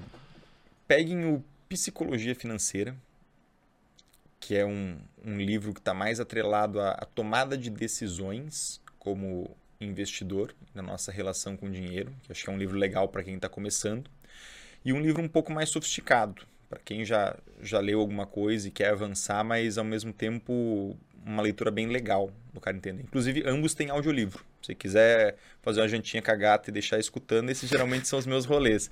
Ali, coitadinha da Pri, mas é, é a verdade, no final das contas. Mas você pode pegar o mais importante para o investidor, do Howard Marks. É um livro sensacional. Fala sobre risco, o cara tem um desempenho absurdo, ele já reúne várias outras estratégias, né? no Buffett, por exemplo. Então é, é um livro bem bacana. Esse eu tô, já li uns, já escutei na verdade uns 70% dele. E já tinha lido uns 30 também, gostei, falei, ah, para acelerar mais. E fica uma dica legal para vocês, ó. Depois, vamos supor que você vai ouvir o audiolivro, que é mais rápido, você coloca no 1.5, você consegue ficar ali deitado no sofá, mais de boa. Depois você pega e pede, abre o chat GPT, pede pro chat GPT listar para você todos os capítulos desse livro. E daí depois você fala assim, é, escreva um breve resumo sobre o capítulo 1. Escreva um breve resumo sobre o capítulo 2. Você vai revisar tudo que você escutou e tudo que você leu de forma resumida ali, né? Então é uma técnica de estudo que eu tenho utilizado e eu vejo que, que fica bem bacana, porque às vezes está chegando no final do livro você já perdeu um negócio que tem na metade. Aí você bate o olho naquele resuminho e você fala assim, caramba, isso aqui é bem interessante. Que eu às vezes uso para montar aula, para produzir conteúdo, né? Pô, então boa estratégia. fica uma um jeito rápido, né? Porque daí, em vez de você ficar grifando ou buscando, a própria inteligência artificial já já pega ali, muito bem feito. Entrega a informação, exatamente. Cara, o que, que as pessoas encontram no seu perfil que você está. O que, que tem disponível aí de curso? para quem que é, para quem que não é? O que que tem? para quem que serve? É para rico? É para quem já é rico? É para quem é pobre? É para quem Cara, quer ficar legal. rico? Assim, primeiro que assim, no meu perfil Todos os cursos são baratos. Não sei se isso é um, ponto positivo ou negativo, não cheguei numa conclusão ainda. Inclusive, hoje uma pessoa falou assim: Cara, eu fui dar uma olhada lá, eu achei que era um troço caro, mas é, é absurdamente barato. Né? Assumindo o controle é, é 117 e o Receita de Investimentos, que tem 40 horas de aula comigo e já vai chegar ali em 55 horas de aula gravadas bônus. Próximo lançamento, que vai ser agora começo do mês que vem, a gente vai liberar por 697. Então é bem barato. Minha ideia é chegar mais ou menos nos dois mil reais à medida que eu for estruturando, principalmente vendas mais ativas, mas o material vai ser o mesmo. Se é um cara que está começando e às vezes ainda não está muito confortável, né? Rafa, não quero comprar nada. Acompanhe o conteúdo gratuito todos os dias. Já vai ter um impacto bem específico na tua vida. Então, dá uma olhada, principalmente nos stories. Tem muita postagem para maratonar. Tem também agora os vídeos no YouTube, tem um conteúdo bem interessante. E aí, se estiver convencido ou quiser acelerar os estudos, são dois cursos onde eu ensino tudo. Né? Parte do gestão dos gastos, que é um dos pilares centrais ali que todo mundo que enriqueceu sabe lidar bem com o dinheiro, e a parte de colocar o dinheiro para trabalhar. Inclusive, boa parte do que a gente falou aqui eu acho que está em ambos os cursos, não teria nada muito diferente ali, essas estratégias de Mas tudo estruturado, o cara tem um acompanhamento. É, eu consigo mostrar telas também, né? Eu consigo investir na prática. Eu falo assim, olha, gente, os estilos de reserva de emergência, você pode ter todos esses tipos aqui. Vamos agora então agora investir na prática em cada uma delas. Então eu consigo explicar. Só de renda fixa tem 12 horas de aula, né? Então, assim, é, é bastante conteúdo para dar essas 40 e horas. E tem umas planilhas da hora também. Cara, tem bastante planilha. As planilhas estão sensacionais ali, tanto assumindo o controle. É a planilha que eu uso, né? Então, é, são ferramentas que eu utilizava para mim. O trabalho foi deixar essas planilhas bonitas depois para conseguir entregar para o pessoal, né? De uma forma que ficasse mais intuitivo. Mas é a mesma coisa que eu utilizo. Né? Assumindo o controle é tudo feito via planilha, então você preenche mensalmente 40 minutos. E o Receita de Investimentos, hoje eu controlo toda a minha carteira pela planilha. Então ela me fala o que eu preciso comprar ou o que eu preciso vender, dentro de parâmetros que eu estabeleci. Inclusive ela puxa dados automaticamente das ações que subiram, que eu tenho. Ele usa fórmula do Google Finance. Então ele sabe a cotação real, ela fica se mexendo a planilha ali ao longo do dia. Tu entra ali, tipo, tu, tu faz um rebalanceamento mensal?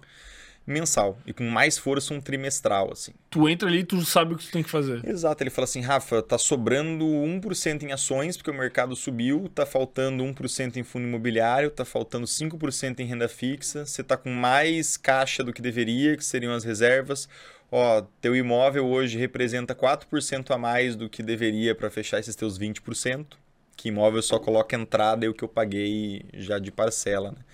Então eu falo, bom, o que, que eu preciso corrigir mais aqui? É o que está destoando.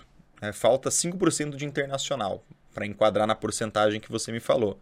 Bom, vou, esse mês eu vou fazer um aporte internacional. O interessante é que você corrige um, mas os outros também você conserta de um lado e estraga do outro. Então é um projeto que está sempre arrumando ali as porcentagens, mas ele já te guia o que é mais urgente para você manter as proporções adequadas, né? Tu, tu faz aquele esquema de vender todo mês para descontar imposto, não tem um esquema assim? Cara, tem isso? Não tem, tem. Né? tem. Você, você pode vender até 20 mil reais e a galera faz para alterar preço médio. Só que, como eu tenho muito ativo que é lá de 2019, né, de certa forma eu já comprei aquilo muito barato, subiu e caiu. Então eu não quero jogar o meu preço médio mais para cima, né? Entendi. Até faria sentido jogar. Na verdade, tem alguns que eu comprei mais caro na queda. Daí eu não quero comprar, baixar o meu preço médio, porque daí eu pagaria mais imposto. Eu ainda tenho algumas coisas a restituir quando ela voltar, né? Uhum, então eu vi que pro meu caso da carteira. Não valeria. Tem ali uma coisinha ou outra que poderia ser feita, mas teria que olhar bem no detalhe, né? Não é algo que eu me apego tanto ali para né? Vou mais compensando o lucro com prejuízo e tal e me organizando. Tá bom, cara, tá excelente, velho. Muito obrigado cara, por ter vindo agradeço, aí velho, compartilhar os. Prazer enorme sempre. Os ensinamentos, galera, acompanhem lá no Instagram do Rafa e Rafael. Caiu um R ali, hein? Rafael Emilar, ó, aqui, ó. aí, ó. Aqui, tá ó. mala. Rafael. Emila... Em... Rafael Emilara lá, galera. Será que eu vou conseguir? Aí, ó, foi, foi. Aí, ó. Rafael Emilara. E, cara, a gente tá sempre encerrando aqui com uma pergunta também. Eu queria que tu deixasse uma reflexão aí pra galera pensar à noite aí antes de dormir e tal. Legal, cara. É, acho que é importante que as pessoas entendam que você consegue ter liberdade financeira guardando pouco, principalmente. Então, é, eu vejo que muita gente acaba ficando completamente descrente. Fala assim, poxa, isso aqui é, é pro cara que é rico, eu que ganho meus 3, 4, 5 mil reais, não vou conseguir ter minha liberdade financeira. E eu sempre fui um cara que acreditei muito nisso. Né, que acreditei que podia dar certo. Então eu guardava 100 reais, 200 reais, 300 reais quando trabalhava de garçom. E comendo todo dia no restaurante universitário. Sendo que eu já poderia ali pagar 15 reais no prato de comida, 20 reais, e preferia pagar uns 50 e ter essa diferença de guardar 200, guardar 300. Para mim deu muito certo esse tipo de situação. E é isso hoje que que me traz um conforto psicológico de ter dinheiro caindo na conta independente de trabalho. Trabalho é o que mais dá dinheiro, mas dinheiro vai pingando ali sempre. Então é, é realmente para a galera acompanhar um pouco o conteúdo, não só o meu, mas estudar realmente sobre dinheiro. Para entender que é simples, não é um negócio difícil. É extremamente fácil sobre entender sobre mercado, entender o básico sobre gestão de gastos e investimentos. Demanda disciplina, tipo ir para academia todo dia, né? Gostoso é gastar, guardar depois que fica gostoso, é que nem academia também depois de um tempo fica prazeroso. Você começa a ver resultado daquilo. Daí uma vez que vocês entenderem a matemática por trás dos investimentos e de guardar todos os meses, vocês vão ver que a vida vai dar certo. Só que só dá certo para quem tem esse despertar, né? Para quem começa efetivamente a, a fazer isso na prática. Quem fica esperando às vezes as coisas darem certo e, e fala assim, poxa, não consigo guardar, ganho muito pouco. Esse é o tipo de gente que lá na frente desperta e fala, poxa, devia ter começado lá atrás. Eu tenho muita gente de 50 anos, 60 anos que me segue que fala, Rafa, eu queria ter te conhecido há 20 anos atrás, há 25 anos atrás.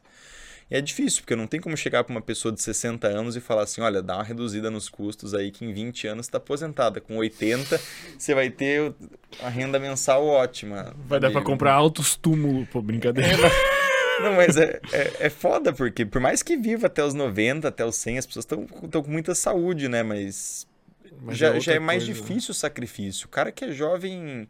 É muito fácil ser feliz jovem. É que nem criança. Criança você entrega. Hoje eu recebi os parentes lá dos Estados Unidos, né?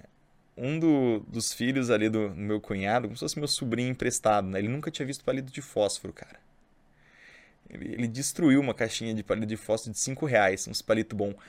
Mas tava faceiro, cara. Se divertiu ali assim, 30 minutos, aí foi comer e depois ficou ali mais 30 minutos. Foi a festa, cara, com cinco contos. Então, às vezes, a felicidade ela é muito simples, né? Até que eu falei, meu, moia essa caixa aí, se quiser a gente compra mais. São coisas básicas na vida, né? E que quando a gente vai ficando mais velho, é mais difícil o cara conseguir ser feliz, né? Eu hoje, por exemplo, compro o mesmo sushi de 100 reais que antes me deixava feliz da vida, mas me dá uma vontade de comer aquele um pouquinho mais caro de 200 que é aquele que a gente já comeu junto, inclusive, né? Uhum. Gosto dos dois, mas já fica ali, poxa, um dia vai ser sempre só o de 200. Hoje ainda pego o mais baratinho que acaba podendo sustentar. Né? Então, guardem dinheiro, gente. Tem esse despertar, comecem a estudar cada vez mais, porque é possível para todo mundo. O cara que ganha 3 mil, o cara que ganha 4, que ganha 5, o cara que ganha 10, o cara que ganha 20. Depende só de você organizar a tua vida e para isso você precisa entender que o resultado é possível, demora um certo tempo, mas você é completamente capaz de fazer o negócio acontecer e ter uma vida cada vez mais sossegada. Tá ótimo. Fechou? Valeu, Fechado, rapaziada. amigo.